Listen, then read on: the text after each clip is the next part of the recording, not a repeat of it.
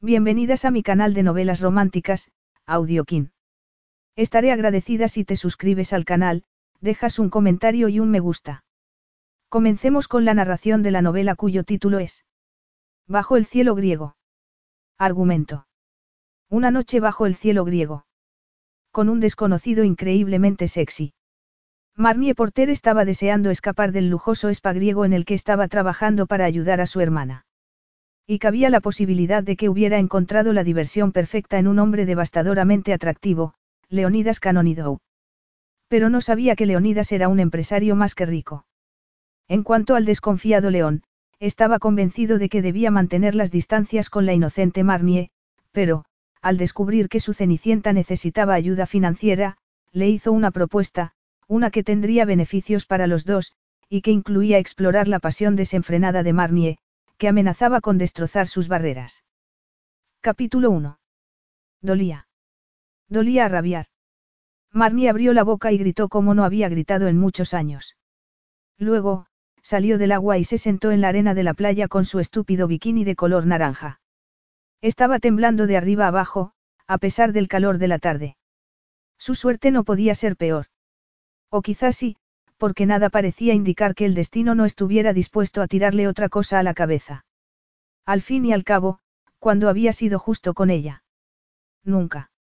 Solo lo era con otras personas, con gente que tenía padres, hogares y comida en el estómago, con gente que no se asustaba cada vez que oía un crujido en la escalera.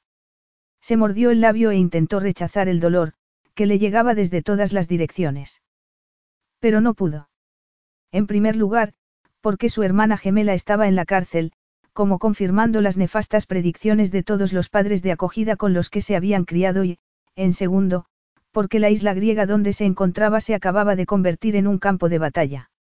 Marnie se echó hacia adelante y se examinó el pie y el talón, que se había puesto colorado y tenía puntitos negros. Estaba tan concentrada que no reparó en el hombre que se acercó momentos después. ¿Qué te ha pasado?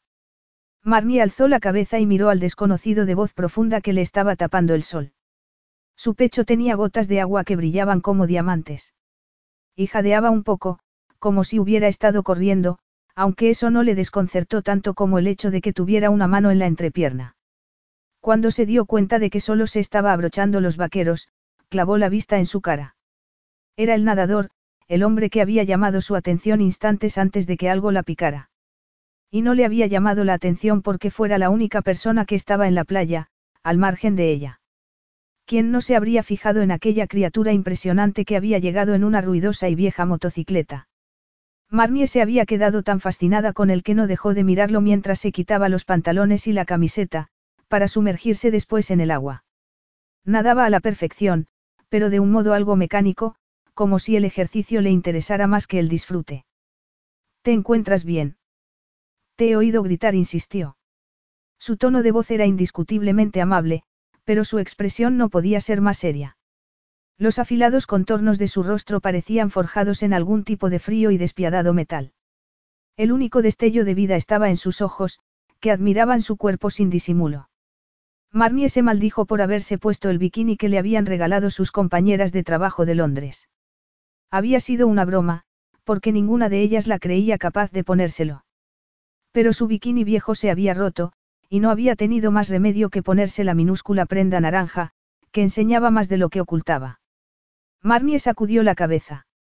Y ya fuera por el dolor o porque el desconocido le hacía sentir cosas a las que no estaba acostumbrada, decidió refugiarse en el sarcasmo. ¿A ti te parece que estoy bien? Él la miró primero con sorpresa y después, con irritación. ¿Qué has hecho? Le preguntó. No lo sé. Quizá he pisado algo. Deja que eche un vistazo. Marnie quiso decirle que se marchara. Quiso decir que era perfectamente capaz de cuidar de sí misma, lo cual era cierto. Pero no dijo nada porque, cuando él se agachó y le empezó a tocar el pie con movimientos de experto en la materia, se derritió por dentro. No, ciertamente no estaba acostumbrada a sentir esas cosas. Las niñas sin padres no recibían demasiado afecto, y, cuando lo recibían, siempre tenían la sensación de que la otra persona pretendía algo malo, así que lo rechazaban. Y Marnie lo había seguido rechazando hasta su edad adulta, porque evitar el contacto físico hacía que la vida fuera menos complicada. A diferencia de sus amigas, no tenía relaciones sexuales de las que luego se pudiera arrepentir y, por supuesto, tampoco había sufrido mal de amores ni le habían partido nunca el corazón. De hecho, tenía tanto miedo a abrirse a los demás que solo quería a una persona, su hermana gemela, Pansy. Sin embargo, el contacto del desconocido le estaba causando tanto placer que se quedó desconcertada. Bueno, ¿qué me pasa? Acertó a preguntar. Me ha mordido una serpiente marina. Él alzó la cabeza, y ella lo lamentó al instante, porque sus ojos eran tan azules que competían con el cielo. No, has pisado un erizo de mar, pero no es un problema menor, porque pueden ser peligrosos, respondió él con frialdad. Por suerte, tengo algo en la moto que te puede ser de ayuda. Espera aquí. La contestación del nadador estaba a medio camino entre una reprimenda y una orden, y Marnie abrió la boca para decir que no se molestara, pero se lo pensó mejor. A fin de cuentas, ¿qué otras opciones tenía? Como quieras, replicó ella. León se dirigió al lugar donde había dejado la moto, preguntándose por qué había cometido la estupidez de intentar ayudar a una mujer tan desagradable. Tenía poco tiempo libre, y muy pocas oportunidades de ir a la playa para ver la puesta de sol. Además, volver a Grecia le causaba una sensación extraña. Siempre se la causaba. Llevaba mucho tiempo en el extranjero, y solo visitaba su tierra natal de vez en cuando, porque sus negocios estaban en otros países. Pero el reciente acercamiento a su padre había desembocado en una especie de inestable reconciliación, y ahora no tenía más remedio que ir a la boda del hombre que le había engendrado. Era lo correcto, aunque le disgustara. Sobre todo, porque su padre era un hombre mayor, y ya no tenía mucho tiempo por delante. León se quitó esa idea de la mente y volvió a pensar en el fin de semana, menos problemático que la boda en cuestión. Uno de sus mejores amigos cumplía años, y daba por sentado que sería divertido o, por lo menos, relajante. Y necesitaba relajarse. Su vida era un torbellino de adrenalina y determinación, sin más objetivo que seguir siendo uno de los griegos con más éxito del mundo. Al llegar a la motocicleta, abrió una de las polvorientas alforjas de la parte de atrás y frunció el ceño, porque rescatar a damiselas en apuros no estaba entre sus planes. Pero, a pesar de la actitud irritante de la afligida rubia, y de estar cansado de recibir insultos por parte de las mujeres que intentaban echarle el lazo y fracasaban, León seguía teniendo conciencia. No la podía dejar así. Tras localizar lo que estaba buscando, volvió a su lado. Se había tumbado en la arena y había cerrado los ojos. Su pesada respiración hacía que sus pechos subieran y bajaran y, por si esa imagen no fuera suficiente para despertar algo cálido en su interior, las gotas de agua que se estaban secando en su estómago le hicieron consciente de su estrecha cintura. Tienes varias púas en el talón, dijo él, sacando unas pinzas y un viejo cuchillo militar. No me digas, replicó ella, brusca. Él apretó los dientes. ¿Qué le pasaba a aquella mujer? Te las voy a quitar. Marnie abrió mucho los ojos, y él se fijó en ellos por primera vez.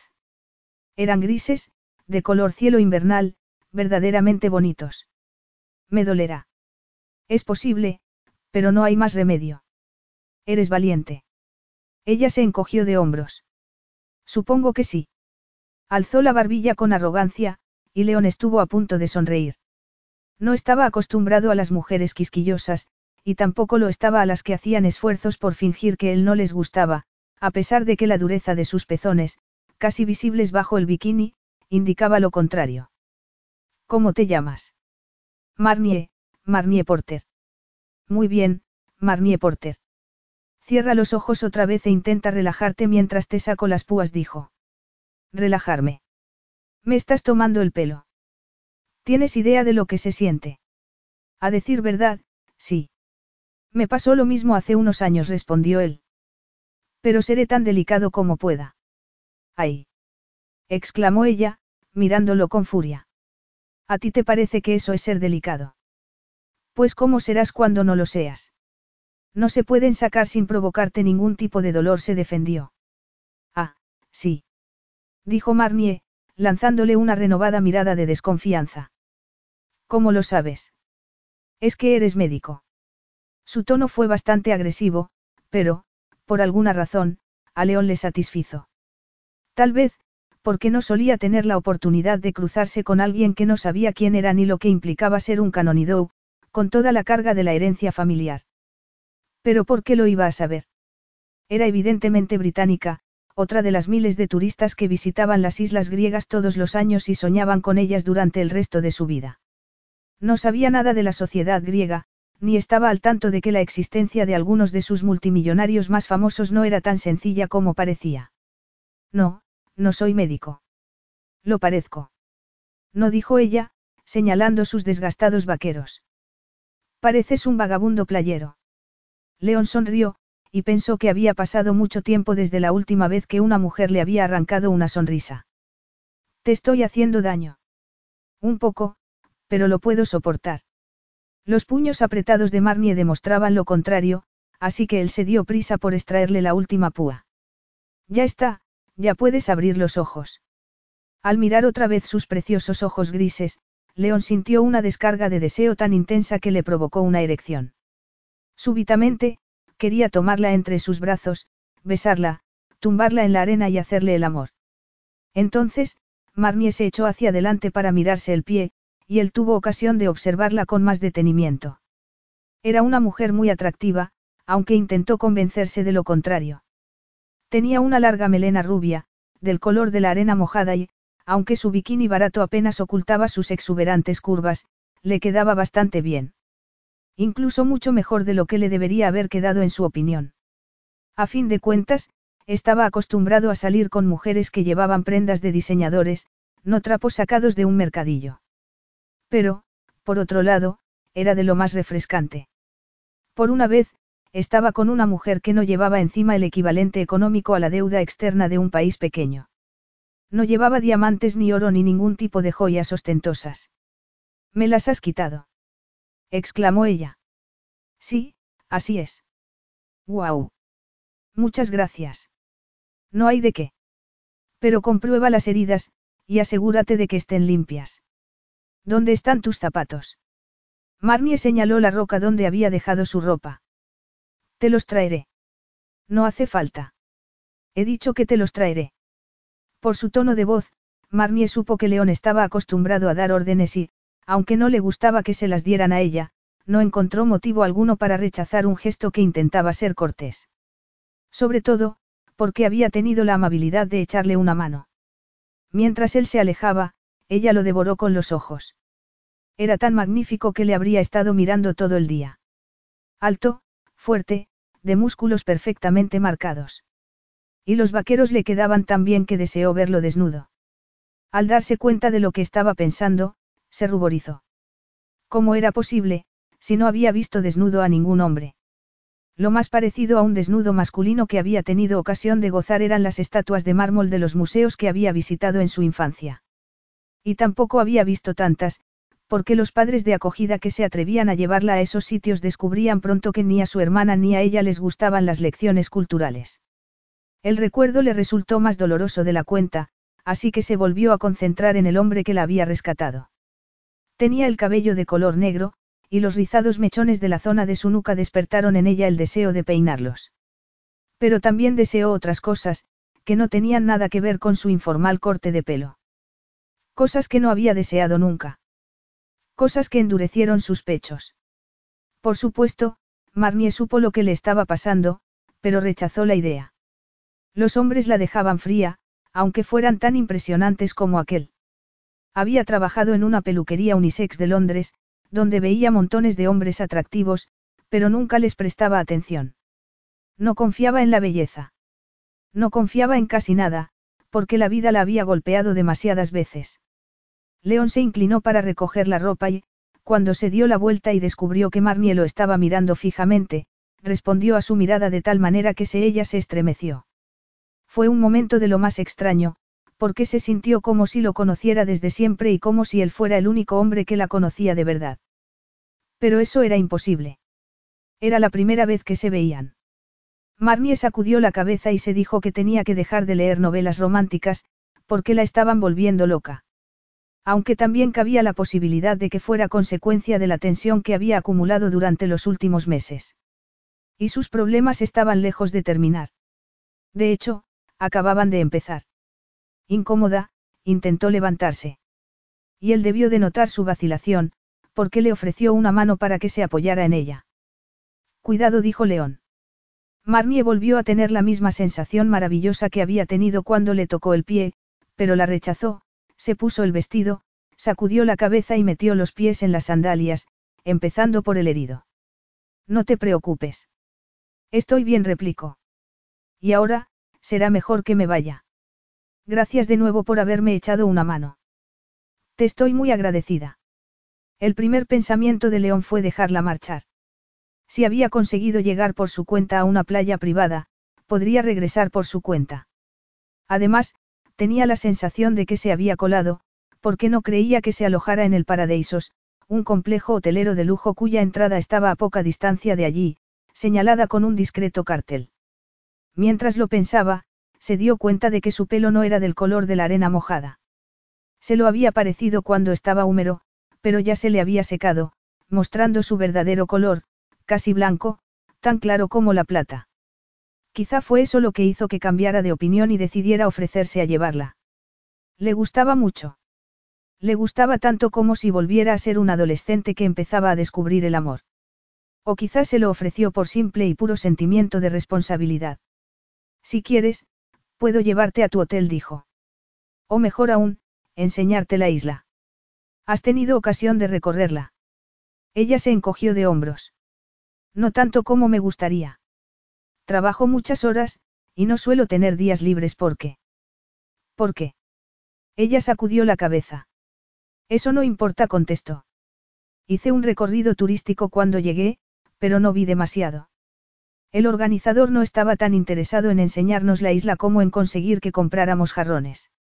Oh, Dios mío, dijo él, estremeciéndose. Son espantosos. Sí que lo son. Pero esta isla tiene muchos encantos, sitios a los que los turistas no suelen ir. Podríamos pasar por algunos pueblos y ver la puesta de sol desde la roca de Dasos. Hasta podemos comer algo. Los ojos grises de Marnie se clavaron en él con desconfianza. ¿Me estás pidiendo que cene contigo? Claro. ¿Por qué no? Para empezar, porque ni siquiera sé cómo te llamas. Leonidas Canonidou, aunque casi todo el mundo me llama León. Como un león. Sí, exactamente. No me digas que hablas griego, ironizó él. Qué gracioso eres, protestó ella.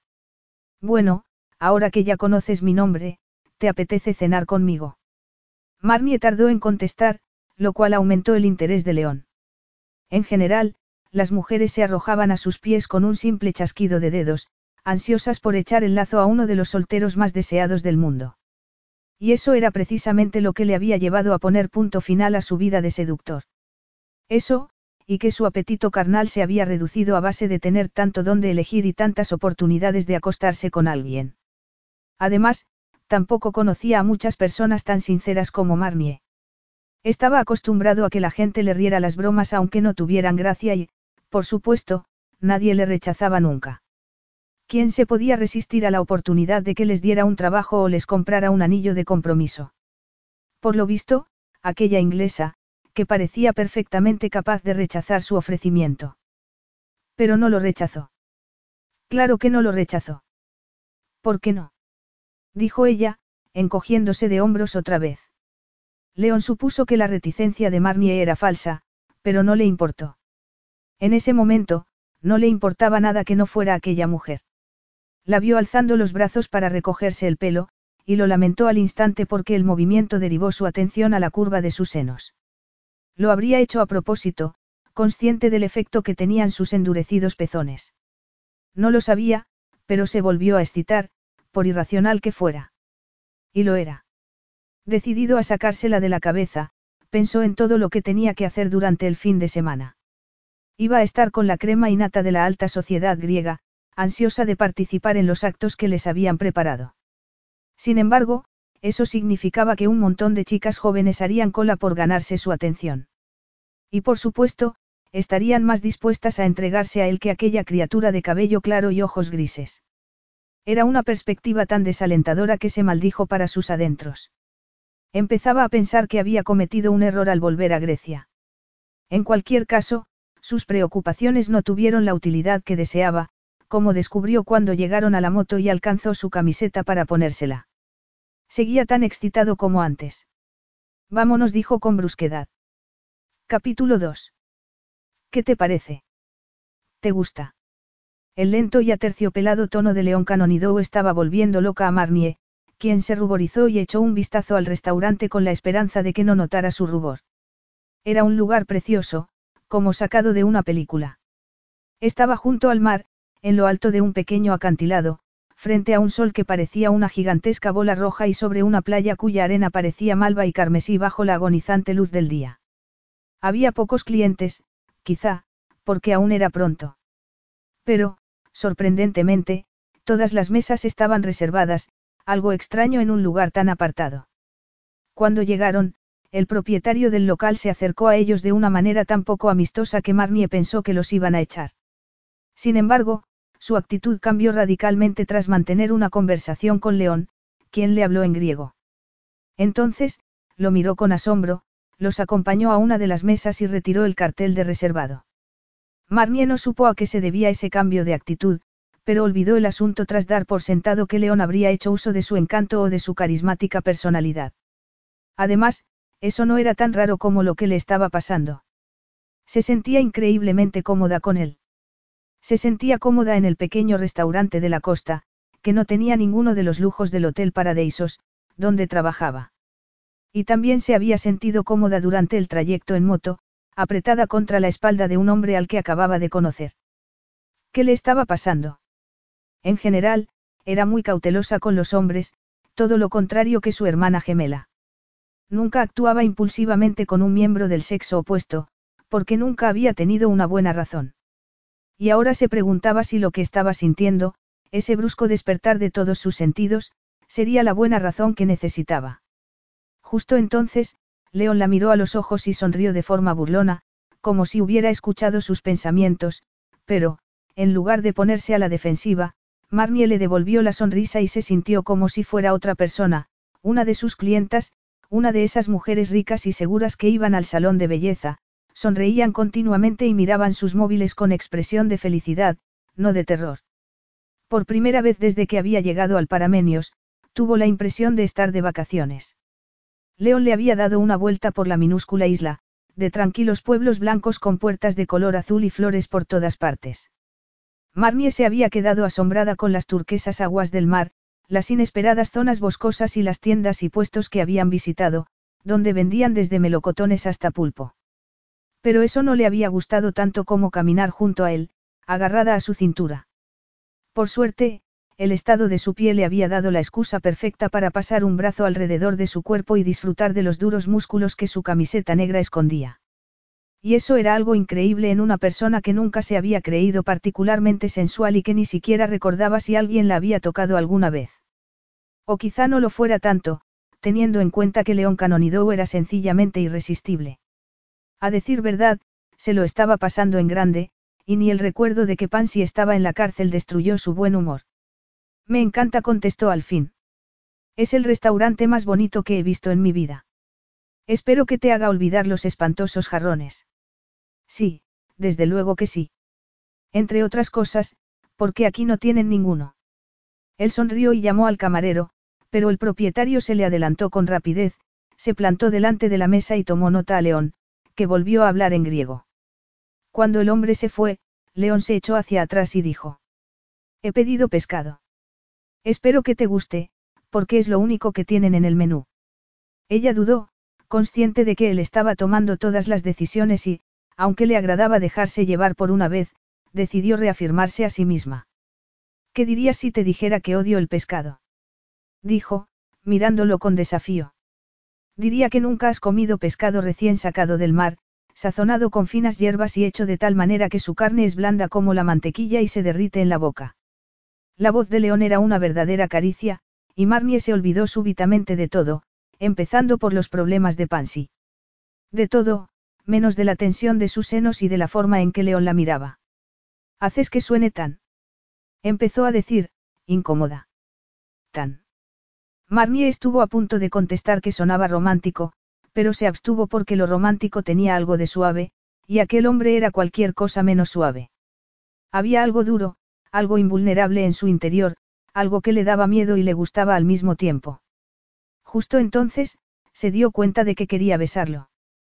Por inexplicable que fuera. Aunque se acabaran de conocer. Pero, por suerte, el propietario reapareció entonces con dos platos de pescado y una ensalada griega. Cuéntame algo de ti, dijo ella. Marnie pensó que León aceptaría su desafío inmediatamente, porque su trabajo de peluquera le había enseñado lo que más le gustaba a la gente, hablar de sí mismos. Pero, una vez más, él le sorprendió. No, estoy más interesado en ti, Marnie Porter. Quiero saber quién eres y cómo has llegado a este país.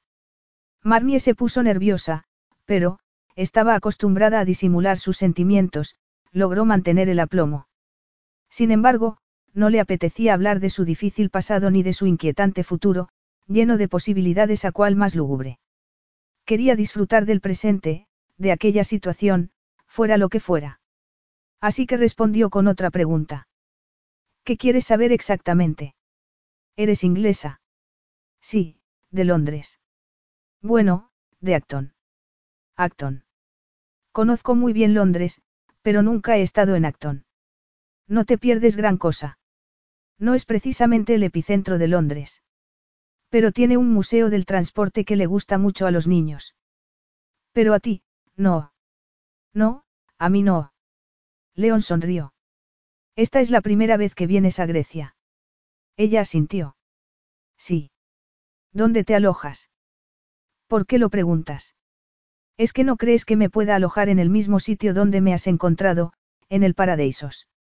No parezco uno de sus clientes habituales. Francamente, no. Marnie se puso tensa, porque estaba harta de que la consideraran poco importante. Siempre había sido así, desde su infancia. Y esa era la razón de que llevara ropa de segunda mano y zapatos baratos. Era un gesto de rebeldía. Me encuentras demasiado chabacana, quizá. Él sacudió la cabeza.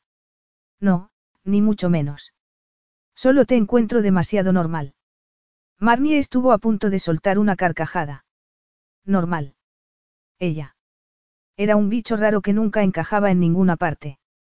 Pues, por mucho que te sorprenda, me alojo en el Paradisos. Él la miró con sorpresa, y ella optó por decirle toda la verdad. Trabajo en el hotel, añadió. ¿En el hotel? Sí, soy peluquera, pero también tengo experiencia con la manicura y las terapias de belleza. Y obviamente, hago las cejas y la cera aunque admito que no es lo que más me gusta de mi trabajo. León tuvo una sensación que no supo reconocer. Tal vez, porque no había estado con nadie que hablara con una franqueza tan refrescante como la suya. Estaba en las antípodas de las personas que solía tratar, desde banqueros hasta presidentes de empresas, pasando por modelos que cobraban una fortuna por sus fotografías y actrices premiadas que ponían sus estatuillas en el salón. Marnie era cualquier cosa menos aburrida. Desconcertado, se volvió a preguntar por qué le gustaba tanto. Desde luego, no era su tipo de mujer. Era guapa, pero no una preciosidad. Su mandíbula resultaba demasiado firme y sus labios, algo finos, aunque tenía unas pestañas larguísimas. No era de las que paraban el tráfico cuando pasaban, pero lograba que se sintiera extrañamente vivo. Así que peluquera. Dijo él. Pero muy buena replicó Marnie a la defensiva. De lo contrario, no me habrían contratado en el Paradisos. Como bien sabes, es un hotel de lujo. Sí, lo sé. De hecho, te puedo peinar un día de estos. La parte de atrás de tu pelo no está en muy buenas condiciones, y es una pena, porque lo tienes lo suficientemente largo para que luzca más. Sería una forma de devolverte el favor que me has hecho. León sonrió para sus adentros, preguntándose cómo habrían reaccionado sus carísimos barberos de Londres y Nueva York ante la afirmación de que su pelo tenía mal aspecto. Puede que acepte tu ofrecimiento. Pero, hasta entonces, ¿no crees que deberíamos empezar a comer? De lo contrario, el dueño del restaurante se preocupará y vendrá a preguntar si pasa algo con la comida. Marnie se giró hacia el propietario y vio que ya les estaba mirando con preocupación, así que dijo. Sí, creo que sí. Sin embargo, León se dio cuenta de que mascaba la ensalada sin entusiasmo y el pescado, de forma casi mecánica. Le sabría tan mal como a él. Y no porque estuviera mala, sino porque comer era lo último que le apetecía en ese momento. Quería probar la piel de aquella mujer, pasar la lengua por todas las curvas de su cuerpo y descubrir su olor y su sabor. Afortunadamente, León era tan arrogante que se creía capaz de controlar sus instintos en cualquier situación y, afortunadamente, no era hombre de aventuras de una noche. Pero en el caso de Marnier, tenía que hacer verdaderos esfuerzos por controlarse. De hecho, el trayecto en moto había sido una tortura para él, porque tenerla pegada a su espalda le provocó una erección de lo más insidiosa. Ahora te toca a ti, dijo ella. ¿A qué te refieres? preguntó él, volviendo a la realidad. A qué no sé nada de ti, salvo que te manejas muy bien con las pinzas. Él rompió a reír. Quizá fuera ese su atractivo. Era brillante, de lengua rápida, y se mostraba encantadoramente irreverente. Se seguiría comportando igual cuando supiera quién era. Lo dudaba mucho. Razón de más para no decírselo. Soy griego. Eso ya lo sé. Y voy a pasar el fin de semana en el Parmenios porque últimamente no he hecho otra cosa que trabajar. Ella se llevó un trocito de tomate a la boca, y León deseó lamer el jugo que se le quedó en los dedos. ¿En qué trabajas? León optó por una respuesta poco comprometida, consciente de que todo cambiaría si le contaba la verdad. Al fin y al cabo, su estatus de multimillonario alteraba constantemente su relación con las mujeres, y era una de las razones por las que se había convertido en un cínico. En la construcción. Lo sabía. Ah, sí. Sí dijo apartando el plato, que casi no había probado. Te imagino en una obra, martillo en mano. Tienes el cuerpo que se necesita. A León le pareció un comentario insultante. Estaba insinuando que era todo músculos y nada de cerebro.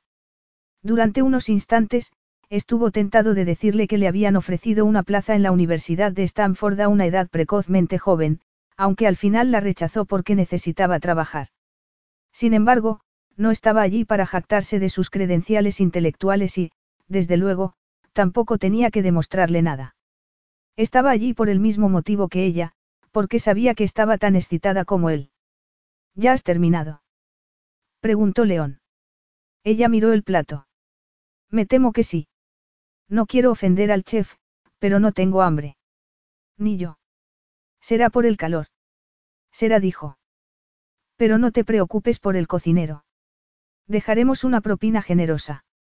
Sí, claro, cómo no. Marnie alcanzó su bolsa de playa, la plantó en la mesa y empezó a rebuscar en ella. ¿Dónde he metido el monedero? Continuó, sin dejar de buscar. Huelga decir que pagaré la mitad. León entrecerró los ojos. No, pero gracias por la oferta. Te invito yo. Pero. He dicho que invito. Y ahora, ¿qué te apetece más? Tomar un postre antes de que pida la cuenta. O dar un paseo por la playa. Marnie miró su rostro escultural, tentada de aceptar la segunda proposición. Hasta ese momento, no se había dado cuenta de lo mucho que ansiaba estar a solas con él. Pero no era estúpida. Que no tuviera experiencia sexual no implicaba que no fuera consciente de lo que podía ocurrir. Y León era mucho más peligroso que los escasos hombres a los que había besado, porque le deseaba con toda su alma. Sin embargo, no tenía muchas oportunidades de dar un paseo por la playa con alguien como él, y cabía la posibilidad de que no se le volviera a presentar. Además, ¿qué tenía de malo? Solo se trataba de caminar un rato con un hombre de piel dorada y negro y rizado cabello. Por eso asintió. Por eso se levantó de la mesa con expresión solemne y rompió una de sus normas fundamentales. Me encantaría, respondió. Tengo que ir al cuarto de baño. Pero después, seré toda tuya. Marnie se arrepintió de su última frase, porque podía dar lugar a equívocos, y estuvo a punto de corregirse. ¿Pero para qué? Los dos sabían en qué consistía el menú de aquella noche. Y por supuesto, no era de pescado y ensalada. Capítulo 3. Marnie suponía que los labios de León Canonidou serían tan duros como su cuerpo y como el feroz destello azul de sus ojos, de modo que se llevó una sorpresa cuando descubrió que eran suaves, sorprendentemente suaves. ¿Pero qué sabía ella? Solo sabía que, en el preciso momento en que la tomó entre sus brazos, se sintió como si hubiera nacido para eso. Al salir del restaurante, dieron un largo y lento paseo por la playa, donde hablaron sobre la belleza del paisaje. Sin embargo, era una conversación mecánica, casi forzada, y Marnie tuvo miedo de haber malinterpretado la situación. Que León le gustara no significaba que ella le gustara a él. Ardía en deseos de que la tocara, pero no la tocó. Se limitaron a caminar hasta que, en determinado momento, se dieron la vuelta para regresar al lugar donde habían dejado la moto. Y cuanto más se empeñaba León en mantener las distancias, más lo deseaba Marnie, que empezaba a sentirse decepcionada. Eso era todo. Para una vez que estaba dispuesta a hacer algo alocado, el hombre en cuestión le daba la espalda. Aparentemente, no la había invitado a dar un paseo con intenciones románticas, sino por hacer un favor a una turista y enseñarle la belleza nocturna de la isla. Al fondo, se veía el restaurante en el que habían estado, iluminado como un crucero. Habían puesto música después de que se marcharan, y les llegaban los acordes de un buzuki, que se pararon a escuchar. Y entonces, de repente, como si León hubiera adivinado sus pensamientos, la giró hacia él y le puso las manos en la cintura. Marnie contuvo la respiración. León la miró durante unos segundos interminables y, acto seguido, bajó la cabeza y la besó. Fue pura dinamita. Una explosión capaz de cambiar la vida de cualquiera. Marnie no lo podía creer. ¿Cómo era posible que un simple beso tuviera ese efecto? ¿Cómo era posible que existiera algo tan increíblemente perfecto? Al principio, fue un contacto leve, poco más que una caricia. Resultaba embriagador, pero también frustrante para ella. Y León se debió de dar cuenta, porque pasó de la delicadeza a la pasión más absoluta, logrando que todo le pareciera excitante y profundo a la vez. Le acababa de abrir las puertas de un universo nuevo, y se sentía como si hubiera sido la bella durmiente y aquel príncipe azul la hubiera despertado. Al cabo de unos instantes, él le empezó a acariciar los senos. Los pezones se le endurecieron y, al notar la súbita humedad entre sus piernas, Marnie deseó que también la tocara allí. Deseó cosas que no había deseado antes, y las deseó con toda la fuerza de su ser. Sería eso lo que la empujó a frotarse contra su duro sexo, provocando que León pronunciara unas palabras en griego que parecían llenas de desesperación. En cualquier caso, su voz rompió el hechizo. Y Marnie se apartó. ¿Qué has dicho? Quiso saber. ¿Qué haces que la sangre arda en mis venas, Agapimu. Y que te deseo con locura respondió. Pero eso ya lo sabes. Marnie nunca había recibido un halago tan bonito y, aunque le gustó, su primera reacción fue de desconfianza. Aunque León fuera sincero, la experiencia le decía que los halagos siempre tenían un precio. Pero qué sentido tenía esa aventura si se dejaba dominar por sus dudas habituales. No podía ser una persona normal durante un rato y olvidarse de las preocupaciones que le impedían ser libre. No podía ser una Marnie distinta, aunque solo fuera durante una noche. Estaba harta de ser la persona responsable, la que se hacía cargo de los demás y se mantenía permanentemente alerta, preparada para cualquier peligro. ¿Podrías hablar en mi idioma? Si no, no entenderé lo que dices. Él sonrió. Es que quieres que hablemos. Eso es lo que te excita. Marnie no podía decirle que no sabía lo que le excitaba porque nunca se había concedido la oportunidad de descubrirlo. Y como no quería mentir, optó por responder con otro tipo de verdad. Tú eres lo que me excita, replicó. ¿En serio? Dijo él, alzándole la barbilla con un dedo. ¿Y qué vamos a hacer al respecto? Marnie no se atrevió a contestar, porque tuvo miedo de decir algo inadecuado y asustarlo con su falta de experiencia, que no resultaría atractiva para un hombre de mundo, así que, en lugar de hablar, hizo lo que llevaba deseando toda la noche, llevar las manos a su cara y acariciar su escultural rostro, como si quisiera grabarlo en las yemas de sus dedos. Él suspiró, la tomó otra vez entre sus brazos y la apretó contra su cuerpo antes de cerrar las manos sobre sus nalgas. Estaban tan pegados que Marnie fue maravillosamente consciente de su erección. Notas lo mucho que te deseo. Dijo él en voz baja. Ella tragó saliva. Sí. Lo noto. Entonces, León llevó las manos al dobladillo de su vestido y dijo. Quiero verte. Quiero ver tu cuerpo, Marnie. Marnie cerró los ojos. Sus palabras estaban cargadas de deseo, y era obvio que apenas se podía contener. Pero a ella le pasaba lo mismo, a pesar de su inexperiencia, y ni se molestó en comentar que aquella noche no había luna, así que no podría ver casi nada. No seré yo quien te lo impida, replicó ella. Adelante. Metaras. Con un movimiento rápido, le quitó el vestido por encima de la cabeza y lo dejó caer. Después, desabrochó el sostén de su bikini y se quedó mirando sus pechos desnudos. Marnie se había lamentado muchas veces del enorme tamaño de sus senos, pero el murmullo de apreciación que soltó León bastó para que sus quejas quedaran olvidadas y desaparecieran para siempre. Ahora me toca a mí, creo. León se quitó la camiseta y la volvió a abrazar. El contacto de sus torsos desnudos fue tan delicioso que Marnie dejó escapar un suspiro de gozo mientras él la besaba una y otra vez, apasionadamente. Luego, él le acarició el pelo y le bajó las braguitas. Marnie tuvo miedo de que detuviera su exploración, pero no se detuvo. Siguió adelante y empezó a frotar su sexo, arrancándole un gemido de placer. A partir de ese momento, ella se volvió más receptiva que nunca. Quizá, por las cosas que sentía o quizá, por las cosas que él decía, algunas en su idioma. Pero ya no le importaba el idioma que utilizara. Solo le importaban sus caricias, la exquisita tensión de sus senos y la dulce y feroz sensación que tenía entre las piernas. El corazón se le había acelerado, y estaba tan cargada de electricidad que ya no lo aguantaba más. Segundos después, llegó al orgasmo. ¿O fue el orgasmo quien llegó a ella?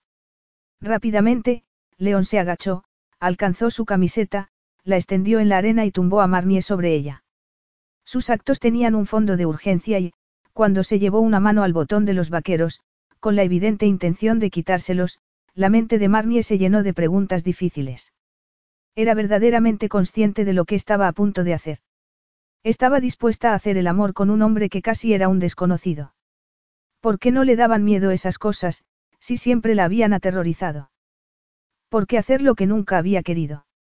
León se quitó los pantalones, y Marnie descubrió dos cosas que apagaron la voz de su conciencia, la primera, que no llevaba calzoncillos, lo cual le pareció tan sorprendente como erótico, la segunda, que se estaba sacando un preservativo del bolsillo de atrás, lo cual la llevó a preguntarse si siempre llevaba preservativos encima y eso la iba a convertir en una conquista más en su presuntamente largo historial de conquistas. Sin embargo, sus dos descubrimientos iniciales quedaron eclipsados ante el tercero, que se había equivocado al pensar que no verían gran cosa. No había luna, pero el firmamento de la isla era increíblemente brillante, y el mar de estrellas se bastaba y sobraba para iluminar el magnífico cuerpo de León Canonidou, enfatizando sus músculos y su piel morena. Desnudo, León era la imagen más bella que había contemplado nunca. Tan bella que ni la visión de su erecto sexo consiguió atemorizar a la inocente Marnie, quien alzó los brazos a modo de invitación. Sus suaves curvas acomodaron las duras rectas de León como si estuvieran diseñadas para ello, y se preguntó si siempre sería así, tan fácil. Entonces, él le empezó a lamer la piel poco a poco, tomándose su tiempo, primero, sus pezones, después, su estómago y, por último, su delicado sexo. Ella se estremeció, excitada, y se dejó llevar mientras León le daba placer con singular destreza. Pero era justo que él lo hiciera todo. No debía responder de alguna manera. No era mejor que abandonara su actitud pasiva y participara activamente, aunque corriera el riesgo de que su torpeza traicionara su falta de experiencia. Ya había reunido el valor necesario para cerrar la mano sobre su erecto miembro cuando él la volvió a besar y borró sus pensamientos racionales. Esta salada susurró él contra sus labios. ¿Y tú? Por algún motivo, ese mínimo intercambio de complicidad bastó para que se sintiera segura y, cuando él alcanzó el preservativo que había dejado al lado, Marnie ardía en deseos de tenerlo dentro. Bueno, ¿dónde lo habíamos dejado? Preguntó él, ya protegido. León la empezó a besar y a acariciar otra vez, aumentando el hambre de Marnie y creando tal tensión en ella que separó las piernas ansiosamente, como si una fuerza invisible coreografiara sus movimientos. Luego, él se colocó entre sus piernas y la penetró. Marnie soltó un grito ahogado de dolor que eclipsó momentáneamente el placer, y León debió de oírlo, porque se detuvo al instante y la miró con extrañeza. Por favor, no te pares, le rogó ella. Ya no podría, respondió, casi a su pesar. Marnie temió que aquel instante de desconexión rompiera el hechizo, pero no fue así. León asumió lo que acababa de descubrir y se empezó a mover dentro de ella, aunque con un ritmo radicalmente diferente. Al principio, fue exageradamente cuidadoso, y solo cambió de actitud cuando el cuerpo de ella se acostumbró a lo que estaba pasando y se relajó, abandonándose al placer. Oh, León. Al cabo de unos momentos, la tensión había crecido de tal manera que Marnie ya no se pudo refrenar. Y cuando llegó a las primeras oleadas del orgasmo, él se sumó a ella. Pero esta vez no la besó con dulzura. León se apartó de Marnie con una inquietud que iba mucho más allá de lo que había descubierto. Quería estar enojado, indignado. La quería acusar de haberle dado a entender que tenía experiencia. Pero no estaba enfadado en absoluto y, por otra parte, Marnie le acababa de dar lo que había estado buscando, una experiencia nueva. Confundido, admiró durante unos segundos el firmamento y, aunque no se podía decir que los motivos de su amante le interesaran mucho, preguntó. ¿Por qué? ¿Por qué? ¿Qué? León se giró hacia ella y se arrepintió de inmediato, porque sus lujuriosas curvas y el olor a sexo eran toda una tentación. Ansiaba tocar sus pezones. Quería penetrarla otra vez. Eres virgen, la acusó. ¿Y qué? dijo ella, abriendo los ojos. Me estás tomando el pelo. Las mujeres vírgenes no se acuestan con hombres a los que acaban de conocer. Vaya, eres de los que opinan que hay que esperar al matrimonio. Dijo ella, soltando una carcajada burlona. No te preocupes, León. No hace falta que me mires con espanto. No te voy a obligar a que me pongas un anillo en el dedo y un vestido blanco. No, claro que no. Lo del vestido blanco estaría fuera de lugar, teniendo en cuenta lo que acabamos de hacer. Sin mencionar que escapar de un matrimonio es notablemente más difícil que escapar de esta situación, replicó ella. Marnie se levantó y, en cuanto dio el primer paso, se hizo daño en el pie herido. Ten cuidado con ese pie, dijo él con preocupación. Puedes hacerme el favor de olvidarte de eso. Declaró, furiosa. Él suspiró, alcanzó sus vaqueros y se incorporó. Será mejor que te vistas. Te llevaré al hotel. No hace falta, bramó ella, poniéndose las braguitas del bikini. No necesito tu caridad. Volveré por mi cuenta. Su actitud orgullosa provocó que León sufriera un inesperado acceso de amabilidad. Se está haciendo tarde, y estamos en una de las zonas más remotas de la isla. ¿Cómo piensas volver, Marnie? Esto no es una gran capital. No tenemos un servicio de autobuses mínimamente fiable. Se nota que no has estado en Acton, porque allí pasa lo mismo. León notó que Marnie tenía dificultades para abrocharse el sostén y se acercó con intención de echarle una mano, pero ella se apartó. Ya lo hago yo, dijo ella. Aunque estoy segura de que tienes mucha experiencia con los sostenes. Divertido, se dedicó a observarla mientras ella constreñía otra vez sus magníficos senos y se ponía una camiseta bastante fea, que ocultaba sus curvas a la perfección. Después, Marnie sacudió la cabeza y se pasó una mano por el pelo para peinárselo un poco, pero aún seguía maravillosamente revuelto cuando se giró hacia él y dijo, calculando sus palabras. Mira, es obvio que hemos cometido un error. El comentario de Marnie molestó a León. Estaba insinuando que no había disfrutado. ¿Te encuentras bien? Preguntó. Si te preocupa que me haya dolido, descuida. ¿O solo estás esperando a que halague tu habilidad como amante? Él se abrochó los pantalones y se subió la cremallera. Es lo que suelen hacer en estos casos. ¿Cómo te atreves?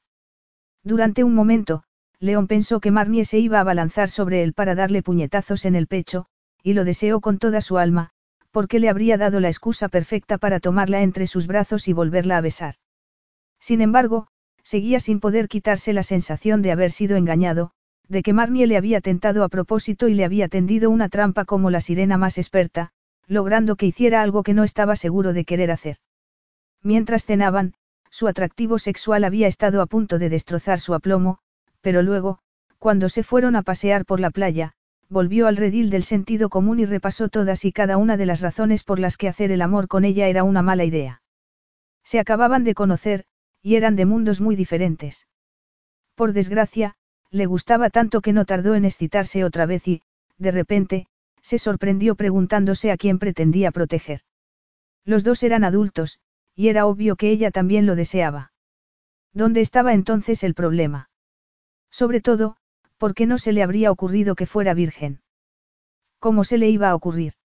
Desde su punto de vista, las mujeres no solían entregar su virginidad a un desconocido y, mucho menos, sin pretender algo a cambio. Y ella no se la había entregado a cualquiera, sino a un hombre cuyas riquezas superaban ampliamente las fantasías económicas de la mayoría. Habría sido él el ingenuo. Se habría dejado engañar por una cazafortunas que estaba esperando a entregarse a un rico. Desde luego, esa posibilidad le habría resultado menos incómoda, pero, en el fondo, sabía era imposible. Marnie Porter era demasiado orgullosa para hacer algo así. En cualquier caso, no podía permitirse el lujo de volver a caer en la tentación. Cuando Marnie extendió los brazos hacia él, sintió una especie de ternura que no había sentido jamás y se quedó momentáneamente desconcertado por sus propios sentimientos, que no reconocía. Había sido de lo más inquietante. Además, y por muy insolente que fuera ella, habría llegado a conclusiones equivocadas. Las mujeres eran expertas en ver lo que querían ver, interpretar lo que les convenía y rechazar lo que no encajaba con sus intereses. Él lo sabía muy bien, porque lo había sufrido en carne propia. Y eso era precisamente lo que le había convertido en un cínico al que siempre acusaban de no tener corazón, es decir, en un hombre del todo inadecuado para la inocente Marnie. Decidido, pensó que hablaría con ella y le diría que estaba mejor sin él. Cuanto antes saliera de su vida, mejor. Pero, de momento, tenía otras prioridades, así que sacó la llave de la moto y dijo con frialdad. Ponte el casco, Marnie. Te llevaré a tu hotel. Capítulo 4. Marnie. Tienes que hacer una manicura de urgencia. Marnie alzó la mirada, saliendo de su incómodo torbellino de pensamientos y miró a su jefa, una enjuta y dinámica escocesa llamada Jodie, quien llevaba casi una década en el Paramenios. Era ella quien le había ofrecido el trabajo en la isla, y ella quien había convencido a los dueños de la peluquería de Londres para que le permitieran ir a Grecia en verano, donde duplicaría o triplicaría su sueldo. En suma, Jodie le había hecho tantos favores que casi le aguantaba cualquier cosa. ¿Pero qué era eso de una manicura de emergencia? ¿No lo puede hacer otra? Preguntó Marnier. Sinceramente, hoy no me encuentro muy bien. Sí, ya lo veo. Tienes un aspecto terrible, replicó. ¿Qué ha pasado? Marnie se mordió el labio, porque no le podía decir la verdad. ¿Cómo habría reaccionado Jodie si se hubiera enterado que el día anterior se había ido a cenar con un desconocido y habían hecho el amor en una playa? ¿Y qué habría dicho al saber que el desconocido se había despedido de ella sin darle un mal beso y que, a pesar de lo mucho que le había dolido, intentaba convencerse de que no importaba. Había pasado una noche terrible, dando vueltas y más vueltas en su estrecha cama, incapaz de olvidar lo sucedido. Por mucho que intentara olvidarlo, su mente volvía constantemente al apasionado encuentro, lo cual la condenó a varias horas de pensamientos tórridos y sentimiento de culpabilidad, hasta que la luz del alba la ayudó a ver las cosas con un poco más de perspectiva.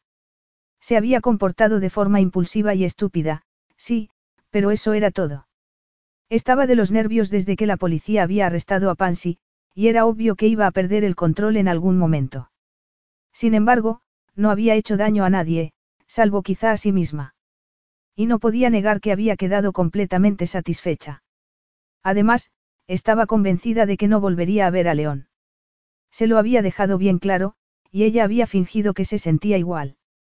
Había fingido por orgullo, pero casi se alegraba de no repetir la experiencia, porque León Canonidou había conseguido que se sintiera vulnerable, una emoción que no tenía espacio en su vida. Ya tenía bastantes problemas.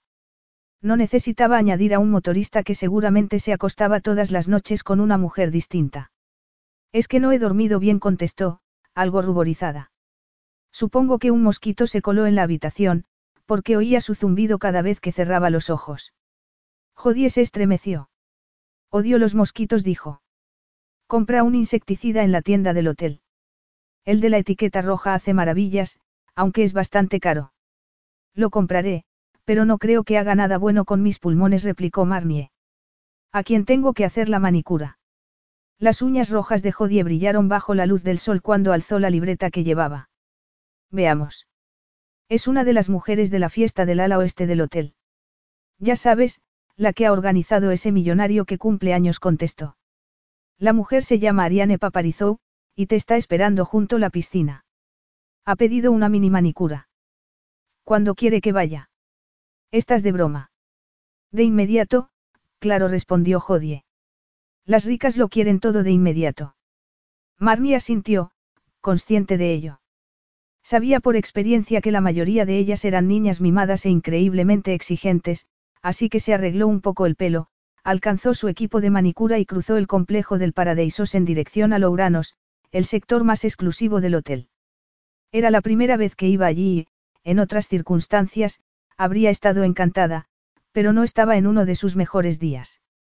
Tenía la extraña sensación de estar separada de su propio cuerpo, como si el hecho de haber tenido dos orgasmos gracias a un hombre al que apenas conocía hubiera derrumbado los cimientos de su mundo, poniendo en duda que se conociera de verdad. El Ouranos tenía varias piscinas, separadas por zonas verdes llenas de flores y, por supuesto, también tenía su playa privada. Al ver el mar, Marnie se acordó otra vez de su experiencia amorosa, e intentó sacarse a León de la cabeza. Pero fue tan difícil como lo que le había pasado la noche anterior, cuando se dio cuenta de que olía a él y se metió en la ducha para quitarse su aroma. Fueron 20 minutos largos de frotarse y frotarse. Por fin, llegó a la piscina donde la estaba esperando Ariane Paparizou. La escena parecía salida de película de aristócratas. Todos eran ricos, todos eran guapos y todos reían mientras los camareros le servían copas de champán. Algunas mujeres estaban tomando el sol en las tumbonas, y llevaban bikinis minúsculos que costaban un dineral, como había descubierto Marnie al echar un vistazo a la boutique del hotel. Una de ellas se alzó entonces el ala de su Pamela y exclamó. Menos mal que has llegado. Nunca me he alegrado más de ver a nadie. Todos se giraron hacia Marnie, quien se sintió terriblemente expuesta mientras avanzaba, sobre todo, porque era más que consciente de la asombrosa belleza de las mujeres y del devastador atractivo de los hombres. Pero eso no la incomodó tanto como la identidad de una de las personas que estaba allí. No podía ser. Era imposible. No podía tener tan mala suerte. El corazón se le aceleró al instante y, aunque no quería volver a mirar, fue incapaz de no clavar la vista en el hombre más fascinante del grupo. León, por supuesto. León el motorista, el que se le había acercado en la playa. León el amante, con quien había perdido la virginidad. Sin embargo, aquel león no se parecía nada al hombre que la había besado apasionadamente la noche anterior mientras la acariciaba. No llevaba ni sus vaqueros desgastados ni la camiseta negra que enfatizaba sus músculos y, desde luego, tampoco había llevado su polvorienta moto. Se había puesto una camisa de lino blanco y unos pantalones de color azul marino. Y su pelo no estaba revuelto, sino perfectamente peinado. Marnie se quedó atónita. Aquel hombre no parecía un obrero de la construcción. Irradiaba poder y privilegio. Y los ojos azules que rivalizaban con el cielo le devolvieron la mirada de tal forma que no supo si se estaba burlando de ella o solo sentía vergüenza de encontrársela. Ariane Paparizou. Acertó a decir, sonriendo a la mujer. Efectivamente. Pero no te quedes ahí. Siéntate, le ordenó. Estoy segura de que no te importará que los demás miren mientras. ¿Cómo te llamas, querida? Marnie. Mientras Marnie hace maravillas conmigo. Marnie se sentó en el pequeño taburete que estaba a su lado, deseando que la tierra se la tragara. Habría dado cualquier cosa por estar lejos de León. Pero ¿qué hacía en ese lugar, confraternizando con los ricos como si fuera uno de ellos?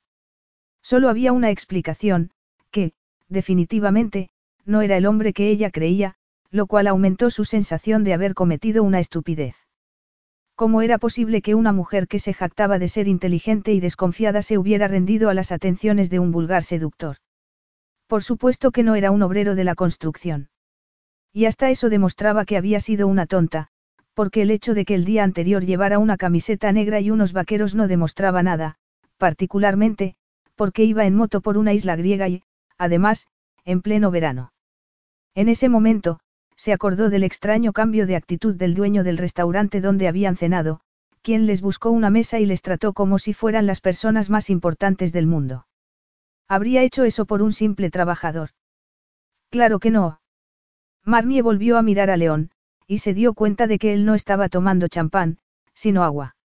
Estaba muy serio y, como no apartaba la vista de ella, tuvo miedo de que los demás se dieran cuenta y se empezaran a preguntar por qué le interesaba tanto una peluquera. O se estaba haciendo ilusiones. Porque cabía la posibilidad de que ese tipo de gente se acostara todos los días con los empleados. Fuera como fuera, abrió su neceser y puso manos a la obra. Hola, León. Al oír su nombre, Marnie estuvo a punto de dejar caer su quitacutículas. ¿Me ayudas a elegir un color? Continuó la mujer. Lo siento, pero la laca de uñas no es mi especialidad, Ariane. Por algún motivo, a Marnie se le ocurrió la absurda idea de que Ariane y León eran amantes, y de que él se había tomado un descanso el día anterior para serle infiel con otra. Incluso era posible que los dos se acostaran con otras personas, y que se hubieran divertido a su costa durante la noche. Marnie. Sí. Preguntó, ruborizada. Ponme la Early Sunrise, por favor. Marnie parpadeó cuando Ariane señaló un pintauñas de color naranja intenso, de un tono que no había visto nunca. Sí, sí, por supuesto. Una elección magnífica replicó. Este verano es muy popular. ¿Hay algún sitio donde pueda conseguir agua? Ariane señaló uno de los elegantes edificios blancos. Hay un cuarto de baño en el primero a la izquierda. No tiene pérdida. León no apartó la vista de Marnie mientras ella cruzaba el soleado patio. No podía, porque era la personificación de su ideal de perfección. O de su pesadilla ideal. Súbitamente, tenía dificultades para respirar y para pensar en otra cosa que no fueran sus piernas cerradas alrededor de su cintura. A decir verdad, no creía que sus caminos se volvieran a cruzar. Era lo mejor para los dos, porque ni ella era adecuada para él ni él, para ella. No solo porque Marnie fuera una inocente sin refinamiento alguno que no encajaba en su mundo, sino porque él no reconocía al hombre en el que se transformaba cuando estaba con ella. Apasionado, impetuoso, desenfrenado, definiciones que no encajaban con su forma de ser y que le incomodaban porque le hacían perder el control, algo que no podía soportar. Su padre y su madre le habían manipulado tantas veces de niño que tomó la decisión de no volver a dejarse llevar. Pero la noche anterior se había dejado llevar, lo cual le daba miedo. Y él odiaba el miedo casi tanto como las mentiras. Esa había sido la razón de que se despidiera de ella sin besarla y, naturalmente, de que no se rindiera a la tentación de llevarla a su habitación y hacerle el amor otra vez, como deseaba con todas sus fuerzas. Se había obligado a oír la voz de la razón y a darle las buenas noches. Pero ahora estaba allí, y tenía la necesidad de hablar a solas con ella, así que dejó el vaso de agua en una mesa y la siguió al interior del edificio. Marnie estaba en el cuarto de baño, inclinada sobre un lavabo con el grifo abierto. Y debió de notar su presencia, porque se puso tensa al instante y, tras alzar la cabeza, lanzó una mirada furiosa a su imagen en el espejo.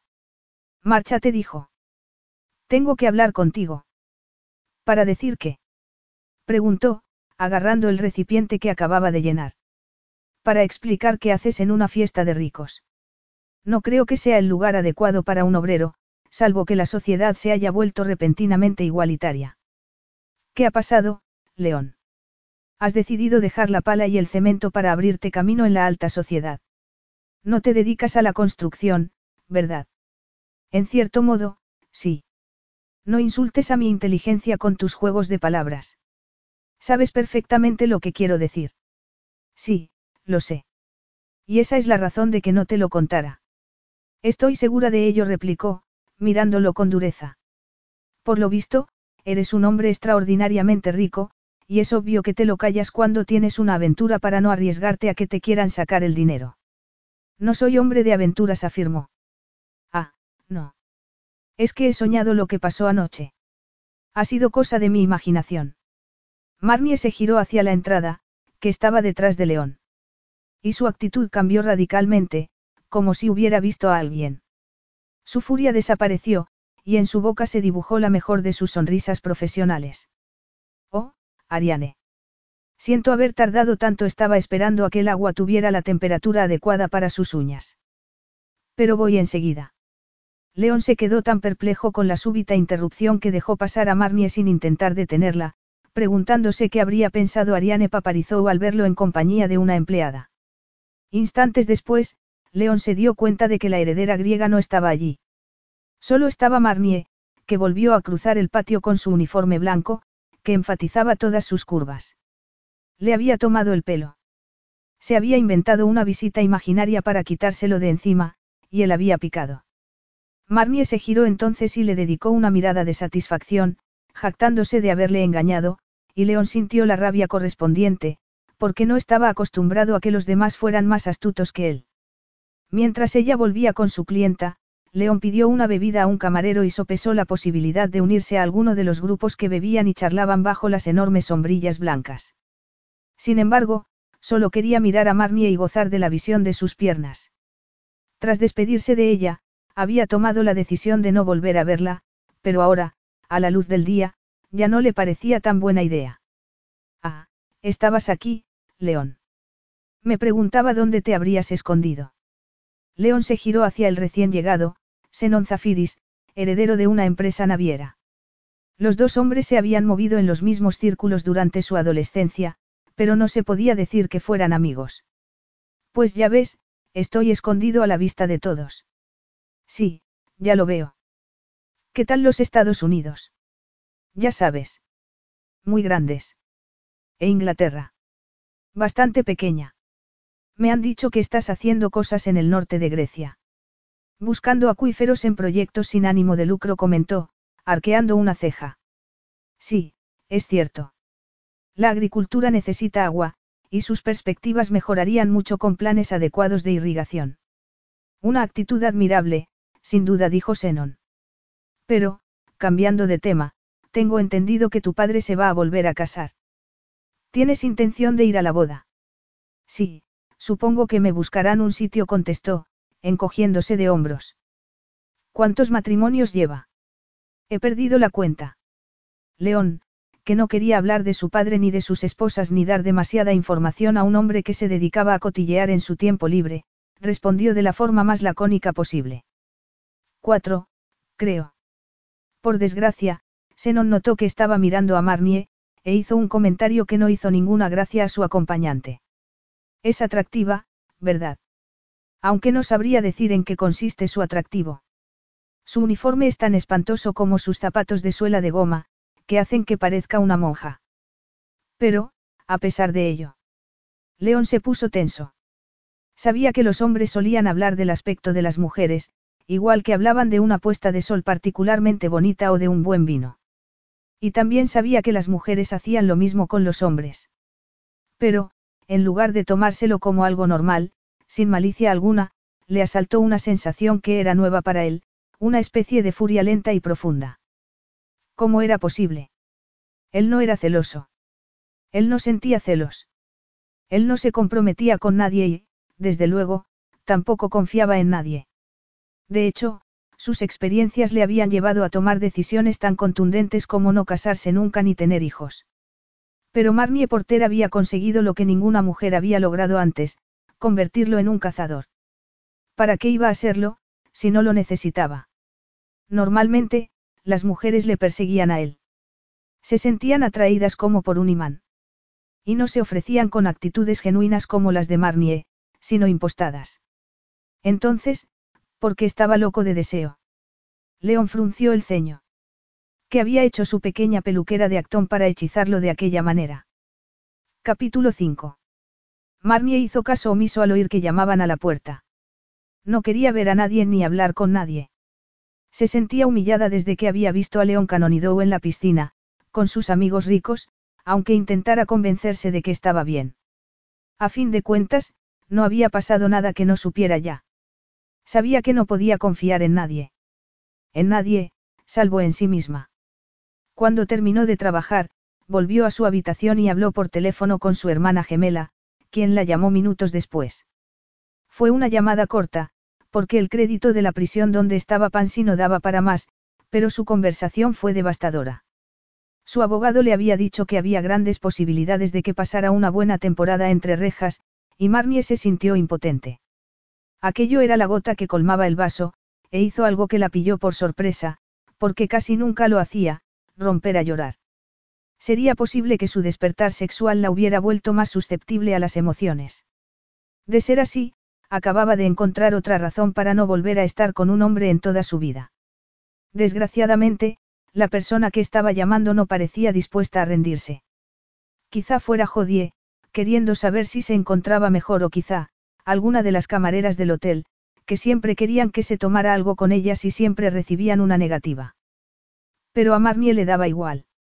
En ese momento, solo quería dormir 24 horas seguidas, volver a Londres y averiguar si la situación de Pansy era tan terrible como decía su abogado. Sin embargo, solo eran las seis de la tarde, y hacía un calor insoportable en el dormitorio, porque su viejo ventilador era un pobre sustituto del aire acondicionado. Y, por otro lado, tenía la sospecha de que quedarse allí no la ayudaría a escapar de sus preocupaciones. Sí, se sentía terriblemente mortificada. Y el comportamiento de Ariane había contribuido a ello de la forma más extraña posible, dándole una propina de lo más generosa. Por supuesto, el dinero le venía muy bien, pero también le recordó que era pobre y que siempre sería menos importante que ese tipo de personas. Al cabo de unos segundos, volvieron a llamar. Y ella perdió la paciencia.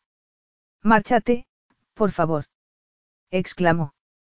Por supuesto, su petición cayó en saco roto y, al final, Marnie se levantó de la cama y abrió la puerta. Al ver a León, el corazón se le encogió.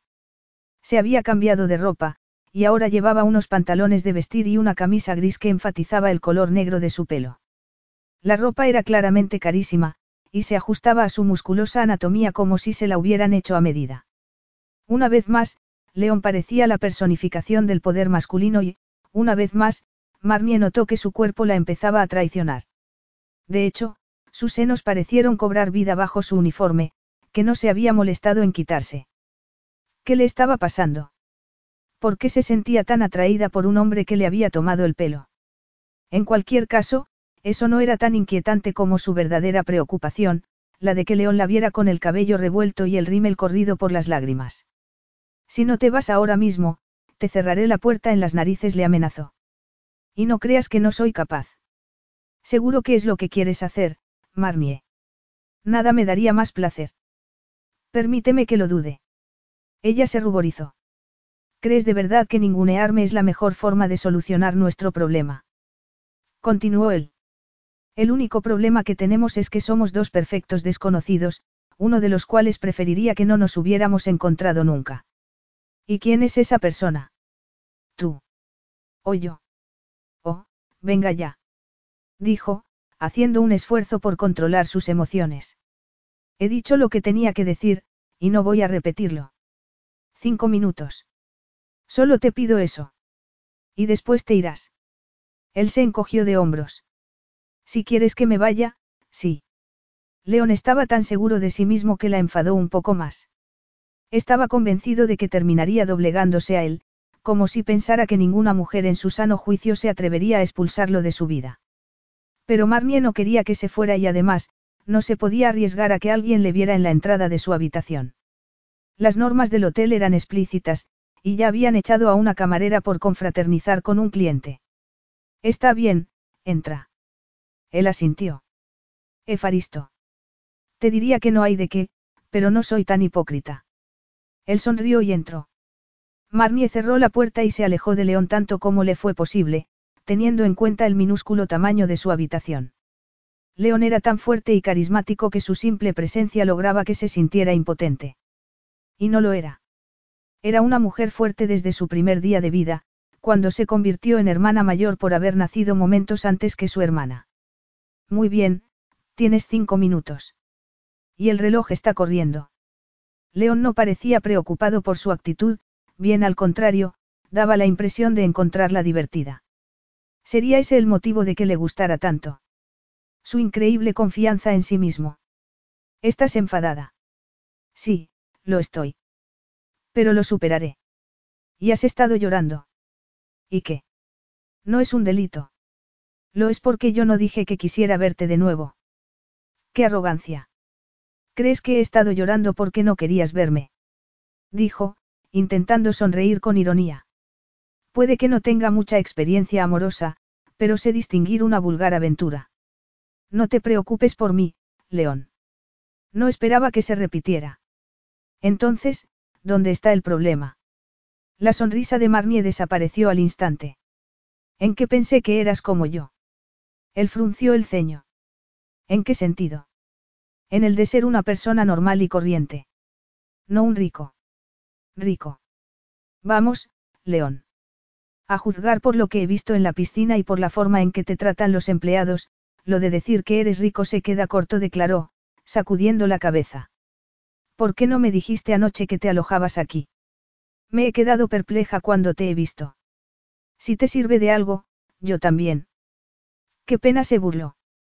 Que no se me haya notado, no quiere decir que no sea cierto, dijo él, clavando la vista en la parte superior de su uniforme blanco. Poco antes de terminar mi turno, he oído una conversación por casualidad. Estaban hablando de ti, ¿sabes? Y, por si no lo tuviera ya bastante claro, me han sacado completamente de dudas. Tú no eres un obrero. Eres uno de los principales empresarios del sector inmobiliario y, al parecer, uno de los hombres más ricos del mundo. León se encogió de hombros.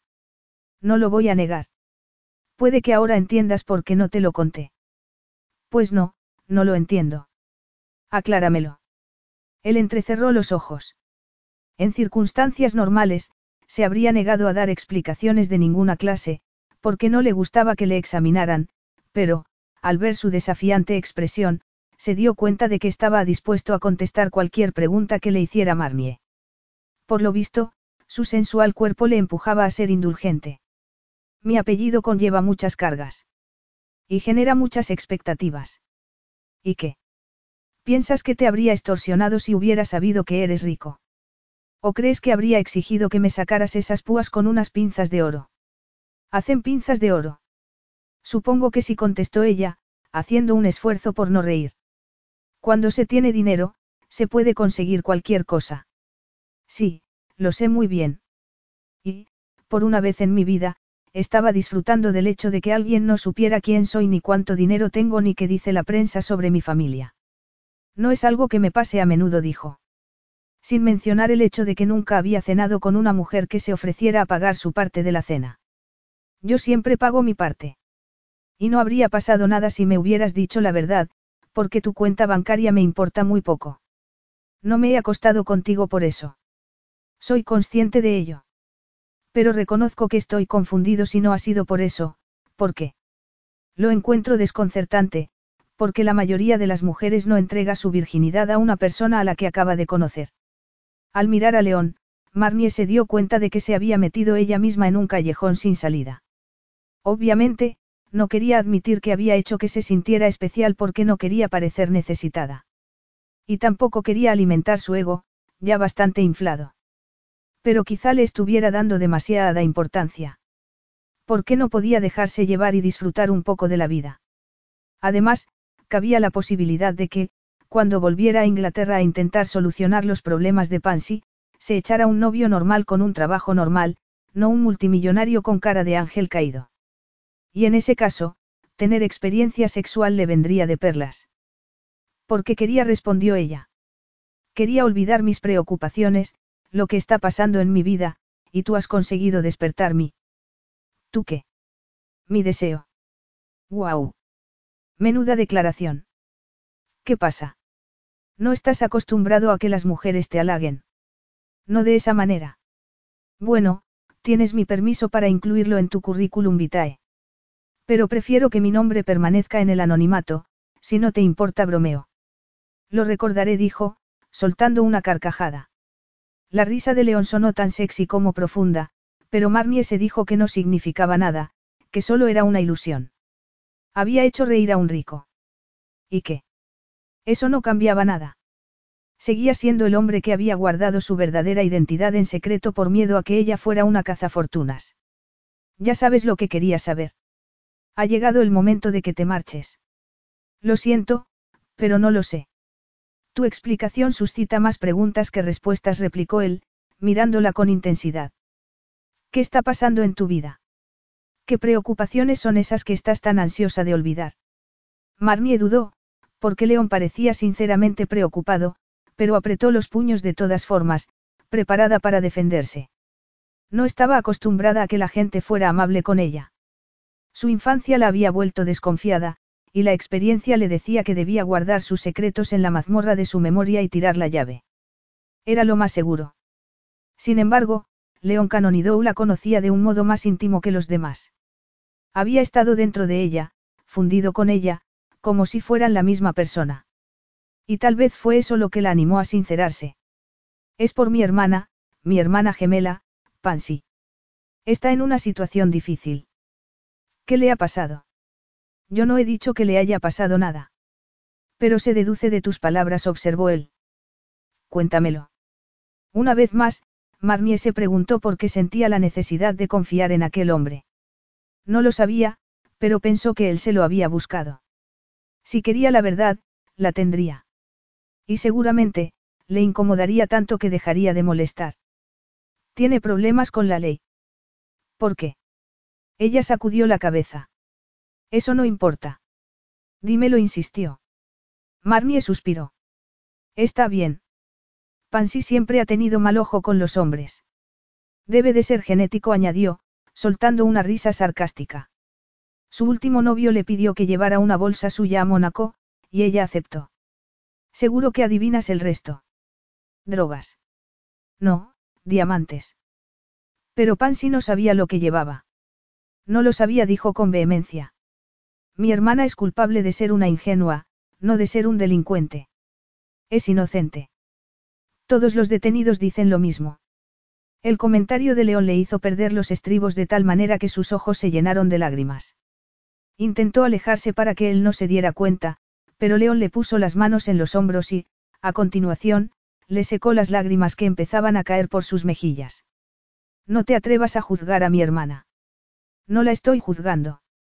Solo he dicho lo que diría cualquier fiscal. Ah, ahora eres experto en leyes. Digamos que tengo cierta experiencia con los asuntos legales, respondió él. ¿Dónde está ahora? En Londres, en una cárcel. ¿Qué te parece? Bramó. ¿Te incomoda? Yo no soy de los que se incomodan con facilidad, Agape. No puede salir bajo fianza. Marnie se apartó, intentando evitar su contacto. No, me temo que no. El juez cree que sería vulnerable a las influencias externas, por así decirlo. Y puede que tenga razón. Supongo que te refieres a su novio. Sí, aunque ya no lo es, le informó. La juzgarán dentro de poco, y el abogado que la defiende es un incompetente. Por eso vine a Grecia. Pedí un permiso en la peluquería donde trabajo y acepté un empleo temporal en el hotel porque está increíblemente bien pagado. Al principio, pretendía buscarle otro defensor, pero cobran tanto que no puedo contratar a ninguno, así que pensé. ¿Qué? Ella volvió a sacudir la cabeza. No importa.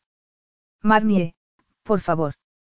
Pensé que, ya que no estoy en condiciones de proporcionarle un abogado mejor, puedo ahorrar dinero para que tenga algo cuando salga de la cárcel, algo con lo que empezar una vida nueva. Es lo menos que puedo hacer. Marnie se sacó un pañuelo del bolsillo y se sonó la nariz. Luego, alzó la cabeza y lo miró con una mezcla de desafío y debilidad. León contempló sus enrojecidos ojos y sintió una emoción que no pudo reconocer. ¿Y tus padres? No pueden ayudarla. Mi madre murió y, en cuanto a mi padre, no llegué a conocerlo, dijo. Ahora ya sabes todo lo que hay que saber. Ya te puedes ir. León supuso que Marnie esperaba algún tipo de condolencias, pero prefirió guardar silencio sobre el asunto de sus padres. En primer lugar, porque no era tan hipócrita y, en segundo, porque se quedaría horrorizada si le contaba su verdad, la de un hombre que envidiaba a una huérfana por el simple hecho de que estaba libre de esas ataduras. Sin embargo, no podía dar la espalda a la sombría narración de su existencia.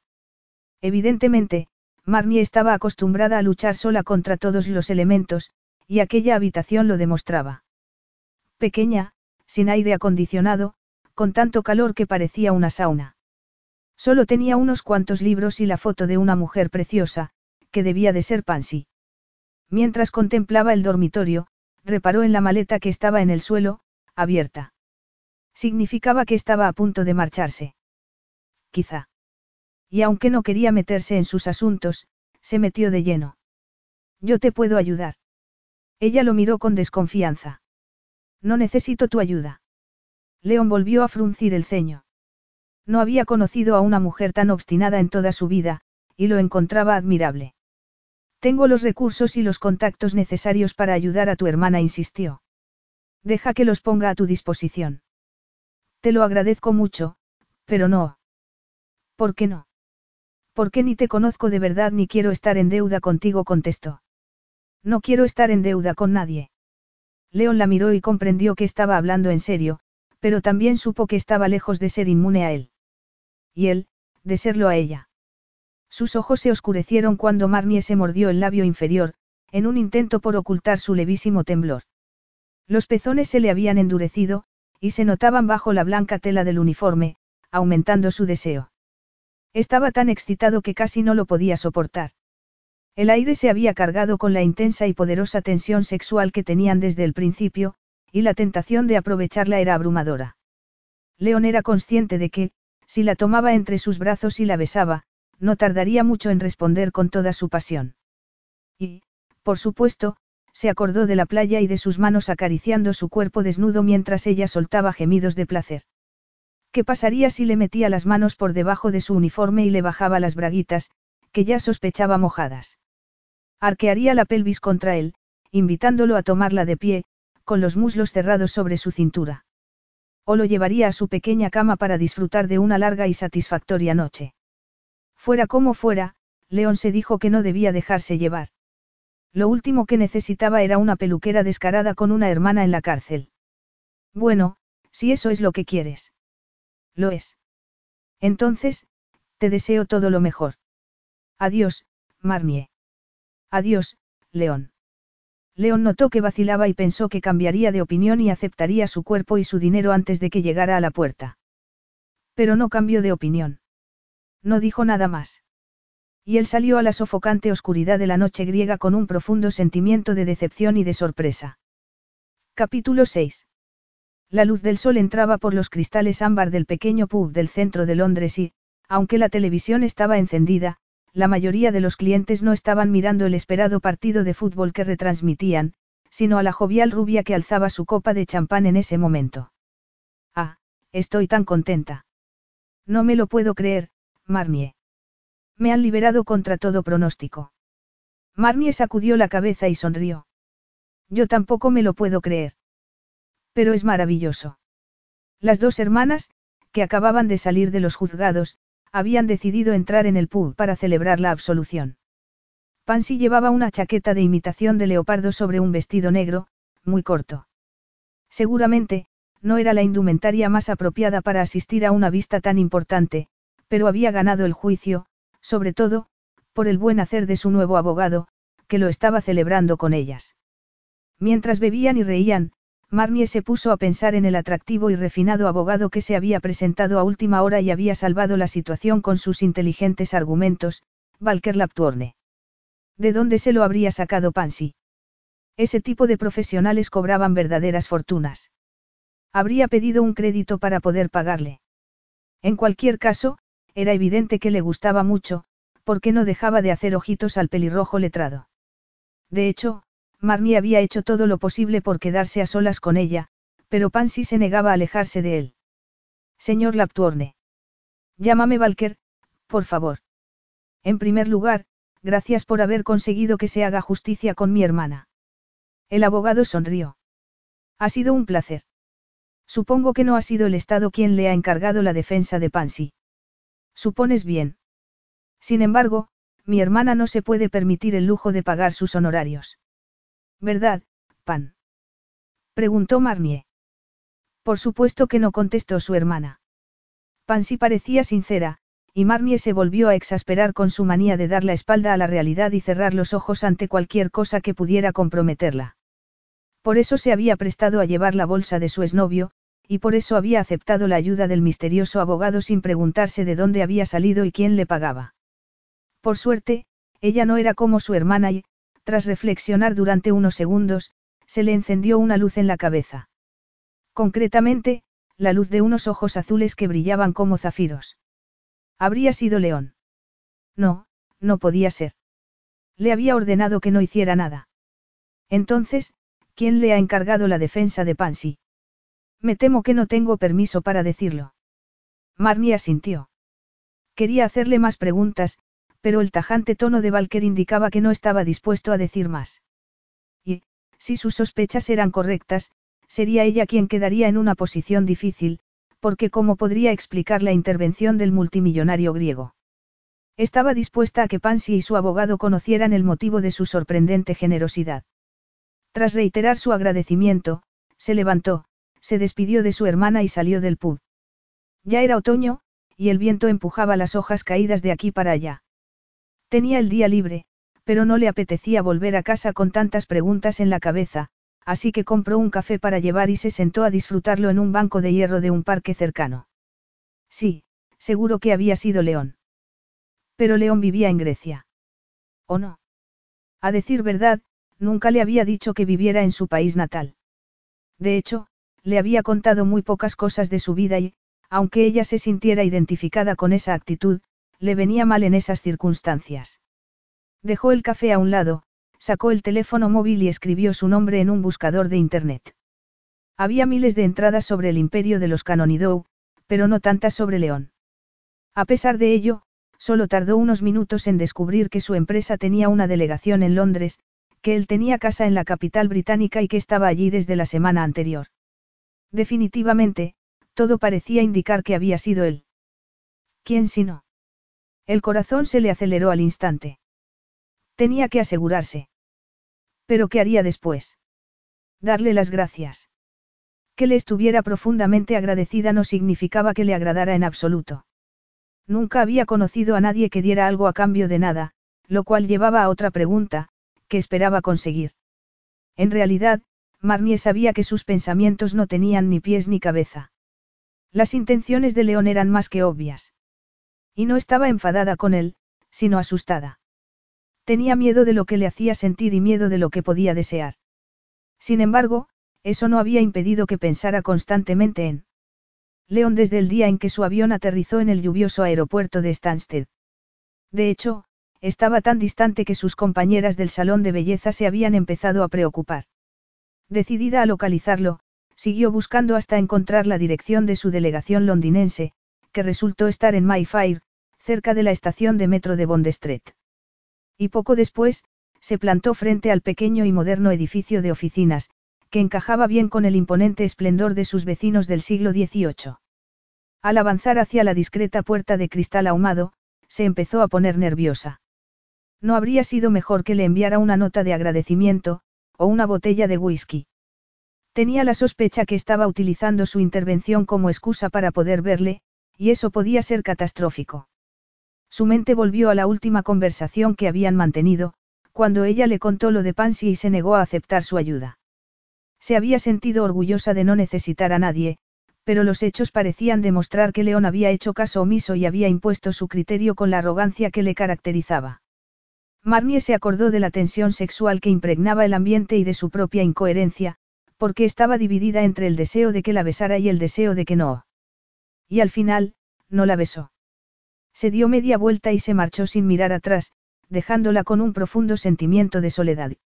Al llegar a la puerta, se miró en el cristal del edificio Canonidou. El viento había conseguido soltarle un par de mechones del moño que se había hecho para asistir al juicio de su hermana y, por si eso fuera poco, su sobrio traje gris le hacía parecer una funcionaria del Ministerio de Justicia. Pero, teóricamente, no había ido a Mayfair para despertar la pasión del millonario griego, sino para darle las gracias e irse después. ¿Y si no estaba en su despacho?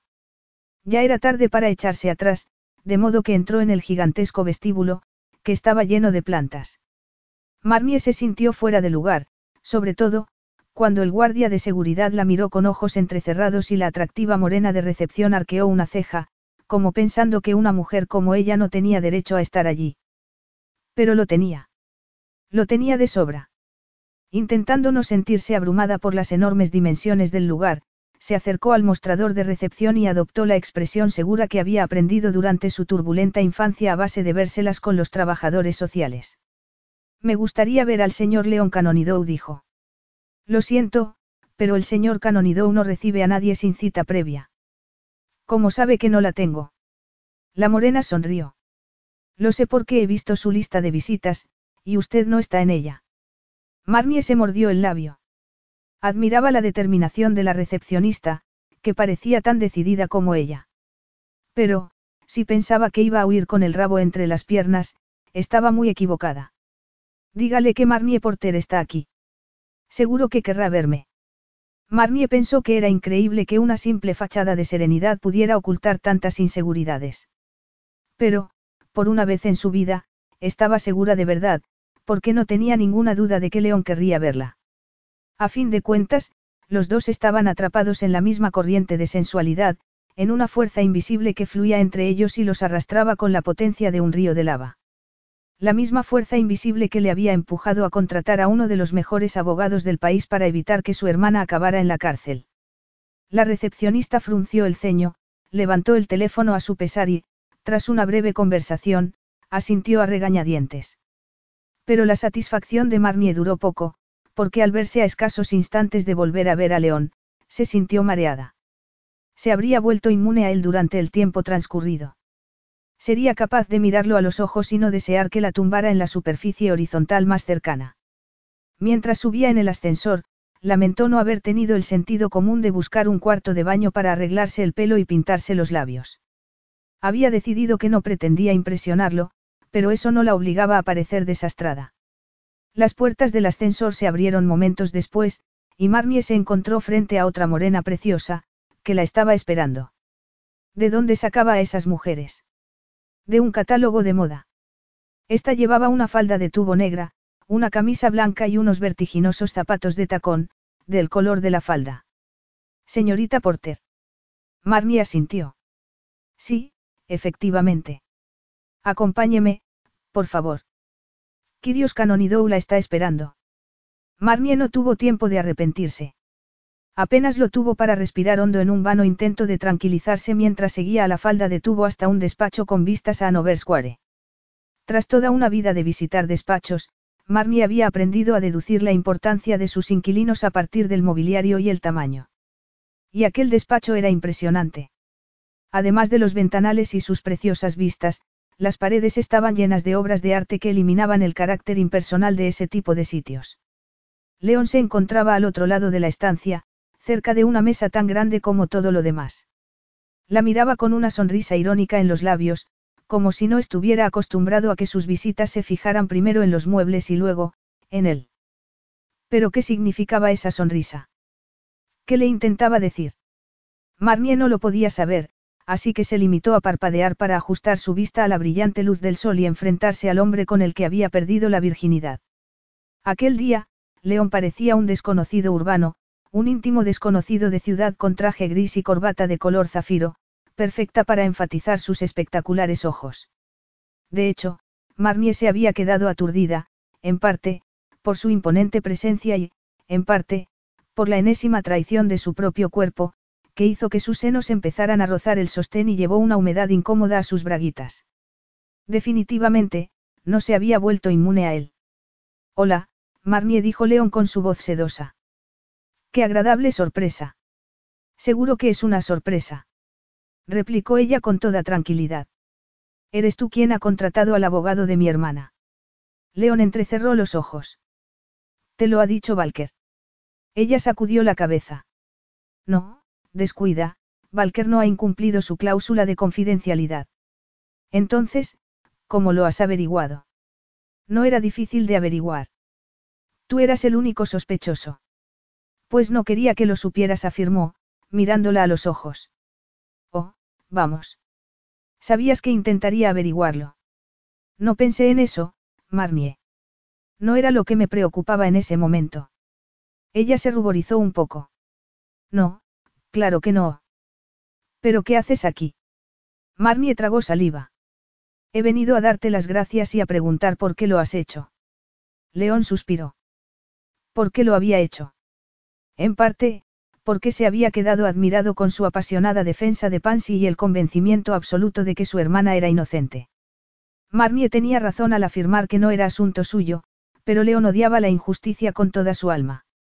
Era consciente del daño que podían causar los prejuicios, y el simple y puro hecho de no tener dinero suficiente para defenderse con éxito. Sin embargo, no había intervenido por simpatía hacia ella, sino por algo que le causaba una profunda e insidiosa frustración, por el deseo de volver a verla. Al principio, había intentado olvidarse de la sensual rubia, pero luego se había dado cuenta de que no podía y que, para empeorar la situación, pensaba en ella mucho más de lo necesario. Muchísimo más, para ser exactos. ¿Por qué la echaba tanto de menos? Quizá, porque Marnie Porter le había enseñado un mundo distinto, un mundo con el que no estaba familiarizado, uno donde todo jugaba en contra de la gente si tenían la mala suerte de haber nacido pobres. Él también había tenido una infancia difícil, pero había crecido con todo lo que pudiera desear, lo cual no significaba que hubiera sido feliz. A veces, el dinero no daba la felicidad. Su propia vida lo demostraba. En cualquier caso, su estratagema había funcionado, y Marnie volvía a estar con él. Llevaba un bolso colgado del hombro, y parecía incómoda con su funcionarial traje de chaqueta y falda que, irónicamente, avivó el deseo de León. Sería porque insinuaba las deliciosas curvas que ocultaba en lugar de ajustarse a ellas y gritar sus formas al mundo. Se habría convertido en una especie de pervertido tras robarle la virginidad. Por lo que tú me contaste respondió al fin. Estabas tan convencida de su inocencia y tan preocupada por su estancia en prisión que me afectó mucho. Odio la injusticia, y estaba en posición de ayudarte, de modo que te ayudé. Así como así. Él se encogió de hombros. Valker es un abogado de primera categoría, como ya habrás visto. Le pedí que estudiara el caso de tu hermana y, cuando llegó a la conclusión de que la iban a condenar, le rogué que lo investigara más a fondo, respondió León. Valker lo investigó, fue a ver a tu hermana y aceptó el caso. Para entonces, él también estaba convencido de su inocencia. Marnie frunció el ceño. Si no recuerdo mal, te dije que no quiero estar en deuda con nadie. Y no lo estás. Si te preocupa el dinero que Valker me ha cobrado, habla con alguna de mis ayudantes y dile que quieres pagar sus honorarios. Me da igual lo que tardes en pagarlos. No me importa, declaró. Pero sabes tan bien como yo que sería un gesto inútil, porque no necesito el dinero. Tengo mucho más del que puedo gastar. Pues haz obras de beneficencia. Ya las hago. Eso es lo que mi hermana y yo somos para ti. Una obra de beneficencia. León sonrió. Vaya, qué idea más interesante. ¿Cómo se podría llamar? Fondo de ayuda a las orgullosas Porter. Se burló. Ella apretó los labios en un intento de fingir desaprobación, pero soltó una risita a su pesar y consiguió que León se sintiera sorprendentemente satisfecho, como si el único objetivo de su vida fuera hacer reír a la difícil y voluptuosa peluquera.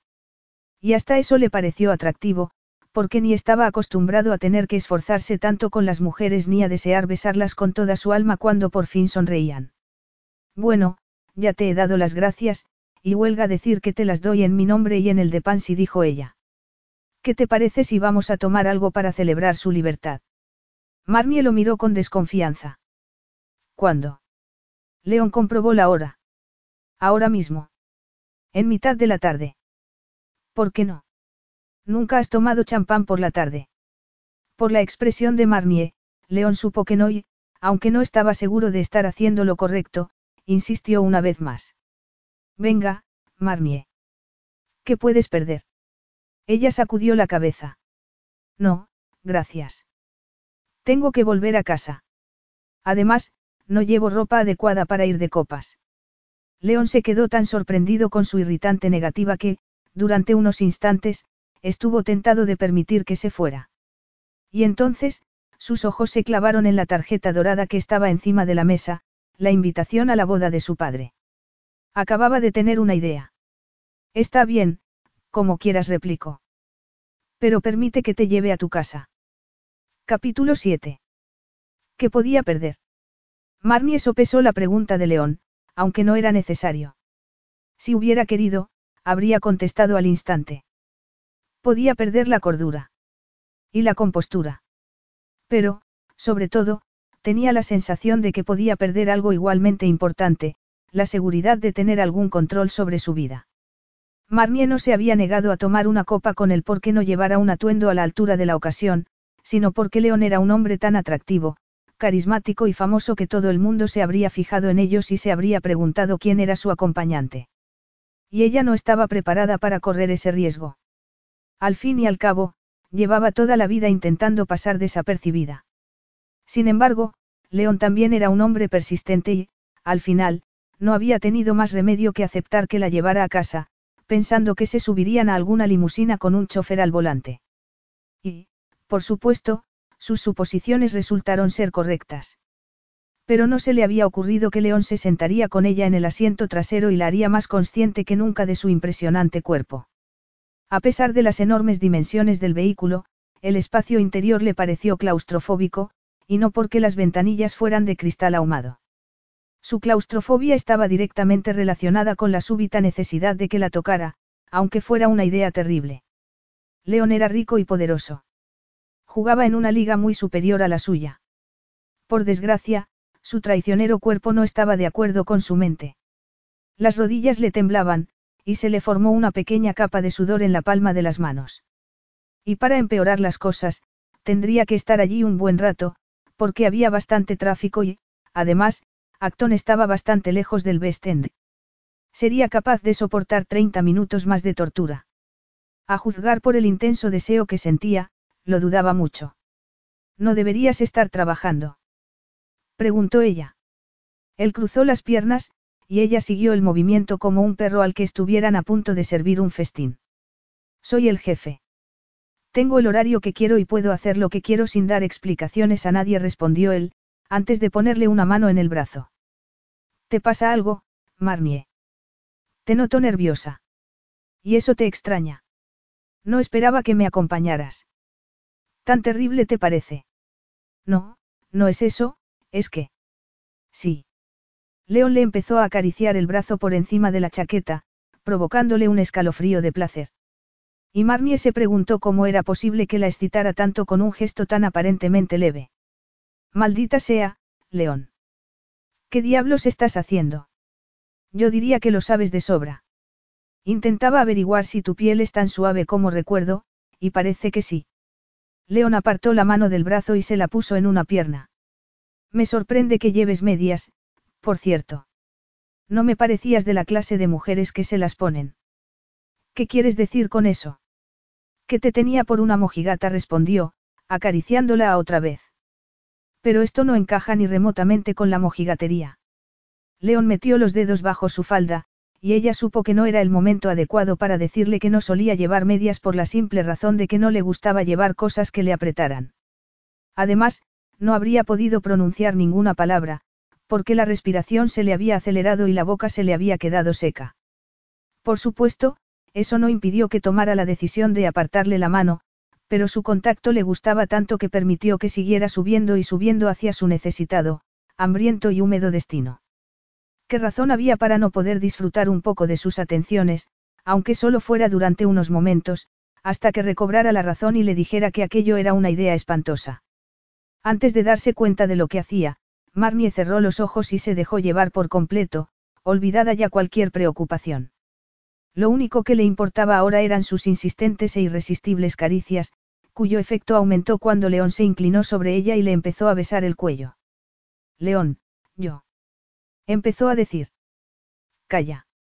Marnie se estremeció de nuevo y, entonces, abrió los ojos con terror.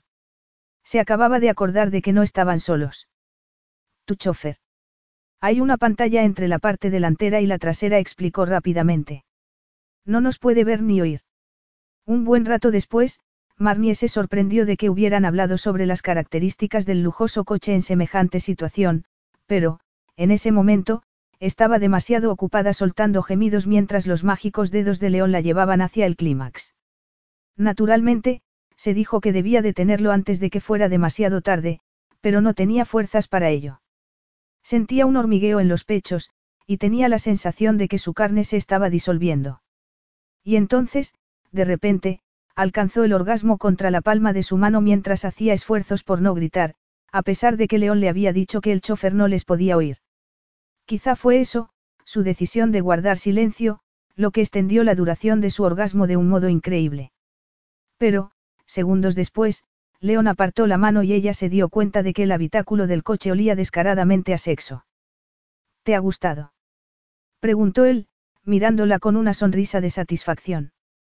Lo he odiado con toda mi alma. Marnie se apresuró a bajar la ventanilla, y una ráfaga de aire frío le sacudió al instante. León soltó una carcajada, pero su frustración era tan obvia que ella se atrevió a ser valiente por una vez y cerró una mano sobre su erección, que la fina tela de los pantalones no lograba disimular. León gimió y dejó que le tocara unos momentos. Luego, apartó su mano y la puso en el regazo de Marnie. No dijo, muy serio. ¿Es que no te apetece? Preguntó, confundida. ¿Tú qué crees, Marnie? Por supuesto que me apetece. Pero me temo que los orgasmos masculinos tienen consecuencias ligeramente más indiscretas que los orgasmos de las mujeres, respondió. Así, claro. Además, sería la primera vez que lo hago en el coche. Ella parpadeó, atónita. ¿Cómo? ¿Qué has dicho? Lo que has oído. Nunca he tenido un orgasmo aquí. De hecho, tampoco me había acostado con una desconocida en una playa, dijo él, para su asombro. No sé qué me haces, Marnier, pero logras que te desee con todas mis fuerzas. La vehemente declaración de León le resultó tan sorprendente como inquietante, y se giró hacia la ventanilla para que no notara su rubor. Solo entonces, se dio cuenta de que ya estaban en Shepherd's Bush, y se preguntó cómo era posible que el tiempo hubiera pasado tan deprisa. Sin embargo, el tiempo siempre parecía acelerarse cuando la gente se divertía. Y ella se había divertido más que en muchos años. Al girarse hacia él, se dio cuenta de que la estaba observando con detenimiento y de que sus ojos brillaban como diamantes en la penumbra de la limusina. Y entonces, se preguntó por qué no podían seguir con lo que habían empezado. Eran adultos, y darse placer no era ningún delito. Además, ella podía estar satisfecha, pero León debía de estar frustrado, a juzgar por la tensión de su rostro y, por otra parte, no podía negar que ardía en deseos de volver a tenerlo dentro de su cuerpo. De hecho, era lo que más deseaba. ¿Quieres tomar un café? Le preguntó. ¿Por qué no? El lujoso vehículo se detuvo instantes más tarde frente al edificio donde se alojaba, y a Marnie le pareció tan extraño como el hecho de que León la acompañara al interior. No estaba acostumbrada a tener un hombre cerca, y tampoco lo estaba a sentir su corazón desbocado ni a la urgente necesidad que ardía en ella cuando entraron en el estudio, cerraron la puerta y se empezaron a besar como si su vida dependiera de ello. Oh, León dijo ella, excitada. León le quitó la chaqueta con impaciencia y, a continuación, hizo lo mismo con la falda, que dejó caer al suelo. Marnie le imitó hasta en lo último, aumentando el montón de ropa que ya se acumulaba a sus pies. Liberada al fin de lo principal, León le quitó los zapatos, la sensata blusa blanca que había llevado a los juzgados, el sostén y las braguitas, que a pesar de no ser nada provocativas, le arrancaron un gemido hambriento. Luego, echó un vistazo a su alrededor, localizó el sofá y la tumbó en él. Solo faltaba que León se quitara la camisa, los pantalones y los calzoncillos, cosa que empezó a hacer de inmediato. No te muevas de ahí, le ordenó. A Marnie le costó bastante, porque no podía quedarse quieta. Su sentimiento de anticipación era tan acusado que hasta tenía ganas de frotarse contra el sofá. Tenía la sensación de que había pasado un siglo desde su noche en el Paramenios y, aunque León le acabara de conceder otro momento mágico en el asiento trasero del coche, quería algo mucho más íntimo que eso y lo quería ya. Por fortuna, no tuvo que esperar demasiado, como descubrió cuando él se le acercó con una mirada asombrosamente intensa, que la estremeció. Y solo entonces, al verlo magníficamente desnudo, Marnie cayó en la cuenta de que no había tenido ocasión de admirarlo de forma adecuada la última vez. Desde luego, el sol de la tarde era mucho más revelador que el firmamento cuajado de estrellas de la playa griega, y acentuaba los dorados contornos de su increíble cuerpo de tal manera que parecía una estatua que hubiera cobrado vida, con la gran diferencia de que era mucho más interesante que las de los museos. Eres precioso, se oyó decir. León le dedicó una mirada de inmensa satisfacción, y Marnie se sintió casi más satisfecha que él. ¿Y tú? replicó León. Marnie pensó que no, que ella no era preciosa, pero él se puso entonces a besarle los pezones como rindiendo homenaje a sus pechos, y se sintió verdaderamente preciosa. Cada gemido que emitía estaba lleno de fuego y de calor. Sus pezones estaban tan exquisitamente excitados que sus caricias la hacían vacilar entre el dolor y el placer y, cuando él le metió una mano entre las piernas y empezó a frotar otra vez su punto más sensible, Marnie se supo perdida. Estaba al borde del orgasmo. Momentos más tarde, León se puso un preservativo y la penetró con una larga y suave acometida. Ella se quedó quieta mientras su cuerpo se acostumbraba de nuevo al tamaño de su miembro, admirando la expresión de concentración de su amante. Fue algo increíble, todo lo que había imaginado que sería. Pero también fue muy rápido, porque llegó al clímax enseguida, incapaz de creer que se pudiera tardar tan poco tiempo, y aún estaba en los ecos del placer cuando León gritó y dijo algo en griego. Al cabo de unos momentos, él rompió el silencio. ¿Dónde está el dormitorio? Ella sonrió. Esto es el dormitorio. Ya, bueno, pero me refiero a la cama. Estás tumbado en ella. ¿Cómo? León se incorporó y frunció el ceño. Es un estudio. Todo está en esta habitación, cocina incluida. Menos el cuarto de baño, que está en el vestíbulo, le explicó. Nunca habías visto un sofá cama, León. Si tuviera fuerzas, te enseñaría a abrirlo. Aunque no lo creas, tiene la más minúscula de las camas dobles. León rompió a reír. Efectivamente, era la primera vez que veía un sofá cama. Y, desde luego, tampoco había estado nunca en una casa donde la cocina y el dormitorio coincidieran en el mismo espacio. Enséñamelo dentro de un rato, cuando nos cansemos de estar aquí.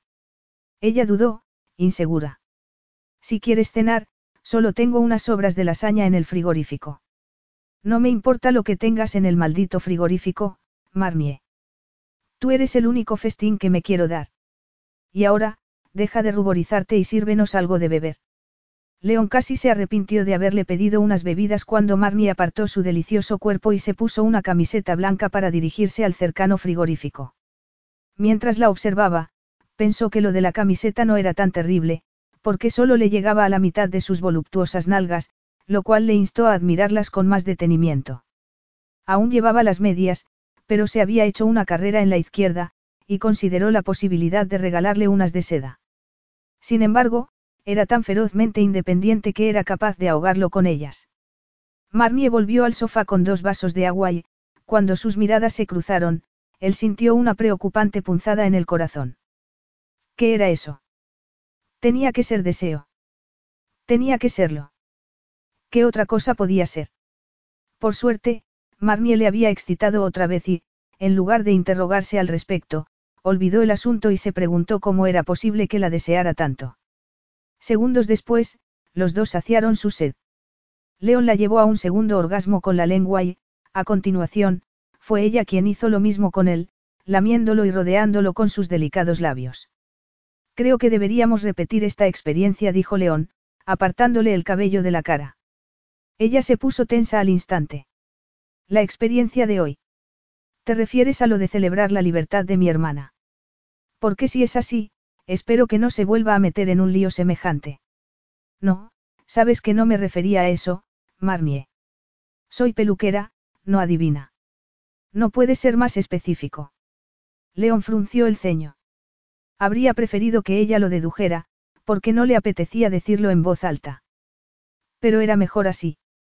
De ese modo, Marnie no malinterpretaría sus sentimientos ni les daría una importancia excesiva. Me refiero a verte de nuevo cuando esté en Londres. ¿Para hacer el amor?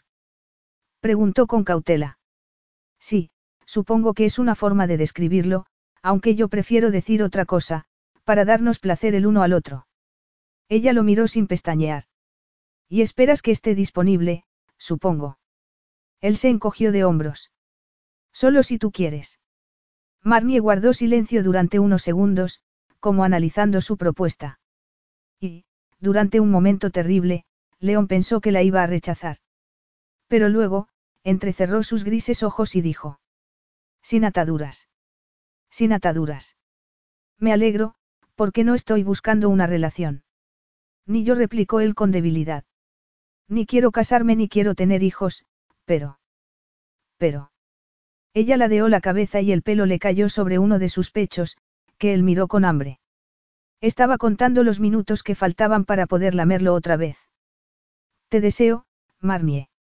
Pareces un poco aturdido, León dijo con sorna. ¿Qué te pasa? Acabo de aceptar tu propuesta. Es que no he sido suficientemente entusiasta. Es que estás acostumbrado a que las mujeres se aferren a ti como lapas cuando les propones eso. Sí, más o menos. Pues yo acabo de hacerlo. León sonrió.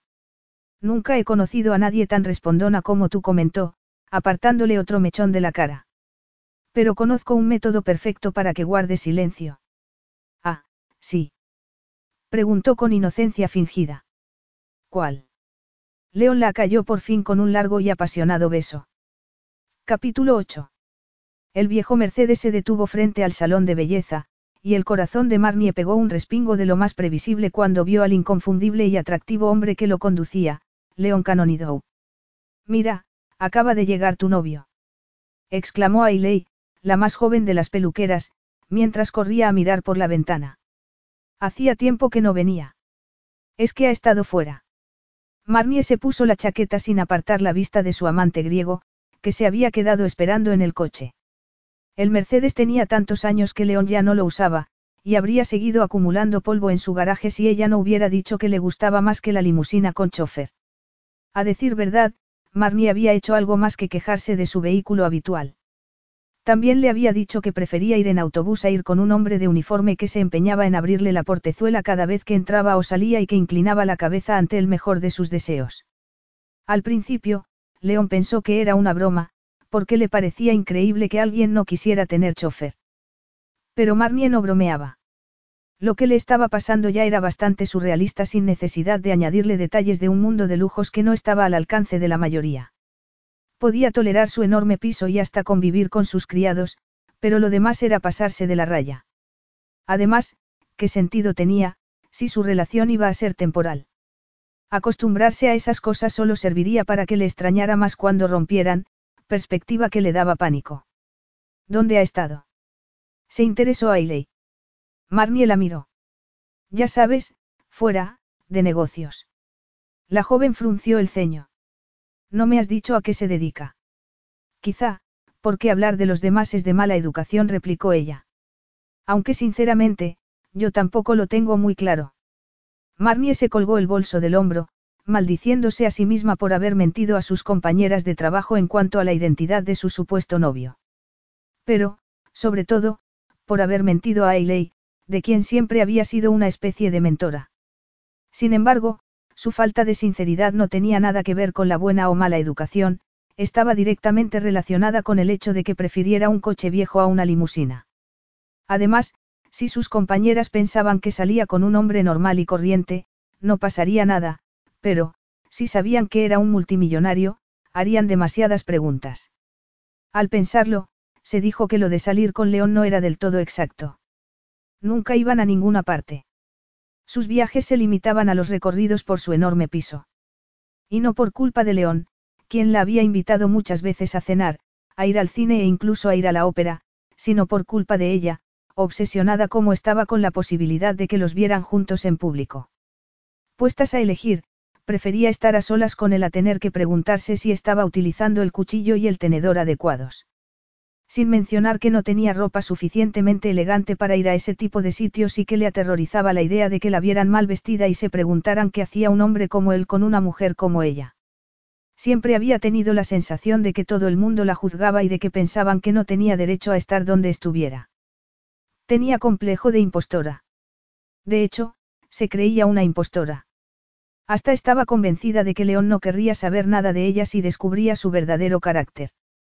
Ese era el quid de la cuestión, el miedo que se agazapaba en lo más profundo de su mente, la inseguridad sobre su propia forma de ser. Y no solo eso. Su trasiego infantil por las casas de acogida había sembrado en ella la sombra de una duda terrible, la de no ser suficientemente buena y, por supuesto, la de no serlo para un hombre del calibre de León. Sin embargo, ocultarse en el lujoso piso de su amante la mantenía a salvo de especulaciones ajenas, y Marnie adoraba la seguridad. La única persona que sabía la verdad sobre León era Pansy, que desaprobaba abiertamente su relación. Y, por si eso fuera poco, estaba tan preocupada por ella que ahora se comportaba como si fuera la hermana mayor, es decir, como si hubieran intercambiado sus papeles. Por eso me sacó de la cárcel. Para meterse en tus braguitas. Le había dicho un día. Sabes que tiene reputación de mujeriego, ¿verdad? Le he estado investigando en Internet. Ni yo misma me habría atrevido a soñar con un hombre semejante. Y eso que tengo más experiencia que tú.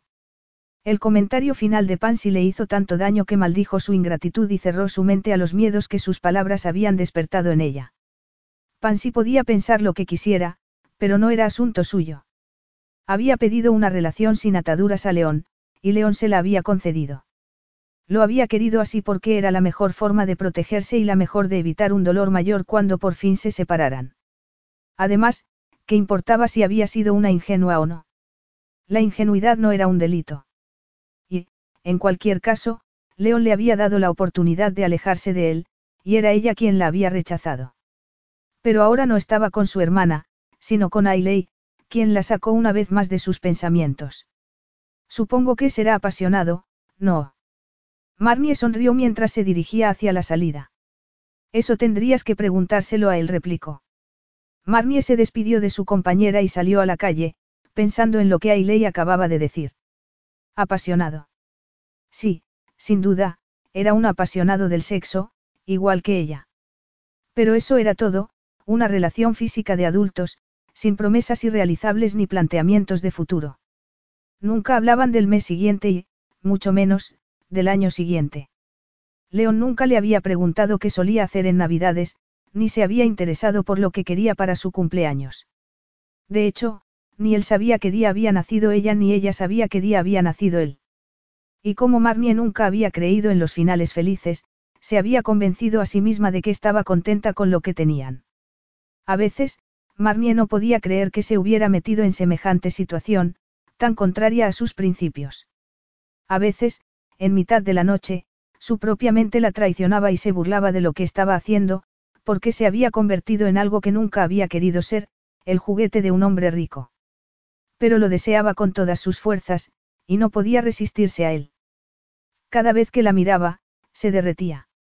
Cada vez que la tocaba, ardía como una tea. Había bajado las defensas que había levantado a lo largo de su vida, y era consciente de que se había puesto en una situación vulnerable. Pero Marnie creía que, mientras fuera capaz de compartimentarlo todo, de poner sus sentimientos por un lado y el placer por el otro, no correría ningún riesgo. Cuando llegó al coche, Ailey aún estaba mirando por la ventana, lo cual no impidió que ella abriera la portezuela del vehículo ni que su corazón se acelerara cuando él le dedicó una lenta y sensual sonrisa. Hola dijo León. Hola dijo ella. Marnie entró, cerró la portezuela y se puso el cinturón de seguridad que pronto se había acostumbrado a ser amante de un rico. León le apretó suavemente una pierna y la miró a los ojos, arrancándole un escalofrío de placer. Sin embargo, no la besó ni hizo demostración alguna de que la hubiera echado de menos, porque a León Canonidou le disgustaban las demostraciones públicas de afecto. Casi tanto como le disgustaban el compromiso emocional y el matrimonio. Al pensarlo, Marnie se dio cuenta de que no sabía por qué y de que nunca se lo había preguntado. Su relación no era de esa clase. No compartían sus secretos más profundos. Pero tampoco le importaba. A fin de cuentas, tenía lo que había querido tener. ¿O no? Damos una vuelta. Preguntó él, arrancando. He pensado que podemos ver la puesta de sol en la zona del río y quizá, tomarnos una copa. El fresco día de septiembre se estaba acabando, pero aún había luz suficiente para que Marnie notara la tensión de sus labios. Estaría cansado por su vuelo. Sería el típico problema de desfase horario. No es necesario, replicó ella. Pareces cansado, y yo llevo todo el día de pie. Él no dijo nada. ¿Por qué no vamos a tu casa? Continuó Marnie. Está bien, iremos a mi casa, dijo él mientras lanzaba una mirada al retrovisor. ¿Qué tal te ha ido hoy? Marnie se puso las manos en el regazo y empezó a hablar. Al principio, despacio y luego, a medida que avanzaba, deprisa y con comentarios irreverentes sobre algunas clientas del salón de belleza, a las que imitaba tan bien que le hizo sonreír. En el fondo, estaba agradecido de que hubiera rechazado la idea de dar una vuelta, porque el viaje le había dejado sin energía y así, además, seguía preocupado con el fin de semana que le esperaba. Hacer el amor era una perspectiva mucho más interesante. Entre otras cosas, porque siempre le relajaba. Tras llegar al garaje del edificio, aparcaron y subieron en el ascensor, que les llevó directamente a su piso. Mientras Marnie se quitaba la chaqueta, él la miró y sintió un acceso de deseo, aunque no por la prenda, que era bastante fea. Por debajo, llevaba una blusa algo arrugada, una falda y unos zapatos cuyo atributo positivo era su apariencia de ser cómodos. Pero se había dejado el pelo suelto, como le gustaba a él, y le pareció la criatura más sexy del mundo. Nunca entendería cómo le gustaba tanto una mujer que vestía como una secretaria antigua de avanzada edad.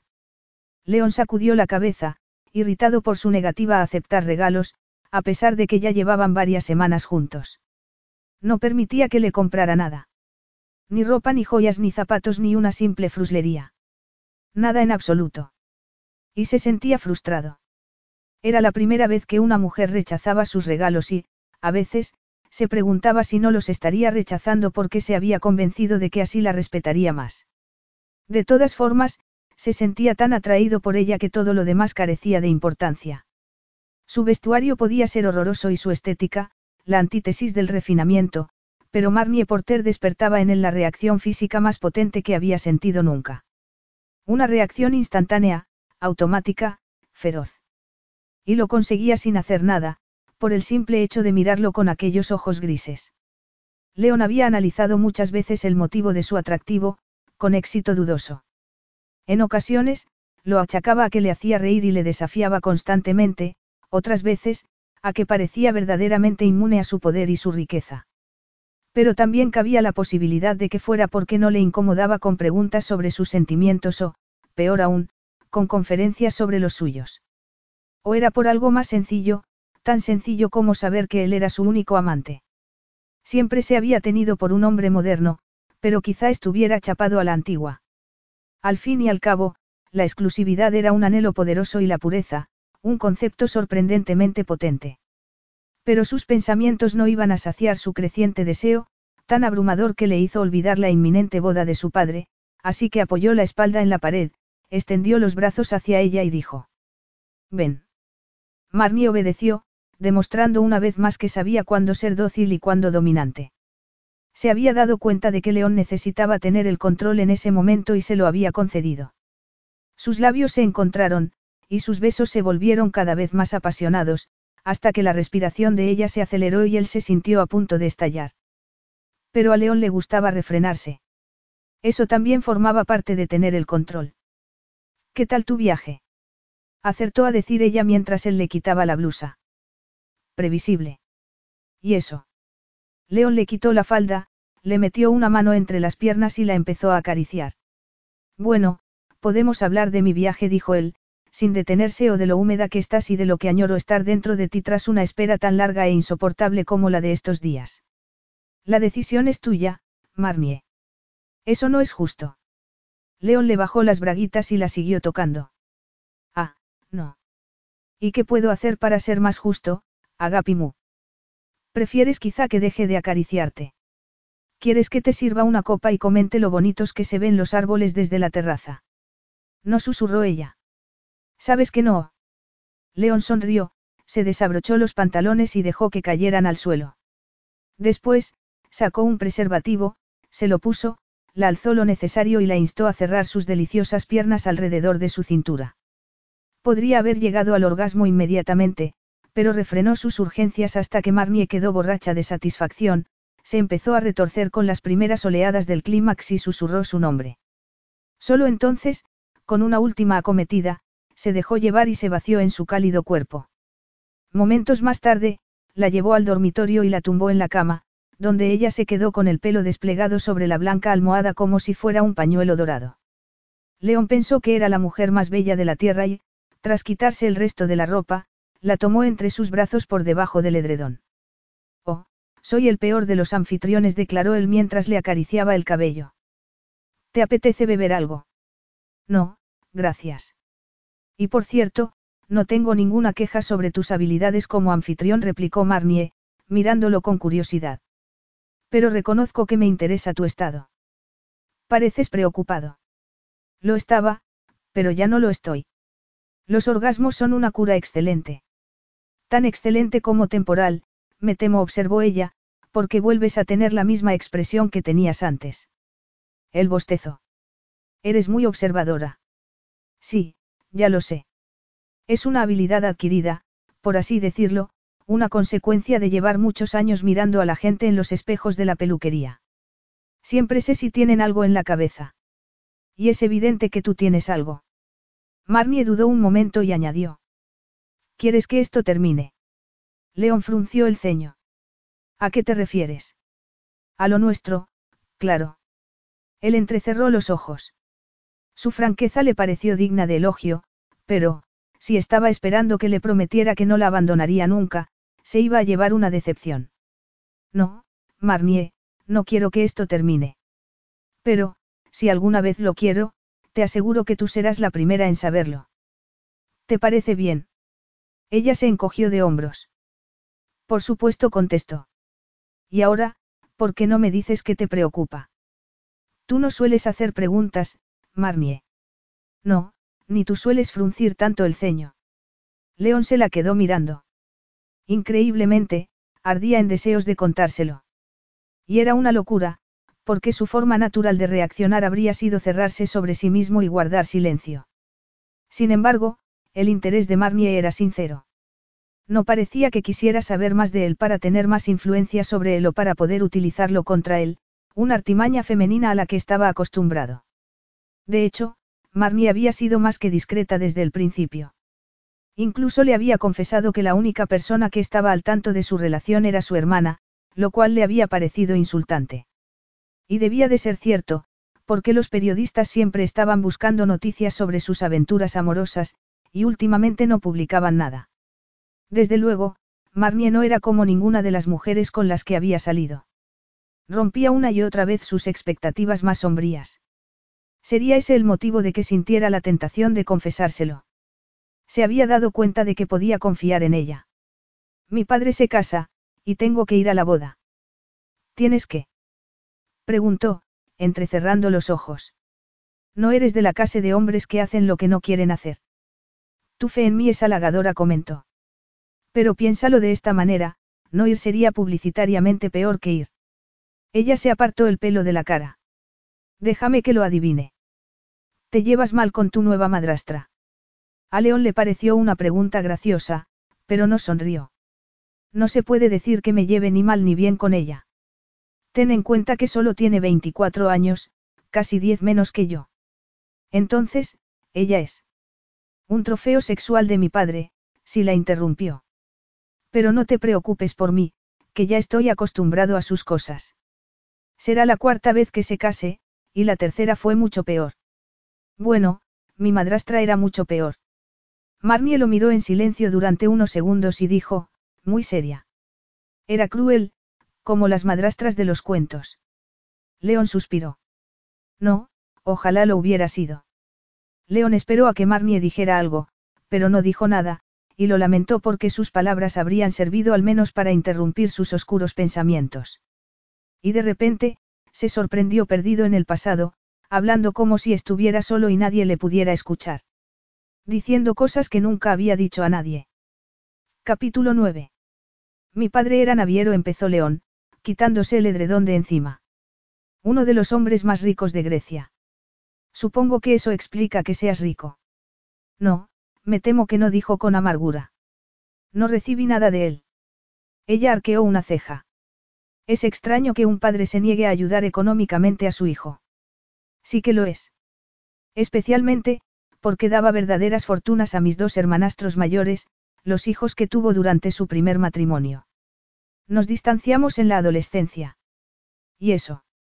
León se encogió de hombros. Es una historia larga.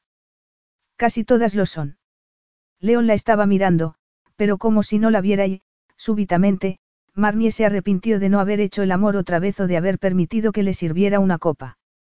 Acababa de chocar con una de las consecuencias negativas de saber más cosas de alguien, descubrir algo desagradable.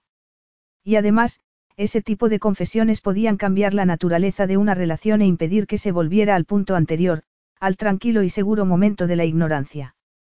Incluso era posible que, después de haberse confesado, León quisiera saber más cosas de ella. Un riesgo que no se podía permitir. Angustiada, pensó que lo mejor que podía hacer era detener la conversación, poner alguna excusa y marcharse en busca de unas bebidas o algo por el estilo, con la esperanza de que él lo hubiera olvidado todo a su regreso. Pero ya era tarde. Marnie notó el brusco roce de su pierna cuando León cambió de posición y se giró hacia ella con una expresión que no había visto nunca, dura como el granito. Mi madre falleció cuando yo tenía 16 años. Lo siento mucho, dijo con delicadeza. ¿Qué pasó? Tenía cáncer, y su situación empeoró porque no me lo quería decir. Fingió que no le pasaba nada hasta el final, cuando me enteré. Ella respiró hondo. Sí, los padres suelen tomar esas decisiones cuando sus hijos son muy jóvenes. Intentan protegerlos de la verdad, y no se dan cuenta del daño que hacen. Pero tu padre no te dijo nada. Es que estaba de acuerdo con ella. Él sacudió la cabeza. No, no se trataba de eso. Ni siquiera se hablaban. Sencillamente, no estaba nunca con nosotros y, a decir verdad, no creo que le importara su situación, respondió, nuevamente con amargura.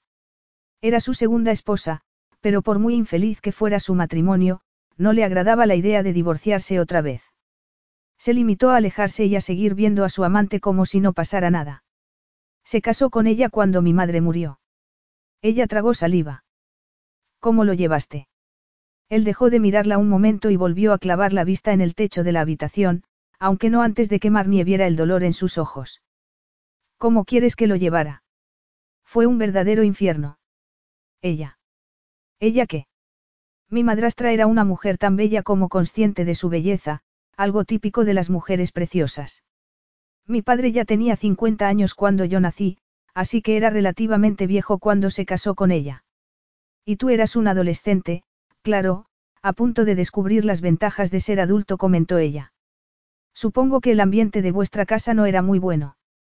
Era tóxico, con corrientes ocultas por todas partes. No hay que ser muy listo para saber lo que pasó. O más bien, lo que mi madrastra quiso que pasara. A Marnie se le encogió el estómago. Te deseaba. Él asintió. Oh, sí, desde luego que me deseaba. Y fue una forma particularmente invisible de seducción, llevada en total secreto. Se pasaba la lengua por los labios cuando me miraba, y me miraba mucho. Nadie sabía lo que estaba pasando. Nadie salvo yo mismo, por supuesto. Por eso desprecio a las mujeres que abusan de su poder sexual. Lo comprendo de sobra. En cualquier caso, empecé a ausentarme tanto como podía. Pero mi padre se dio cuenta, y quiso saber por qué. Y no se lo podías decir. Claro que no. Le habría destrozado. Habría aplastado su orgullo, y yo no le odiaba tanto como para hacerle eso, le confesó. Además, no creo que me hubiera creído. Y yo me sentía un extraño en mi propia casa, como si estuviera dañando el santuario de su hogar, una sensación que mi padre reforzó con su actitud hacia mí. Marnie guardó silencio. Quién sabe, puede que yo le recordara demasiado a mi madre. O puede que sospechara lo que su esposa estaba haciendo. No lo sé. Solo sé que estaba tan obsesionado con ella que no le importaba nada más. Y decidí que nunca sería como él. Las palabras de León la incomodaron, pero Marnie se recordó que no estaban hablando ni de ella ni de sus temores sobre la relación que mantenían. El síndrome de los leones jóvenes, dijo ella. Los machos mayores los expulsan de la manada. Sí, supongo que sí. ¿Y qué hiciste? Tomé el camino de tantos hijos desencantados y me fui al extranjero. En mi caso, a Chicago, donde hay una comunidad griega bastante grande, respondió. Encontré trabajo y a un mentor que me dijo lo que tenía que hacer. Y con su apoyo, acabé teniendo suerte. Una afirmación bastante modesta por tu parte, León. ¿Insinúas que la modestia no es lo mío? Preguntó con humor. Ni mucho menos. Dijo con ironía. Pero imagino que te has reconciliado con tu padre. De lo contrario, no irías a su boda. Él se volvió a encoger de hombros. En teoría, sí. Aunque nunca rompimos por completo, porque habría provocado habladurías y yo no quería dañar el buen nombre de la familia. Nos hemos visto varias veces a lo largo de los años, pero nunca en su casa. Obviamente, yo no quería coincidir con su mujer, declaró. Las cosas mejoraron algo cuando se divorció de ella por sus infidelidades. Y luego supe que se iba a casar con una mujer de veintitantos, casi sesenta años más joven que él. Pero quiere que asistas a la boda. Sí. ¿Y tú no quieres ir? Él arrugó la nariz. ¿Tú qué crees? Creo que tu conciencia te obliga. Es un hombre mayor, y es posible que tu presencia signifique mucho para él. León se puso tenso, sorprendido otra vez por su percepción innata, siempre carente de juicios de valor. Había escuchado su confesión sin someterle a un torrente de preguntas. Era como si se hubiera metido en una piscina sin provocar una sola onda. Como si todo lo que le había dicho se hubiera esfumado sin dejar huella. Al pensarlo, se dijo que Marnie era la persona ideal para llevarla de acompañante. Además, sería un soplo de aire fresco en la vieja mansión, una persona inocente y directa, sin fondo alguno de avaricia o codicia. Una persona honrada y de fiar, con quien podría divertirse cada que surgiera la ocasión. Llevó una mano a su pálido pelo y le hizo un bucle en un mechón, que quedó perfecto contra su preciosa cara. ¿Quieres venir conmigo? Ella parpadeó. ¿A dónde? A Siros, a la boda de mi padre. A la boda de una jovencita con el hombre que tantos problemas te ha causado.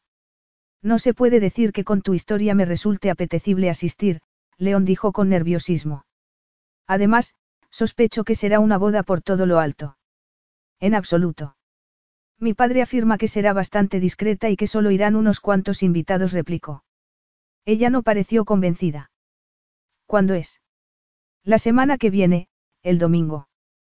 Podríamos tomar un avión el martes y volver el lunes. Pero no es necesario que nos quedemos en Siros. Acabo de comprar una propiedad en Tesalónica, y creo que te gustaría. Estoy segura de ello, pero el sábado tengo que trabajar. León entrecerró los ojos. La mayoría de las mujeres habrían estado encantadas de ir a la famosa mansión de los Canonidou, y la negativa de Marnie solo sirvió para potenciar el deseo de que la acompañara. Distraídamente, le acarició un pecho y dijo. Bueno, estoy seguro de que. ¿De qué, León? Lo interrumpió, apartándole la mano. ¿Crees que puedo dejarlo todo cuando a ti te convenga? No tienes ni idea de cómo funciona un salón de belleza. Tengo una lista de clientes que me he ganado a lo largo de los años, y no voy a arriesgar mi posición por una invitación de última hora. Una invitación de última hora. Repitió él. ¿Cómo la describirías si no? No me lo has dicho con varias semanas de antelación, precisamente. León le puso una mano en una pierna y empezó a ascender hacia su sexo, logrando que cambiara de actitud. Si estuviera dispuesta a ir. Sí. Tendría que ser el sábado, cuando termine de trabajar. Eso no es un problema. Podemos volar esa misma noche. Nunca has subido a mi avión, ¿verdad? No, nunca, aunque tampoco se puede decir que lo esté deseando. Me sorprendes. El tamaño del avión de un hombre suele volver locas a las mujeres, dijo él con voz sensual. Eres incorregible. Lo soy. Desde luego. León le dio un beso en los labios. Tendrás que permitir que te compre ropa para la boda. No. Sí insistió con suavidad. Ya sabes lo que pienso de que me regales cosas. Dudo que pueda olvidarlo, Marnie dijo con sorna. Pero esto es distinto. ¿Por qué? ¿Por qué me he visto fatal? León eligió sus palabras con cuidado. Porque, de lo contrario, te sentirías fuera de lugar. Y llamarías la atención, cosa que no te gusta, le recordó. Marnie se calló, como si estuviera sopesando sus opciones y, al cabo de unos instantes, dijo. Vale, pero no pienso ir a una de esas boutiques de lujo donde las dependientas te miran de arriba abajo como si olieras mal. Él sonrió. Había cosechado algo parecido a un triunfo. Por supuesto que no, Marnie. No quiero que hagas nada que no quieras hacer. Capítulo 10. Marnie se quedó helada al ver el montón de cajas y bolsas que estaban en el suelo del vestidor de León, quien clavó en ella sus ojos azules mientras ella se quitaba la chaqueta y la dejaba en el respaldo de una silla. ¿Qué es eso? preguntó, perpleja. Echa un vistazo y lo verás. Ella miró los objetos con tanta desconfianza como si fueran bombas, porque sabía perfectamente lo que contenían, ropa y complementos para asistir a la boda de su padre, que ahora no tenía más remedio que aceptar. Al principio, Marnie se había dicho a sí misma que la oferta de León tenía sentido, porque era verdad que no quería causar una mala impresión, pero ahora, se sentía como si no pudiera respirar. Sería porque aceptar sus regalos cambiaría el sutil equilibrio de poder de su relación. O se estaba engañando a sí misma al pensar que León siempre había sido el más poderoso de los dos. No estaba segura, pero tenía la impresión de haber cruzado una línea y de que las fronteras entre ellos empezaban a estar borrosas. León le había sugerido que eligiera la ropa ella misma, y se había negado con la excusa de que el trabajo no le dejaba tiempo libre. Pero no había sido por eso, sino porque no habría sabido qué comprar. ¿Qué pasaría si rompía alguna norma de etiqueta y se presentaba con algo espantosamente inaceptable? Además, no soportaba la idea de entrar en una tienda y pagar con la tarjeta de un hombre rico. Se habría sentido fatal. Se habría sentido una mantenida. Las cosas habrían sido distintas si le hubiera podido pedir a Pansy que la acompañara, porque su hermana era mucho más segura que ella, aunque tuviera unos gustos radicalmente opuestos.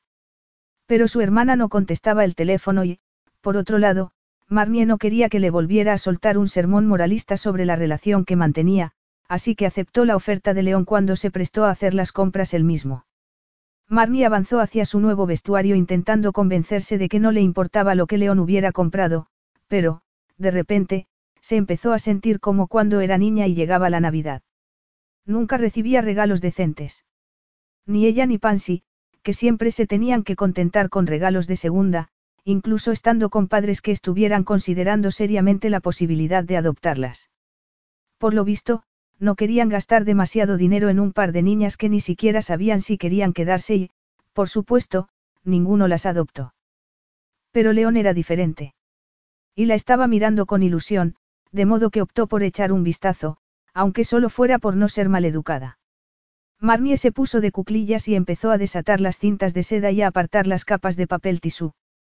Había varios vestidos de día, un par de blusas, unas cuantas camisetas, unos vaqueros de color azul claro, una falda de corte verdaderamente bonito, un caftán, unas sandalias y un bañador, todo ello, con los accesorios correspondientes.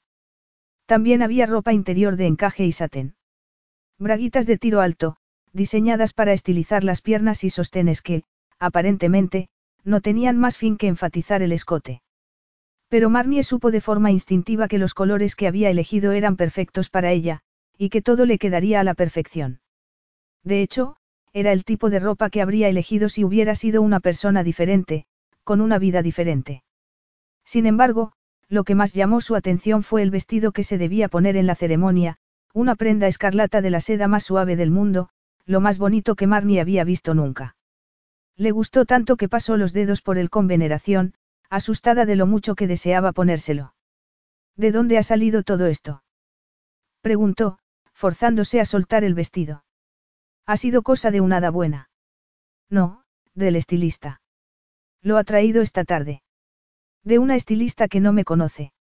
Dijo, arqueando las cejas. Debe de ser increíblemente perceptiva. Perceptivo, querrás decir. Es un hombre. Ah, vaya. ¿Y cómo sabía mis tallas? Le di tus medidas. Ni siquiera sabía que conocieras mis medidas. León sonrió. Bueno, digamos que tengo buen ojo para las dimensiones. Marnie tuvo un acceso de celos y, aunque no quería que él se diera cuenta, fue incapaz de contenerse. Deduzco que habrás comprado muchas prendas a tus incontables amantes. No, te equivocas, dijo él. Y desde luego, nunca me había tomado la molestia de buscar al mejor estilista del gremio para explicarle lo que en mi opinión necesitabas. ¿Y qué era? León la miró de arriba abajo. Cosas preciosas que no fueran demasiado reveladoras, porque tienes una modestia natural que, además, me gusta. Me gusta mucho, le confesó él, con voz ronca. Puede que esté chapado a la antigua, pero la modestia es un arte moribundo y más que infravalorado. Aunque sigo sin entender por qué te empeñas en taparte tanto, cuando tienes el cuerpo más bonito que he visto en toda mi vida. Marnie se sintió profundamente halagada, y se puso a mirar en una de las bolsas sin más intención que ocultar su súbito rubor. León la había presentado como si fuera la quinta esencia de todo lo bueno e inocente del mundo, pero la mujer de la que estaba hablando era una ficción. Que hubiera perdido la virginidad con él no significaba que fuera una especie de santa. Al pensarlo, Marnie se empezó a preocupar, y se preguntó hacia dónde iba su relación. Desde que había aceptado su invitación a la boda, se sentía como si estuviera entrando en aguas peligrosas y se acercara rápidamente al inevitable dolor de la ruptura, porque ninguno de los dos había dicho que aquello fuera a durar para siempre.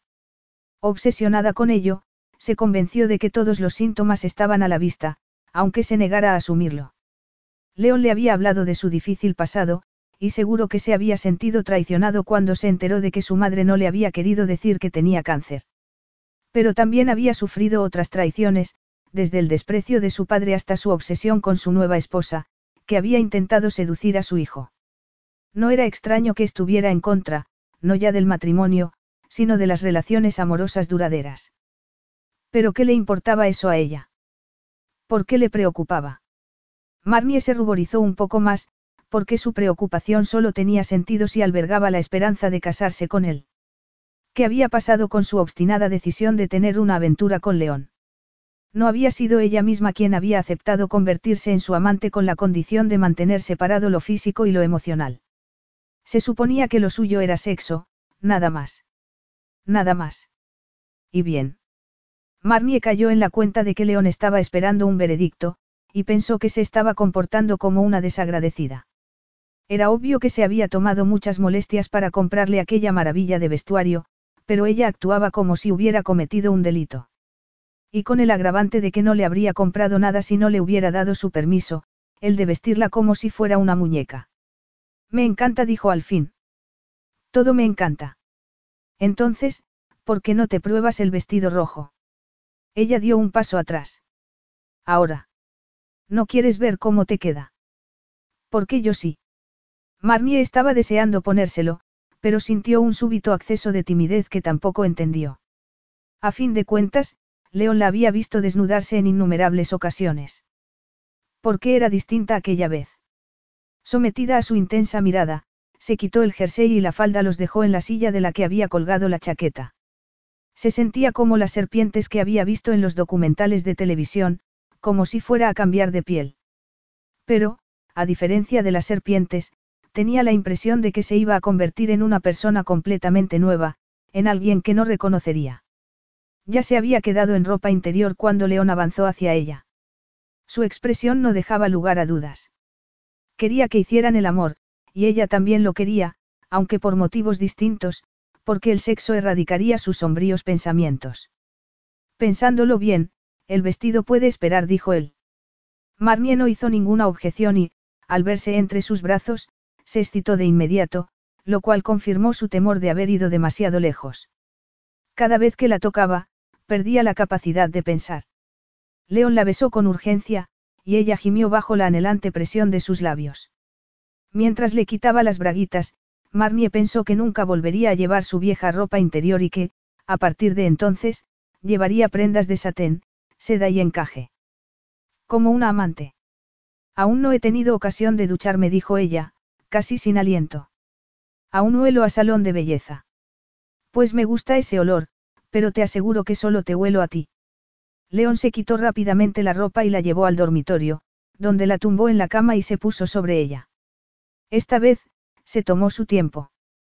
La acarició sin prisas, sabiendo exactamente cómo le gustaba que la tocaran y, al cabo de unos instantes, Marnie le hizo ver que le quería dentro. Sin embargo, él hizo caso omiso de sus ruegos y siguió lamiendo una y otra vez hasta llevarla al orgasmo con su lengua. ¡Ah! gritó ella. León la penetró cuando Marnie aún estaba en los espasmos del clímax, y ella debió de decir algo halagador, porque la miró con intensidad, con esa intensidad que siempre conseguía que se sintiera más cerca de él que ninguna de las personas a las que había conocido. Oh, León dijo, emocionada. ¿Qué ocurre, Marnie? Preguntó él, burlándose. Ella cerró los ojos, se cayó las tiernas palabras que amenazaban con surgir de sus labios y se concentró en el placer, hundiendo la cabeza en su cuello y aferrándose a sus hombros. Momentos después, llegó a un segundo orgasmo, al que se sumó él con el sonido incomprensible que siempre hacía en esa situación, y que ya se había convertido en algo maravillosamente familiar para ella. Los minutos posteriores fueron de silencio y, cuando León lo rompió, fue para hacerle una pregunta. ¿Dónde han quedado tu modestia y tu timidez, Marnie? Ella sonrió. No sé si lo de la modestia y la timidez me describe muy bien. La gente suele decir que soy una bocazas. Porque a veces lo eres, afirmó León, apartándole un mechón de la mejilla. Pero también puede ser muy reservada, y me preguntó por qué. Marnie sintió el deseo de levantarse y salir corriendo.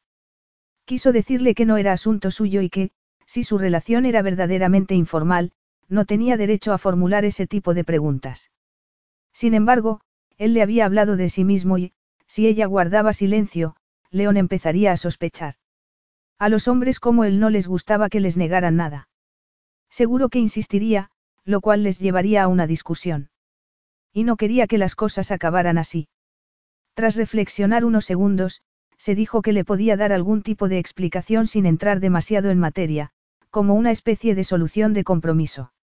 No conoces a mi hermana, ¿verdad? No, aunque he visto una foto suya. Entonces, te habrás dado cuenta de lo que guapa que es. Sí, he notado que se viste de forma llamativa, replicó, encogiéndose de hombros. Pero no creo que sea ni la mitad de guapa que tú. Oh, vamos, León. No es necesario que me halagues por el simple hecho de que acabemos de hacer el amor. No somos gemelas idénticas, y la belleza es algo bastante relativo. Un centímetro más o un centímetro menos puede marcar la diferencia. Pansy siempre ha tenido mejor figura y ojos más grandes que yo. De hecho, fue ella quien. Dejó la frase sin terminar, y él preguntó. ¿Qué ibas a decir? No importa. Puede que importe. La firme y suave voz de León tuvo el efecto de una tela de araña, y ella se supo atrapada al instante. Sobre todo, porque en ese momento se sentía segura y protegida. Como te dije, pasamos mucho tiempo en el sistema público de acogida. Sí, ya lo sé, porque tu madre. Porque mi madre murió lo interrumpió. No teníamos otros familiares y, por aquel entonces, el sistema público dejaba bastante que desear, aunque es posible que haya mejorado. Atraía al tipo de personas que podían tener intereses indecorosos, por así decirlo. Y como puedes imaginar, siempre intenté. Proteger a Pansy, claro, dijo él. Supongo que hiciste todo lo posible para ocultar su incipiente sexualidad a esos canallas. Marnie lo miró con perplejidad. ¿Cómo lo has adivinado? Es bastante obvio, respondió. Tan obvio como que te acostumbraste a ocultar tu cuerpo, que enseñaste lo mismo a tu hermana y que ella se reveló en cuanto pudo cuidar de sí misma. Sin embargo, tú seguiste con la misma costumbre, lo cual me recuerda una cosa que siempre me ha sorprendido. ¿Cuál? Que llevaras ese bikini naranja cuando te conocí. Ah, vaya. Me lo regalaron mis compañeras de trabajo de Londres, en plan broma. Si no hubiera sido por eso, me habría puesto uno de mis pocos sensuales bañadores, y no sé si me habrías invitado a cenar en ese caso. Él se encogió de hombros. Sinceramente, yo tampoco lo sé. No voy a negar que me sentí intensamente atraído por el estímulo de tu apenas tapado cuerpo, pero tampoco puedo negar que surgió una chispa entre nosotros cuyo origen no era de carácter exclusivamente físico, Marnie. Y esa chispa no se ha apagado. Marnie apretó los labios, intentando ocultar su reacción. Ardía en deseos de darle las gracias por lo que acababa de decir, pero sus palabras habían avivado su esperanza, que podía tener consecuencias desastrosas. La atracción sexual no era tan especial. Era algo fugaz, efímero.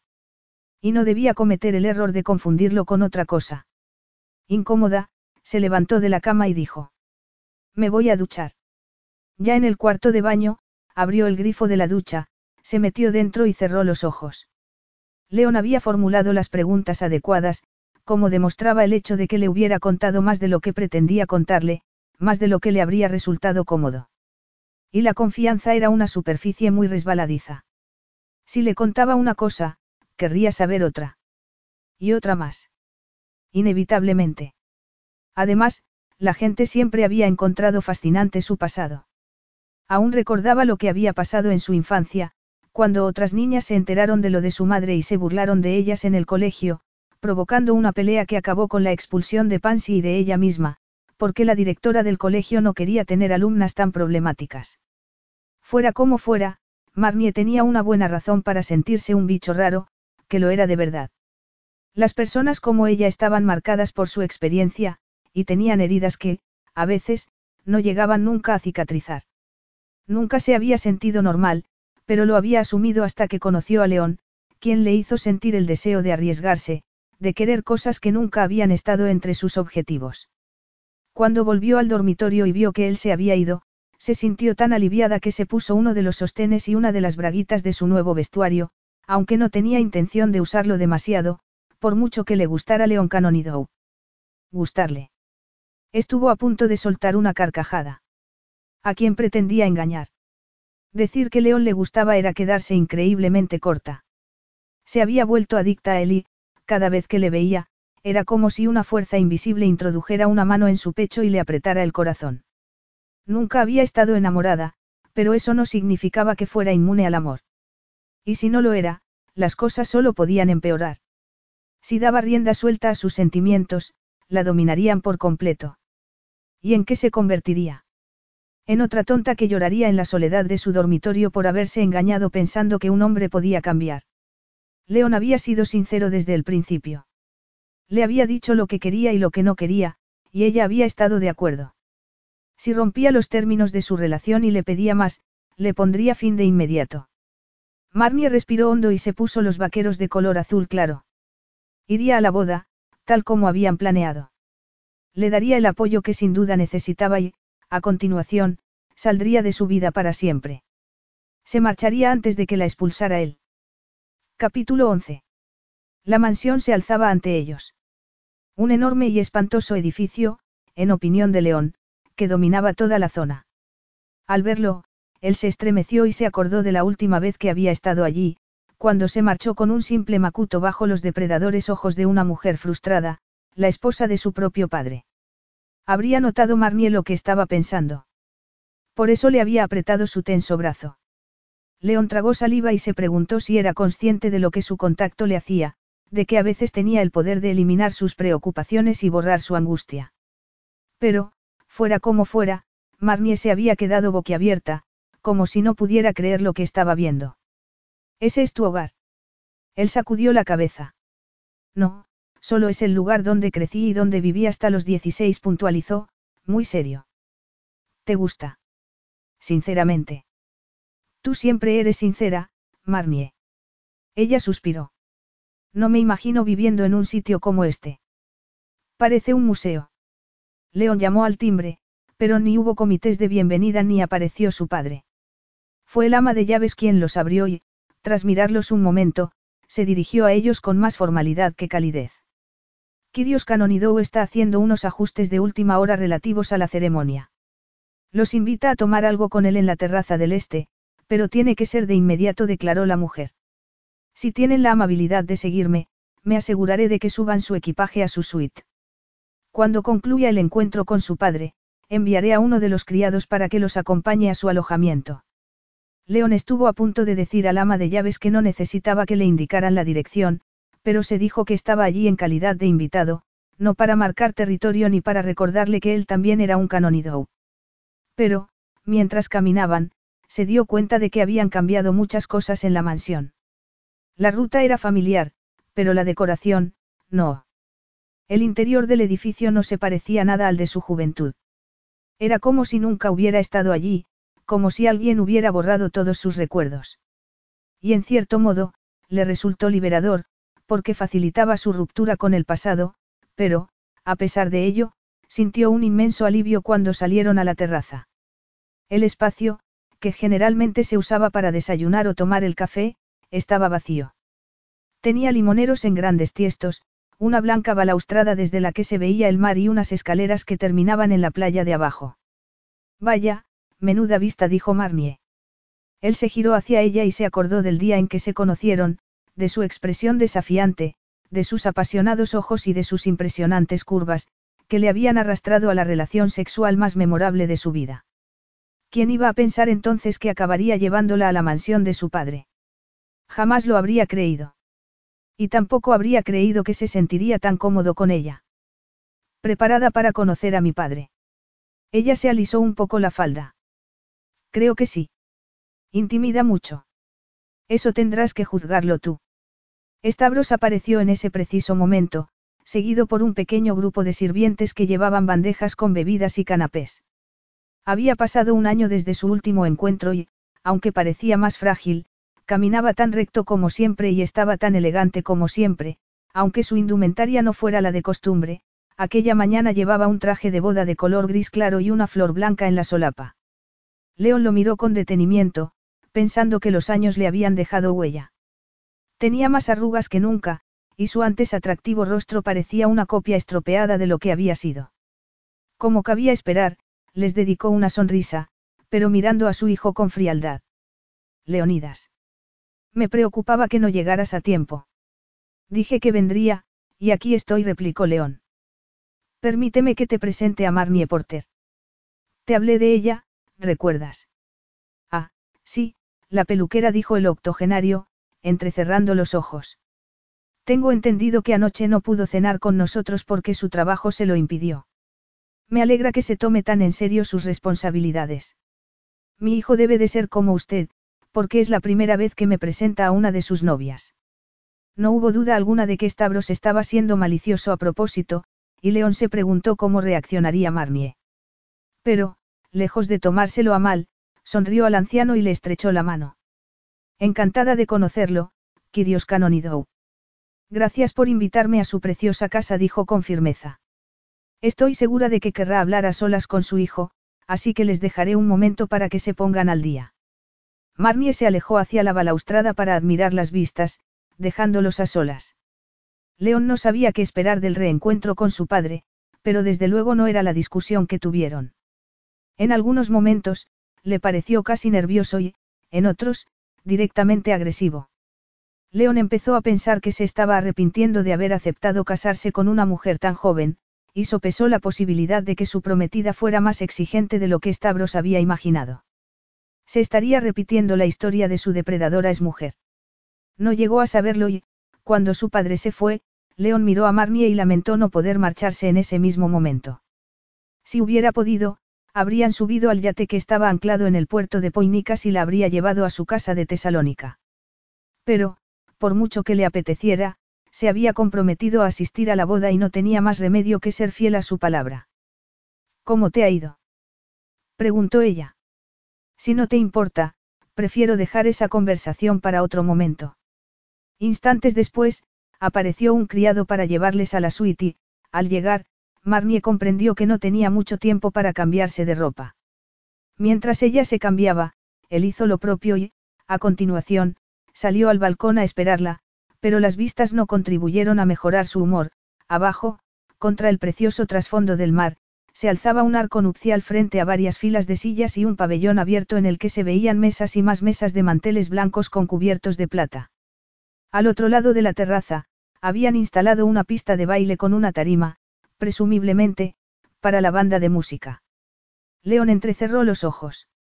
Su padre le había asegurado que iba a ser una ceremonia discreta, pero todo indicaba lo contrario, empezando por la ingente cantidad de flores que había por todas partes. Hasta habían puesto ramilletes en las sillas de los invitados. Estaba pensando que no había visto tantas flores en toda su vida cuando Marnie apareció, borrando sus preocupaciones al instante. Llevaba un vestido largo tan azul como el cielo de Grecia, que acariciaba sus lascivas curvas y enfatizaba el pálido tono de su pelo. Parecía joven, firme, fresca. Y despertó en él un sentimiento tan extraño como profundo. Sé que esto no se parece mucho a lo que me suelo poner, dijo ella, incómoda. Da una vuelta, para que te pueda ver, le ordenó. ¿Qué ha pasado con el vestido rojo que ibas a llevar? Habrías preferido que me pusiera ese. ¿Te molesta que haya cambiado de opinión? Estás loca. ¿Por qué me iba a molestar? Estás absolutamente radiante. Marnie tragó saliva. Desde luego, se sentía más cómoda con el vestido azul que con el vestido rojo, que le parecía demasiado atrevido para ella. León había intentado convencerla de que le quedaba maravillosamente bien, y seguro que era cierto, pero no estaba cómoda con una prenda tan ajustada y provocativa. Sin embargo, ese no era el verdadero motivo de su cambio de opinión. El motivo era otro, y no se lo podía decir. ¿Qué habría dicho si lo hubiera sabido? ¿Qué cara habría puesto si le hubiera confesado que la inocente prenda le recordaba terriblemente a su madre? Al día siguiente de recibir su nuevo vestuario, Marnie había tomado parte del dinero que estaba ahorrando para Pansy y se había ido con Ailey a comprar algo distinto. Tenía intención de comprar un vestido más adecuado al sueldo de una peluquera, aunque Ailey la había persuadido de que fuera más atrevida de lo habitual. En cualquier caso, había conseguido su objetivo. Si iba a la boda con un vestido suyo, elegido por ella, no parecería la amante de un hombre rico. Y eso era fundamental, porque no quería que León la recordara de ese modo. Había decidido que la boda sería el canto del cisne de su relación, y que saldría de su vida en cuanto regresaran a Londres. Al pensarlo, el corazón se le rompió en mil pedazos. ¿Qué te pasa? Te has quedado pálida, dijo él, preocupado. Marnie se sintió culpable, y buscó una salida rápida porque no tenía sentido que hubiera aceptado la invitación a la boda para estropear el acto después con sus miedos. No sé, supongo que el encuentro con tu padre me ha puesto más nerviosa de lo que imaginaba. Además, no sé qué decirle a la novia. ¿Eres consciente de que es más joven que yo? Él sonrió. Sí, claro que lo soy, aunque hago lo posible por olvidarlo, dijo. No te preocupes, Marnie. Sé tú misma y todo saldrá bien. Marnie se preguntó cómo podía ser ella misma si ya no estaba segura de seguir siendo la misma persona. Aunque llevara su propio vestido, su tela ocultaba uno de los carísimos juegos de ropa interior que León le había regalado. Y, a decir verdad, estaba encantada de llevarlo, porque le gustaba el contacto de la seda contra su piel. A veces se preguntaba si sería capaz de volver a su existencia anterior cuando rompiera con él, si encontraría la forma de sobrevivir al dolor.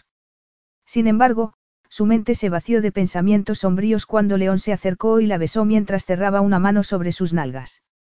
Marnie sintió la inevitable descarga de deseo, y él también debió de sentirla, porque sus dedos la apretaron un poco más. Estoy deseando que termine la boda, dijo León contra sus labios, porque se me ocurren formas bastante más placenteras de pasar un fin de semana en Grecia. Visitar restos arqueológicos, quizá. Preguntó con inocencia fingida. No, quitarte las braguitas tan deprisa como pueda. Pero eso tendrá que esperar, respondió. Venga, vámonos. León la tomó de la mano y la llevó por los intrincados corredores de la mansión. A Marnie le sorprendió que fuera tan afectuoso con ella, pero lo achacó a que no había nadie que los pudiera ver. A medida que avanzaban bajo los altos techos y entre las altas columnas que enfatizaban la vertiginosa amplitud de la mansión, el contacto de su piel se volvió más eléctrico. Sin embargo, ella se dijo que no significaba nada, aunque el gesto de llevarla de la mano le llegara al corazón, porque parecía indicar que León la había aceptado como su mujer. Pero no lo era. Y no debía hacerse ilusiones sobre futuros imposibles. La suya era una relación temporal, de vida corta. Una relación que estaba a punto de acabarse. Cuando salieron al exterior, todo cambió. Los jardines estaban llenos de invitados, muchos de los cuales se acercaron a saludar a León, que le soltó la mano. Definitivamente, no iba a ser una boda discreta. Había gente por todas partes, y Marnie se sintió perdida entre el mar de cuerpos, lo cual no impidió que sonriera y asintiera a diestro y siniestro, incluso cuando le hablaban en griego, idioma que no entendía. En cuanto León pudo, la llevó a una parte, le puso una mano en la cintura y dijo en voz baja, con ojos llenos de furia. Esto es un maldito circo. Me gustaría marcharme ahora mismo. No nos podemos ir. Ven, vamos a sentarnos. El aroma a flores era tan intenso que casi mareaba y, mientras avanzaban hacia sus asientos, Marnie se dio cuenta de que varias personas los miraban. Sería porque León estaba increíblemente atractivo bajo la luz del sol, que enfatizaba el azul de sus ojos. O se estaban preguntando por qué había llevado a una inglesa a la boda en lugar de estar libre para charlar con cualquiera de las muchas y muy bellas invitadas jóvenes. Acababan de sentarse cuando todo el mundo se quedó en silencio y se giró hacia la entrada de la gigantesca mansión, donde estaba Stavros. El octogenario avanzó hacia el arco nupcial a un ritmo increíblemente rápido, y a Marnie le pareció de lo más triste. Era obvio que lo estaba haciendo para demostrar a los invitados que seguía estando en forma, a pesar de su avanzada edad. La novia llegó algo tarde, como exigía la tradición. Llevaba un blanco vestido de satén de espalda completamente abierta y falda con abertura hasta el muslo, una preciosidad que acariciaba las perfectas curvas de su increíble cuerpo. Era muy joven, pero parecía haberse hecho algo en la cara, para disimularlo. O eso, o tenía una reacción alérgica al pintalabios. Marnie había estado en muchas bodas de gusto dudoso, pero sintió lástima de León cuando su padre besó a su nueva esposa durante mucho más tiempo del necesario. Luego, un hombre de melena larga que no había dejado de mirar a la joven durante la ceremonia, se encaramó a un taburete y cantó para los recién casados. Terminada la canción, la pareja se alejó por el pasillo central entre una lluvia de pétalos de rosa. Los músicos empezaron a tocar, y los camareros empezaron a pasar con bandejas cargadas de champán.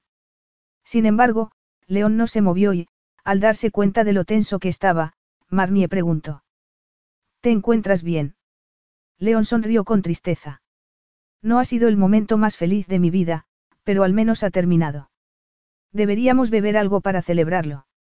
León le pasó una copa de champán, pero a Marnie le supo a vinagre, así que la vació en un tiesto aprovechando que nadie los miraba.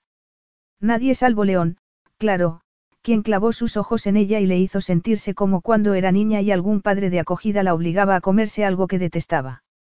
En cierta ocasión, la habían pillado escondiendo comida en un pañuelo, y le dieron tantos azotes que las marcas le duraron varios días. No pretendía. No te preocupes, dijo con humor.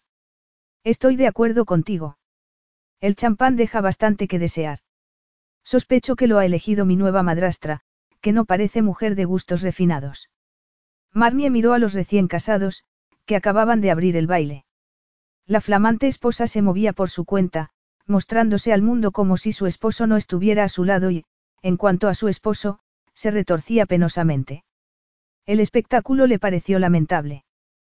Pero, cuando la canción terminó y la pista se empezó a llenar de gente, León le quitó la copa, la dejó a un lado y dijo. Vamos, Marnie. Baila conmigo. Marnie contempló sus pétreos rasgos y descubrió una especie de sombra que antes no estaba allí, un nuevo y lúgubre manto de preocupación. Sería por la conversación que había mantenido con su padre. ¿Qué te ha dicho Stavros en la terraza? Se interesó. León tardó tanto en responder que Marnie no supo si no la había oído o si solo estaba haciendo caso omiso. Y, cuando por fin habló, su voz sonó acerada. Me ha dado las gracias por venir, y ha dicho que era importante para él porque implica tácitamente que apruebo su matrimonio y subraya su papel como padre. También ha dicho que se alegra de que las cosas me vayan bien, porque piensa dejar todo su dinero a su nueva esposa y a su enorme y aparentemente pobre familia. Hay también a mis dos hermanastros, que no han trabajado en toda su vida. Oh, León. León sacudió la cabeza. No sientas pena de mí, Marnie. No quiero su maldito dinero. Nunca lo he querido, y tampoco lo quiero ahora. Pero me preguntó por qué se empeñó en que viniera, si solo me quería informar de los términos de su testamento. Ella dudó. Puede que tu presencia signifique mucho para él, mucho más de lo que está dispuesto a admitir, y que no sepa expresarlo. Por favor, no te pongas sentimental conmigo. Te aseguro que soy la última persona del mundo a la que acusarían de ser una sentimental, se defendió ella. Mientras bailaban, Marnie pensó que quizá había llegado el momento de replantearse algunas de sus viejas ideas. Siempre había sentido envidia de los ricos o, por lo menos, de las personas que tenían un hogar. Y, por supuesto, envidiaba a todos los hijos con padres, aunque estuvieran divorciados, porque al menos los tenían. Pero León, un hombre rico que había tenido un hogar y tenía una familia, no había sido nunca feliz. En el fondo, estaba deseando que su historia terminara bien, y que el hielo de su corazón se derritiera un poco si se reunía con su padre y solventaban sus diferencias, algo que ahora parecía imposible. Pero ¿por qué lo había deseado? Obviamente, porque esperaba que León se abriera a ella después y llegara a la conclusión de que quería algo más duradero y profundo que una simple aventura. ¿Cómo podía haber sido tan tonta? Esperar eso era como esperar una primavera que no acabara nunca. Fuera como fuera, casi lamentó estar bailando con él, porque seguramente iba a ser la primera y la última vez que bailaran. Y, mientras se movían al ritmo de la música, apretados el uno contra el otro, se dio cuenta de que varias personas los estaban mirando, pero no le importó. Sus viejas reservas habían desaparecido. Sus cuerpos encajaban a la perfección, aunque él fuera muy alto y ella, más bien baja. Como si estuvieran hechos para estar juntos. El corazón se le encogió. Le iba a echar de menos. Le iba a extrañar más de lo que podía expresar con palabras. ¿Cómo olvidar a un hombre inolvidable? Marnie pensó que había sido una ingenua al creer que León era perfecto para adquirir una experiencia sexual que facilitaría sus relaciones futuras. ¿Qué relación futura iba a tener si la simple idea de estar en brazos de otro le daba asco? Incómoda con el baile, que empezaba a volverse peligrosamente erótico, decidió ponerle fin. La piel le ardía, sus senos estaban tensos, y notaba una sedosa y desesperante humedad entre las piernas. ¿Damos un paseo por ahí? preguntó. El único sitio por donde quiero pasear eres tú, replicó él. Marnie no lo sabía, pero León estaba tan excitado como ella, tan excitado que casi no se podía mover. Su sutil aroma y sus suaves curvas, que se apretaban lascivamente contra su duro cuerpo, le estaban volviendo loco. Sin darse cuenta de lo que hacía, le acarició la espalda, incapaz de resistirse. Marnie se estremeció, y él tragó saliva. Al tocarla a ella, se provocaba a sí mismo y se excitaba más, hasta sin necesidad de mirar sus preciosos senos, que parecían más grandes de lo normal, como si hubieran crecido con el calor de Grecia, o como si el corpiño de su vestido ya no fuera capaz de desafiar a la gravedad y retener su sensual contenido. León hundió la cara en su pelo, dominado por una sensación que casi le mareaba. Marnie no se parecía a ninguna de las mujeres con las que había estado, y empezó a enumerarse los motivos. No fingía sentir cosas para impresionarle. No quería su dinero. Se ganaba la vida por su propia cuenta. No estaba allí porque le apeteciera ni porque quisiera que la vieran con él. Y su poder no significaba nada para ella, como había demostrado una y otra vez. ¿Cómo era posible que aquella mujer, la candidata menos adecuada de todas, hubiera conseguido que se replanteara su existencia? Siempre había sabido lo que quería de la vida, pero ya no lo tenía tan claro. Marnie. Sí. Marnie, que había apoyado la cabeza en su pecho, la levantó y lo miró a los ojos. Al clavar la vista en ella, León la encontró tan irresistible que algo se rompió en su interior y la besó apasionadamente, sin preocuparse por la gente que los pudiera ver, abandonando su costumbre de no mostrarse afectuoso en público. Y fue como si el mundo se detuviera. Notó el temblor de sus labios y oyó su suspiro de placer, aunque no estuvo seguro de no haber sido él quien había suspirado, porque ningún beso le había sabido tan bien como ese. León supo que debían detenerse y subir a la suite, pero, por una vez, su famosa y férrea voluntad le traicionó. ¿Qué diablos le estaba haciendo Marnie? ¿Cómo había conseguido que todas sus certezas le parecieran ahora tan insustanciales como el polvo? Sentía algo que no había sentido antes, algo que no podía analizar, una extrañísima mezcla de excitación, calma absoluta, comodidad, júbilo, deseo desenfrenado y serenidad. Era como si por fin hubiera vuelto a su hogar. A su hogar de verdad, no a la enorme y fría mansión donde se había sentido tan solo, no a ninguna de las lujosas casas que tenía por todo el mundo, sino a un santuario que no se definía a partir de los ladrillos y el cemento de sus paredes, sino de la dulce y entregada mujer que tenía entre sus brazos. León la besó de nuevo. Y la volvió a besar. Y quizá, si no hubiera estado tan embriagado con ella, habría visto a la oscura figura que avanzaba sigilosamente por uno de los extremos de la pista de baile. Pero no la vio. Solo podía ver a su maravillosa rubia. Capítulo 12. Era una pesadilla. No podía ser real. Pero lo era, y estaba pasando allí, en ese mismo momento. Marnie se dio cuenta de que algo andaba mal cuando miró el móvil a primera hora de la mañana y encontró docenas de llamadas perdidas de números desconocidos, además de varias llamadas de Pansy, que nunca llamaba tan pronto. Desconcertada, se sentó en la cama, se apartó el pelo de los ojos y volvió a mirar la pantalla del aparato, pero, a pesar de estar preocupada con la inusual actividad telefónica, sus pensamientos volvieron a lo evidente, a la persona que los monopolizaba. León. Marnie soltó un suspiro de placer. León se había ido a París de madrugada, y ella se debía de haber quedado dormida poco después, pero no antes de que él la besara tan apasionadamente que la estremeció por completo. Al recordar lo sucedido, sonrió con satisfacción. Habían llegado de Grecia la noche anterior, terminada al fin la espantosa boda de Stavros, y León la había llevado en su yate a su nueva casa de Tesalónica, de la que Marnie se había enamorado a primera vista. Era alegre y estaba llena de luz. Era la antítesis de la mansión de la que acababan de salir, aunque las dos tenían una cosa en común, que las dos se alzaban frente al mar. El cálido día de octubre los había animado a comer en la playa y nadar un rato. Marnie había navegado por primera vez en su vida y, además de encontrarlo increíblemente divertido, León demostró ser un profesor tan bueno como paciente. Luego, se habían duchado a medianoche en la gigantesca piscina, con la luna reflejándose en sus azules aguas. Y habían hecho el amor. Una y otra vez. Marnie se tumbó de nuevo en la cama y clavó la vista en el techo. Tenía la sensación de que León había estado mucho más cariñoso que de costumbre. Como si estuviera enamorado de ella. Pero no podía ser. Seguro que sus deseos la estaban traicionando. O quizá no. No podía negar que su actitud era distinta. Para empezar, había estado a punto de devorarla en la pista de baile, delante de todo el mundo. Y no se había detenido ahí. Había hecho tantas cosas inesperadas que empezó a pensar que había cometido un error al tomar la decisión de poner fin a su relación. A fin de cuentas, ¿por qué no podían seguir juntos? Si mantenía el control de sus emociones, no pasaría nada. Y había aprendido a controlarse.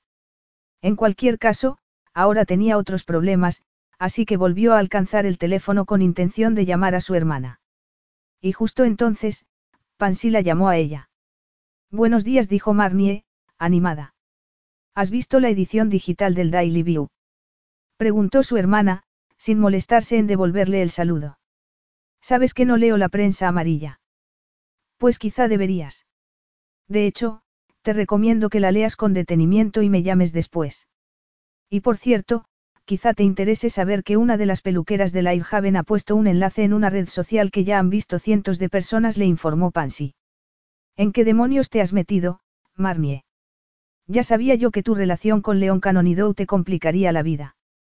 Se lo has contado. ¿Qué tengo que contarle? Lo de mamá. Marnie se estremeció. No, no le he dicho nada. ¿Por qué no? Cuando te vas a meter en tu dura cabeza que no es culpa tuya. No se lo he contado porque no necesitas saberlo. Pansy soltó una carcajada irónica. Pues te deseo suerte, porque se va a enterar más tarde o más temprano, si no se ha enterado ya replicó. Pansy cortó la comunicación, y Marnie se levantó, alcanzó su ordenador portátil, se sentó en el sofá y buscó la edición digital del Daily View, que al parecer era uno de los diarios con más circulación del planeta. No tardó mucho en encontrar la nota en cuestión, porque ocupaba casi toda la portada. Y por supuesto, el corazón se le encogió al instante. Allí estaban, a todo color, León y ella bailando en la mansión de Stavros. Pero no parecía que estuvieran precisamente bailando. Estaban tan juntos y apretados como si los hubieran pegado con pegamento, y para empeorar las cosas, la cobertura fotográfica incluía comentarios de algunos de los invitados de la boda, que habían tenido tiempo de describir la situación mientras sacaban las fotos con sus móviles. Pero eso no era lo más grave, como descubrió al leer el titular y el artículo, que decían así eclipsando la boda de su padre. Cuando el multimillonario y griego naviero Stavros Canonidou, de 85 años de edad, se casó este fin de semana con su joven novia, su multimillonario hijo, de 33 años, se aseguró de que todas las miradas se clavaran en él. Parece que León ha abandonado por fin el mercado de los solteros, como demuestra el espectáculo táctil que dio en la pista de baile con la núbil rubia inglesa Marnie Porter, quien trabaja de peluquera. Pero ¿quién es Marnie Porter? cómo ha conseguido echar el lazo a uno de los solteros más deseados del mundo. Si alguna lectora lo sabe, le rogamos que llame a nuestra redacción, pagaremos cualquier información útil. Marnie se sintió al borde del desmayo. Y se alegró de estar sentada, porque las piernas le temblaban tanto que no habrían soportado su peso de haber estado de pie. El teléfono empezó a sonar entonces, pero era de otro número desconocido. Sería un periodista. Ni lo sabía ni le importaba, y le quitó el sonido cuando la cocinera de León entró, le sirvió una taza de café humeante y le preguntó por gestos si quería algo de comer, porque no hablaba su idioma.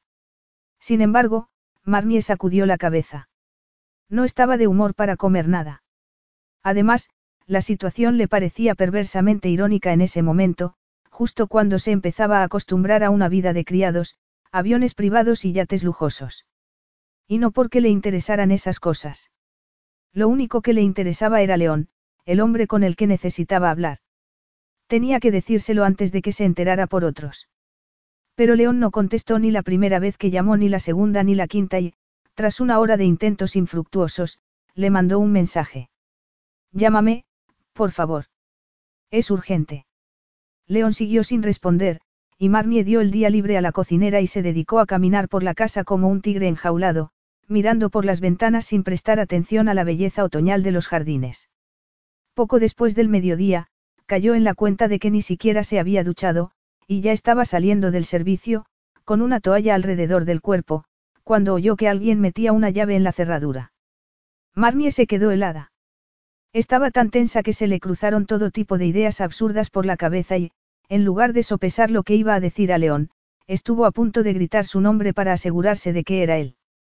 Por suerte, no había necesidad de gritar nada, como descubrió cuando él entró en el dormitorio y se aflojó la corbata. Tenía una expresión extraña, pero ella se acordó de lo bien que le hacía el amor por las mañanas y se angustió al pensar que estaba a punto de perderlo. Vístete y ven a mi despacho, dijo él. Te estaré esperando. El siguiente dilema de Marnie fue de lo más estúpido, que ponerse. Ahora tenía un montón de ropa preciosa, pero no tenía ganas de ponerse ninguna de las cosas que León le había regalado. La Cenicienta ya no era una princesa. Había llegado el momento de volver a sus harapos de siempre. Así que se puso un top y unos pantalones y se dirigió al despacho de León, que estaba apoyado en la mesa. Siéntate, ordenó él. León señaló el sofá de cuerpo donde habían pasado un par de horas realmente apasionadas un domingo por la tarde. Por su actitud, era evidente que le habían contado el secreto de su madre, y Marnie supuso que estaba usando tácticas de guerra psicológica. Seguramente, quería que se sentara para estar en posición dominante e interrogarla como habría hecho con un subordinado, cosa que ella no era. ¿O sí? Prefiero quedarme de pie, si no te importa. León guardó unos segundos de silencio, con la vista clavada en un pisapapeles y, a continuación, la miró. Marnie casi había olvidado lo bonitos que eran sus ojos, tan azules como el mar, tan perceptivos. ¿Por dónde empiezo, Marnie? No lo sé, eso es cosa tuya, contestó ella en voz baja. Supongo que ya lo sabes. ¿Te han dicho que mi madre era prostituta? Sí. Marnie asintió. Cabía la posibilidad de que se lo hubiera contado un periodista, y también era posible que la hubiera investigado, pero eso carecía de importancia. Siempre se había preguntado cómo se sentiría cuando llegara el momento de decirle a alguien la verdad. Y aunque era consciente de que esa verdad podía emponzoñar su relación con León, se sintió aliviada porque estaba a punto de liberarse de una carga que siempre la había acompañado. ¿Quieres saber por qué? Francamente, no. Ella suspiró. Pues te lo voy a decir de todas formas, dijo con vehemencia. Mi madre era del norte de Inglaterra, y tuvo una infancia muy difícil. Su padre era un borracho que pegaba a su madre y, por lo visto, también a su hija. Cuando pudo, huyó a Londres en busca de una vida mejor, y se mezcló con personas poco recomendables. Eso fue todo. No tenía ninguna red de seguridad. No tenía a nadie que cuidara de ella. Marnie guardó silencio durante unos instantes, emocionada. Lo único que impidió que rompiera a llorar fue su costumbre de mantener el aplomo en cualquier circunstancia. Uno de sus clientes la dejó embarazada. Y teniendo en cuenta su situación, le estoy agradecida por habernos tenido a Pansy y a mí continuó. Pero te debo una disculpa, porque una vez te dije que no recordaba gran cosa de mis primeros años y, como ves, no era cierto. Ya me lo había imaginado. Recuerdo que teníamos que guardar silencio cuando aparecía alguno de sus clientes, y también recuerdo los sonidos que hacían. Quizá fue eso lo que me mantuvo alejada del sexo durante años. Nos sentábamos en nuestro dormitorio, y yo jugaba con Pansy para que estuviera entretenida. Pero no era tan terrible como suena. Ah, no. No, en absoluto. Si mi madre tenía una buena noche, se levantaba al día siguiente y se iba a la tienda de la esquina a comprarnos tarta. Nuestra preferida era la de cerezas.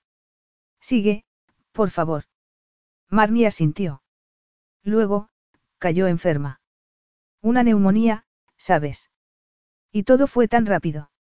Nos dijeron que la llevaban al hospital y poco después, que se había muerto, dijo, encogiéndose de hombros.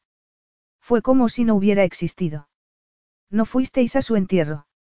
Me temo que no. Las cosas eran distintas en aquella época, como seguramente sabes.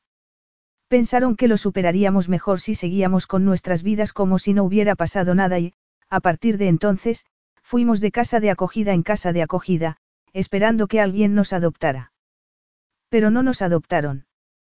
¿Por qué no? Porque estábamos demasiado dañadas, supongo. Éramos demasiado desconfiadas, demasiado problemáticas, y no había nadie que nos pudiera separar. Lo intentaron, pero yo me aseguré de que fracasaran. A Marnie se le volvieron a doblar las rodillas, y sintió la tentación de aceptar la oferta de sentarse, pero se mantuvo en pie porque no quería darle esa ventaja. Ya tenía ventajas de sobra. Además, no podría marcharse con rapidez y algo de dignidad si se tenía que levantar del sofá de cuero. Descuida, León. No pasa nada, dijo ella. No es necesario que te preocupes sobre la forma de decírmelo. Lo nuestro ha terminado. Lo sé. ¿Quién querría una novia con un pasado como el mío? León la miró con frialdad. Que no pasa nada, Marnie. No habría pasado nada si me lo hubieras dicho al principio. Ah, sí. ¿Y cómo te lo podría haber dicho? Metiéndolo con calzador en una conversación, durante nuestra primera cita. Confesándolo de repente cuando fui a verte a tu despacho. O quizá después de hacer el amor, como una anécdota algo subida de tono. Se preguntó en voz alta. ¿Cuándo podría habértelo dicho? ¿En qué momento de nuestra relación podría haberte contado esa verdad? Esa es la maldita cuestión, Marnie. ¿Que no me dijiste la verdad? Bramó él. Que mentiste en suma. Y puedo soportar muchas cosas, pero no la mentira. León se quitó la corbata y la tiró al suelo como si le estuviera ahogando, lo cual era casi cierto. La historia de Marnie le había recordado su propia infancia, a la madre que siempre se sobresaltaba cuando la sorprendía tomando pastillas por un supuesto dolor de cabeza que no era tal. A la madre que se ponía pelucas con el argumento de que le gustaban más que su pelo, sin que él pudiera imaginar que estaba enferma de cáncer. No le había dicho la verdad ni una sola vez. Se había comportado como si él no le importara. Y esa sensación se había quedado en lo más profundo de su ser, de donde escapaba cuando alguien era deliberadamente deshonesto. No me dijiste la verdad, repitió León. Y eso es algo que no puedo tolerar. Pues yo tampoco tolero que me usen. Protestó ella, indignada. Él frunció el ceño. Que te usen. ¿De qué modo te he usado yo? Eclipsando a tu padre el día de su boda. ¿Has creído esa basura que ha publicado la prensa? Claro que sí. ¿Por qué es lo que pasó? Yo estaba allí, recuerdas. Te diste cuenta de que todos nos estaban mirando, y pensaste que la mejor forma de vengarte de tu padre era robarle el protagonismo por completo. Al fin y al cabo, un octogenario no puede competir con la vitalidad de un joven. Marnie respiró hondo y siguió hablando. Tú mismo me dijiste que estabas enfadado con él. Enfadado por haber ido a la boda con la esperanza de que os reconciliarais, enfadado por no haber recibido nada salvo un informe de lo que pensaba hacer con su testamento, le recordó. Y ya, ya sé que ni quieres ni necesitas su fortuna, pero el hecho de que se la deje a otras personas debe de haberte dolido más de lo que estás dispuesto a admitir. Es lógico. Es la condición humana. Marnie dejó de hablar, y él sacudió la cabeza. No, no te detengas ahora, por favor. Esto se empieza a poner interesante, dijo con sorna. El comentario de León le dolió mucho, pero él estaba tan furioso que Marnie se apoyó en su furia para poder seguir. Ni siquiera pensaste en el efecto que podía tener sobre mí. Nunca había sido afectuoso conmigo en esas circunstancias. Cuando estábamos en público, no me besabas ni me tomabas de la mano, pero a mí me parecía bien porque creía que era tu forma de ser. Y de repente, te lanzaste sobre mí en la mansión de tu padre, en plena pista de baile. No me podía creer lo que estaba pasando. Él sonrió. Yo tampoco. Entonces, ¿por qué lo hiciste? León habría preferido que Marnie no formulara esa pregunta. Y aunque no estaba obligado a contestarla, pensó que no la podía acusar de ser una mentirosa si él se comportaba del mismo modo. ¿Por qué iba a sugerir que nuestra relación pasara a otra fase? ¿Por qué pensé que estaba enamorado de ti? León pensó que le acababa de dar la excusa necesaria para marcharse. Lo había dicho en pasado, dando a entender que ya no la quería. Y conociéndola, estaba seguro de que no querría romper a llorar delante de él. Pero Marnie no se marchó. Por lo visto, había subestimado su tenacidad, porque echó los hombros hacia atrás como si se preparara para un combate de boxeo y dijo. Ah, ahora lo entiendo. No querías enamorarte de mí, ¿verdad? Ni de mí ni de nadie. Me lo dijiste al principio. Pero las emociones son engorrosas. Echan raíces dentro de ti y te asaltan en el momento más inesperado, declaró ella. Supongo que te habrás sentido aliviado cuando has sabido lo de mi madre. Es la gasolina que necesitabas para prender fuego a nuestra relación. Dices que quieres romper porque no soportas la mentira, pero no es por eso. ¿Y por qué es? Porque tienes miedo a comprometerte, respondió. ¿Y sabes una cosa? Lo comprendo de sobra. De hecho, casi lo esperaba. ¿Quién querría comprometerse con una mujer como yo? Sé que no soy suficientemente buena. ¿Crees que no soy consciente de ello? Pero, por favor, no te atrevas a decirme que yo soy la única que utiliza subterfugios cuando le conviene. Marnie. No. exclamó, furiosa. Has hecho todo un mundo del secreto que yo guardaba, pero tú hiciste exactamente lo mismo cuando nos conocimos. Fingiste ser un trabajador que iba de aquí para allá con su motocicleta y, en realidad, eres rico. ¿Sabes por qué lo hice? se defendió él. Sí, lo sé porque al final me lo dijiste. Y no voy a negar que tenías buenas razones para callártelo, pero yo también tenía las mías. ¿O piensas que las tuyas son más válidas porque tienes más dinero y poder que yo? Estás sacando las cosas de quicio, Marnie. No, te estoy diciendo lo que siento, pero ya no importa. Y no te preocupes, que lo superaré. Nunca debí liarme contigo. Me voy. Marnie se dirigió hacia la puerta. León se apartó inmediatamente de la mesa. ¿A dónde vas? Eso no es asunto tuyo. Es asunto mío si te persigue la prensa por mi culpa. Vivo en Acton, y nadie sabe dónde está eso, replicó ella, al borde de la historia. Ni mi barrio ni yo somos nadie. No seas ingenua, Marnie. Encontrar tu casa será papel comido para cualquier periodista, y si intentas ir en transporte público, te abordarán de inmediato. Será mejor que te lleve mi chofer. Si quieres, puedo hablar con mi equipo de seguridad para que vigilen tu casa.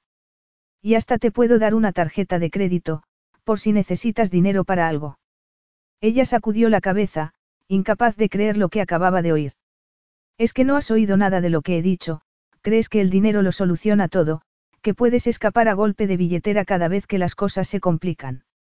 No quiero tu maldito dinero, León. No quiero que me lleve tu maldito chofer. Y no quiero que me cuide tu equipo de seguridad. León no tuvo ocasión de decir nada, porque Marnie se marchó en ese momento, dejándolo a solas con el estruendo del portazo que pegó. Capítulo 13. Desaparecer era de lo más sencillo.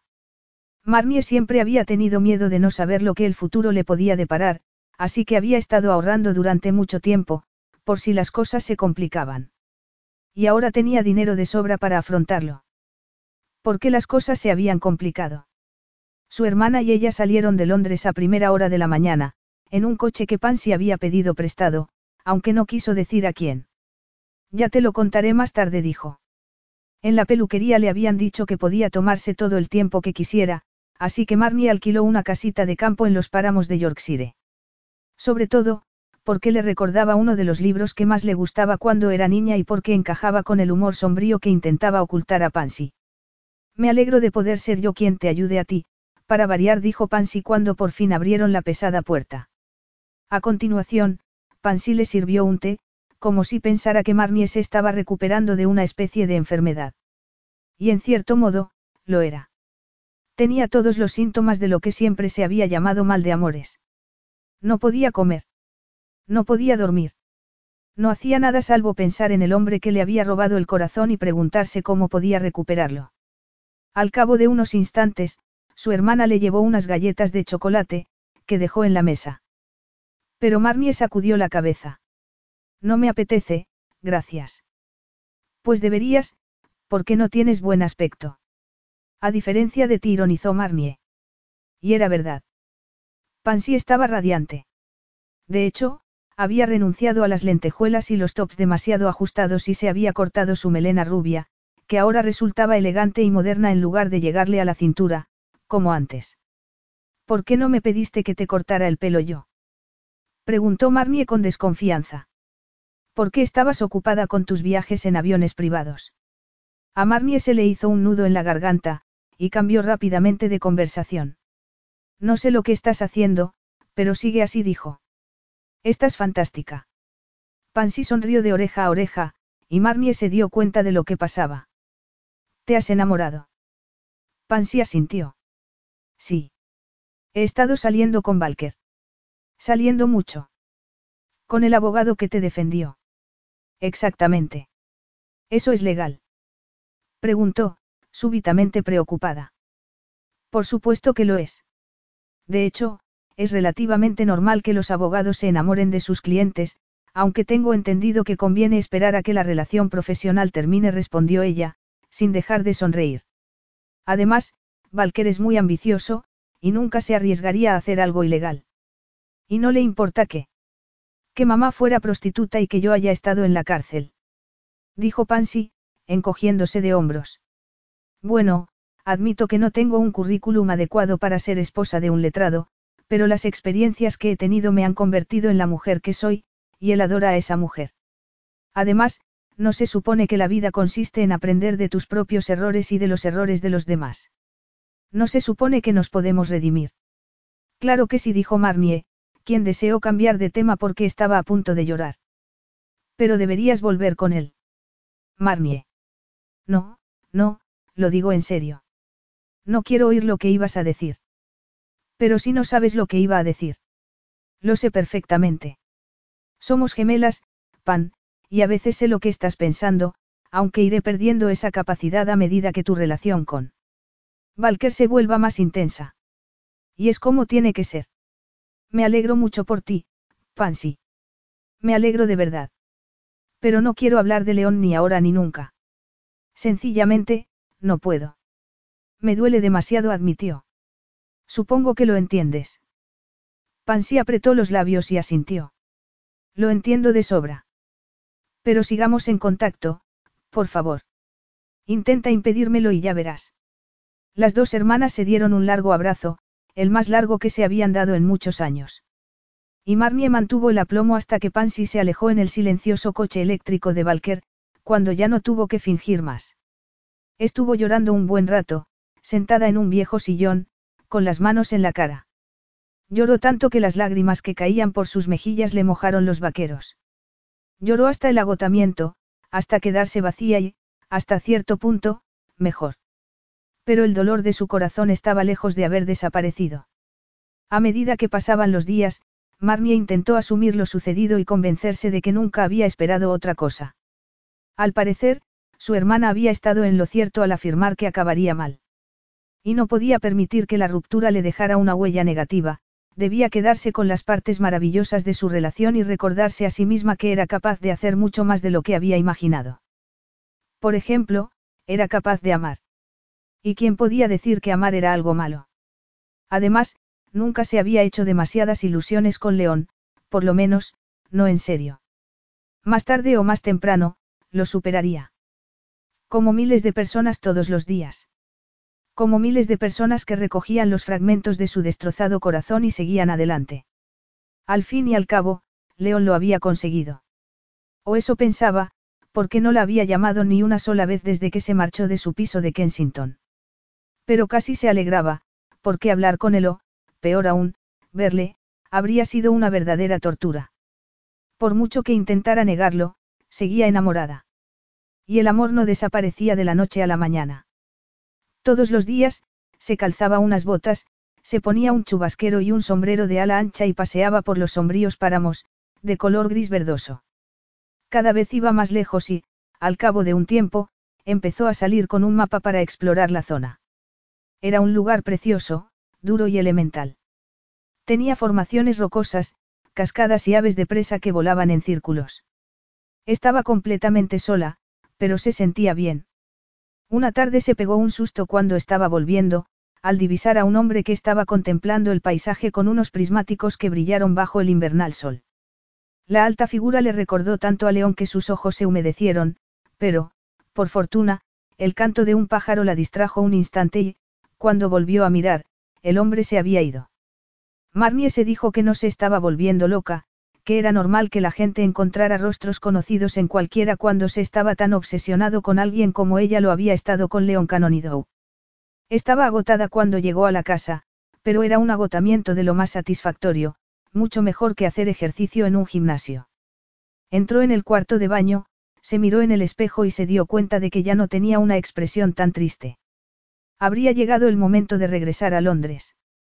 Tal vez, y quizá había llegado el momento de dejar el Airhaven, mudarse a algún sitio como Yorkshire y abrir su propio salón de peluquería.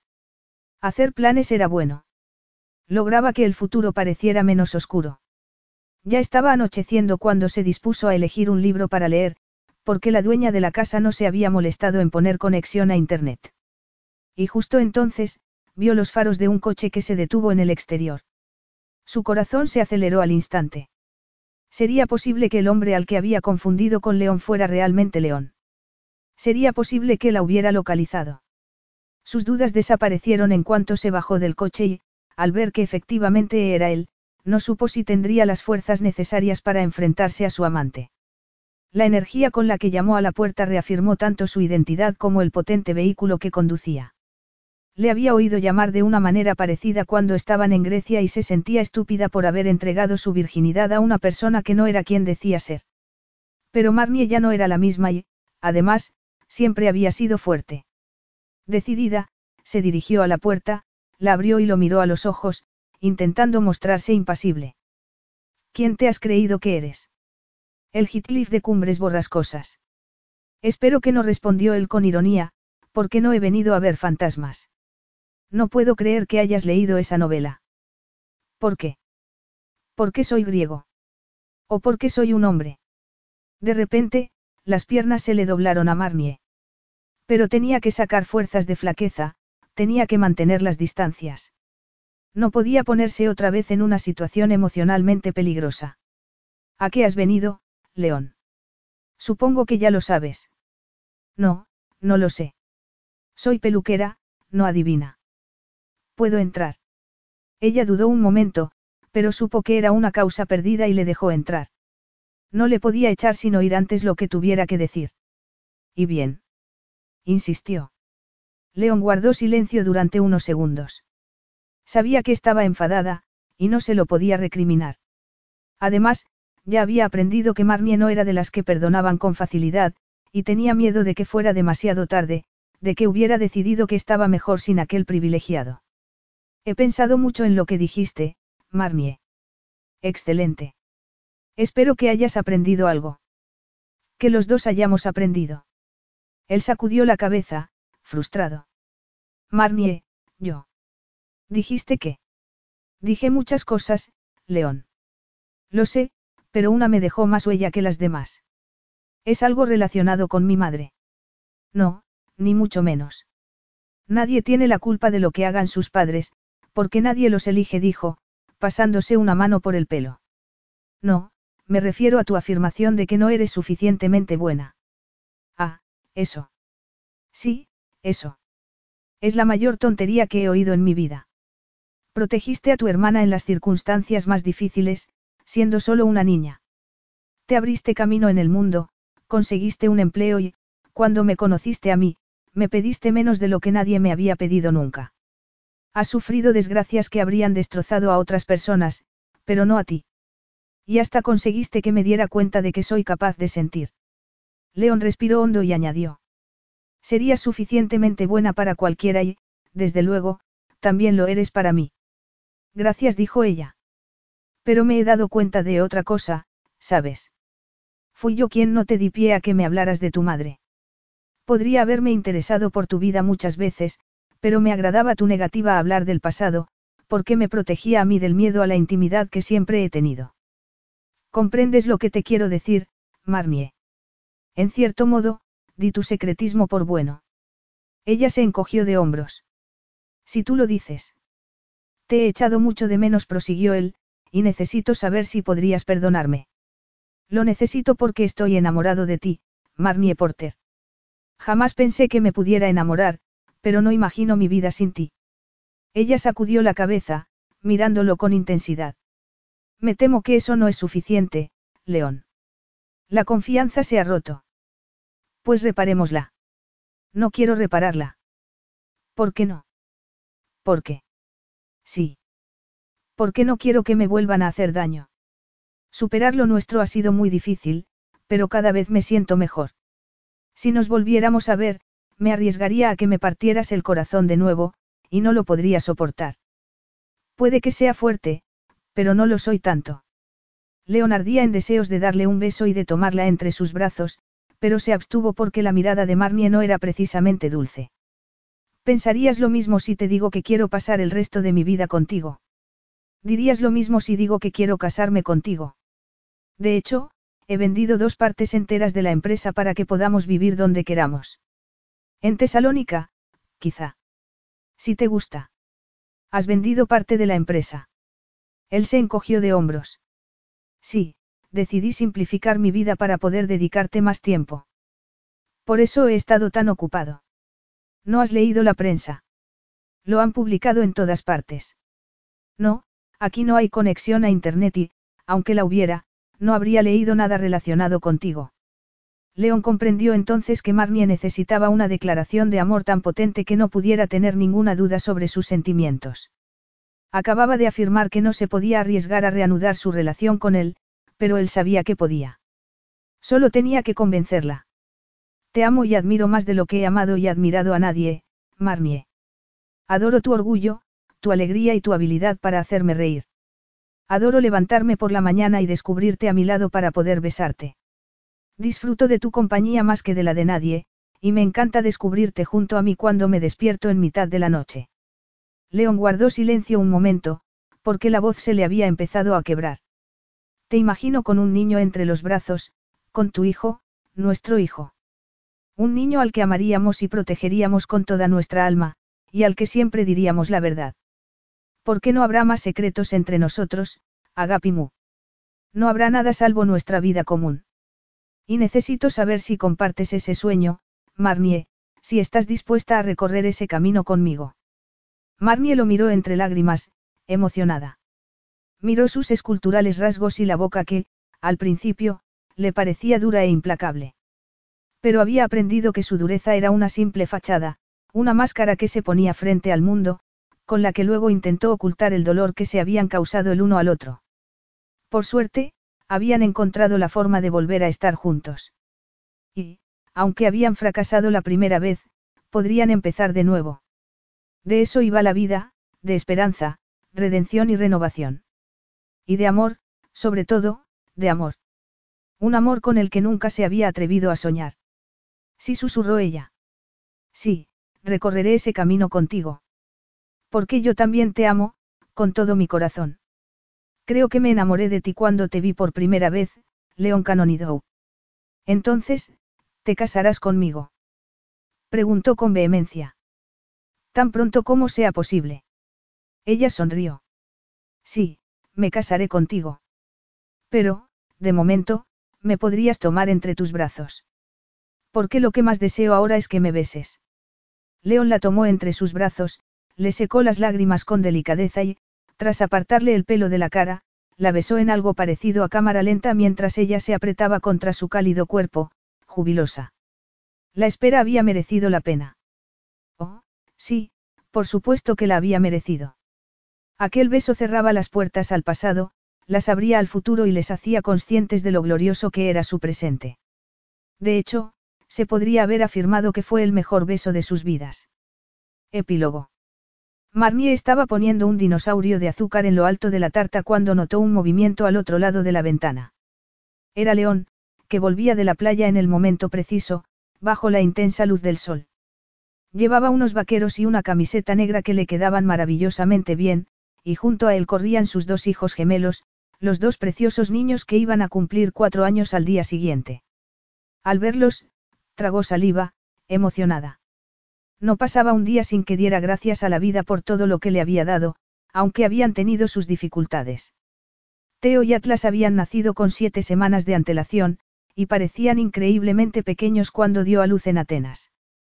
Ella estaba muy preocupada y él, tan asustado que sus ojos brillaban con terror. Sin embargo, los pequeños habían salido adelante, y ahora eran tan saludables y robustos como sus cinco amigos que iban a asistir a la fiesta del día siguiente, a la que también se iban a sumar Pansy, Valker y su preciosa y pelirroja hija, Bryony, una encantadora y terrible criatura. Valker seguía siendo uno de los abogados más importantes del país y Pansy, en una valorada asistente social que solía dar conferencias sobre las dificultades de las presas. Marnie suspiró. ¿Quién habría pensado que las hermanas Porter encontrarían la felicidad? Menudo suspiro dijo León a su espalda, sorprendiéndola. Ella se giró con alegría. Su piel seguía tan morena como siempre y sus ojos, igual de azules, pero llevaba el pelo un poco más largo, y estaba más sexy que nunca. De hecho, era ella quien le cortaba el pelo, y a sus amigos les gustaba tanto que intentaban convencerla de que también se lo cortara a ellos, pero, por mucho que le gustara la peluquería, tenía cosas más importantes que hacer. Gracias a la ayuda de Cristina, su querida niñera, había descubierto que ser madre podía ser un verdadero placer. Además, estaba en la junta directiva de una ONG de ayuda a los huérfanos y, como contaba con el apoyo de la Fundación Filantrópica de León, tenía la esperanza de poder cambiar su vida de verdad. Hasta ofrecían su casa a algunos pequeños, como el bebé huérfano que iba a llegar la semana siguiente. Ha sido un suspiro de felicidad, dijo ella mientras él le pasaba un brazo alrededor de la cintura. Pues he notado cierta preocupación, replicó él. ¿Dónde están los niños? Cristina ha insistido en bañarles para que se limpien la arena de la playa y, cuando terminen, van a escribir tarjetas de bienvenida para la hermanita que llega la semana que viene. Ella sonrió. Qué dulces son.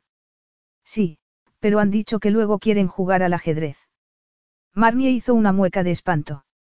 Mientras no terminen peleados, como siempre. Ya veremos, dijo León.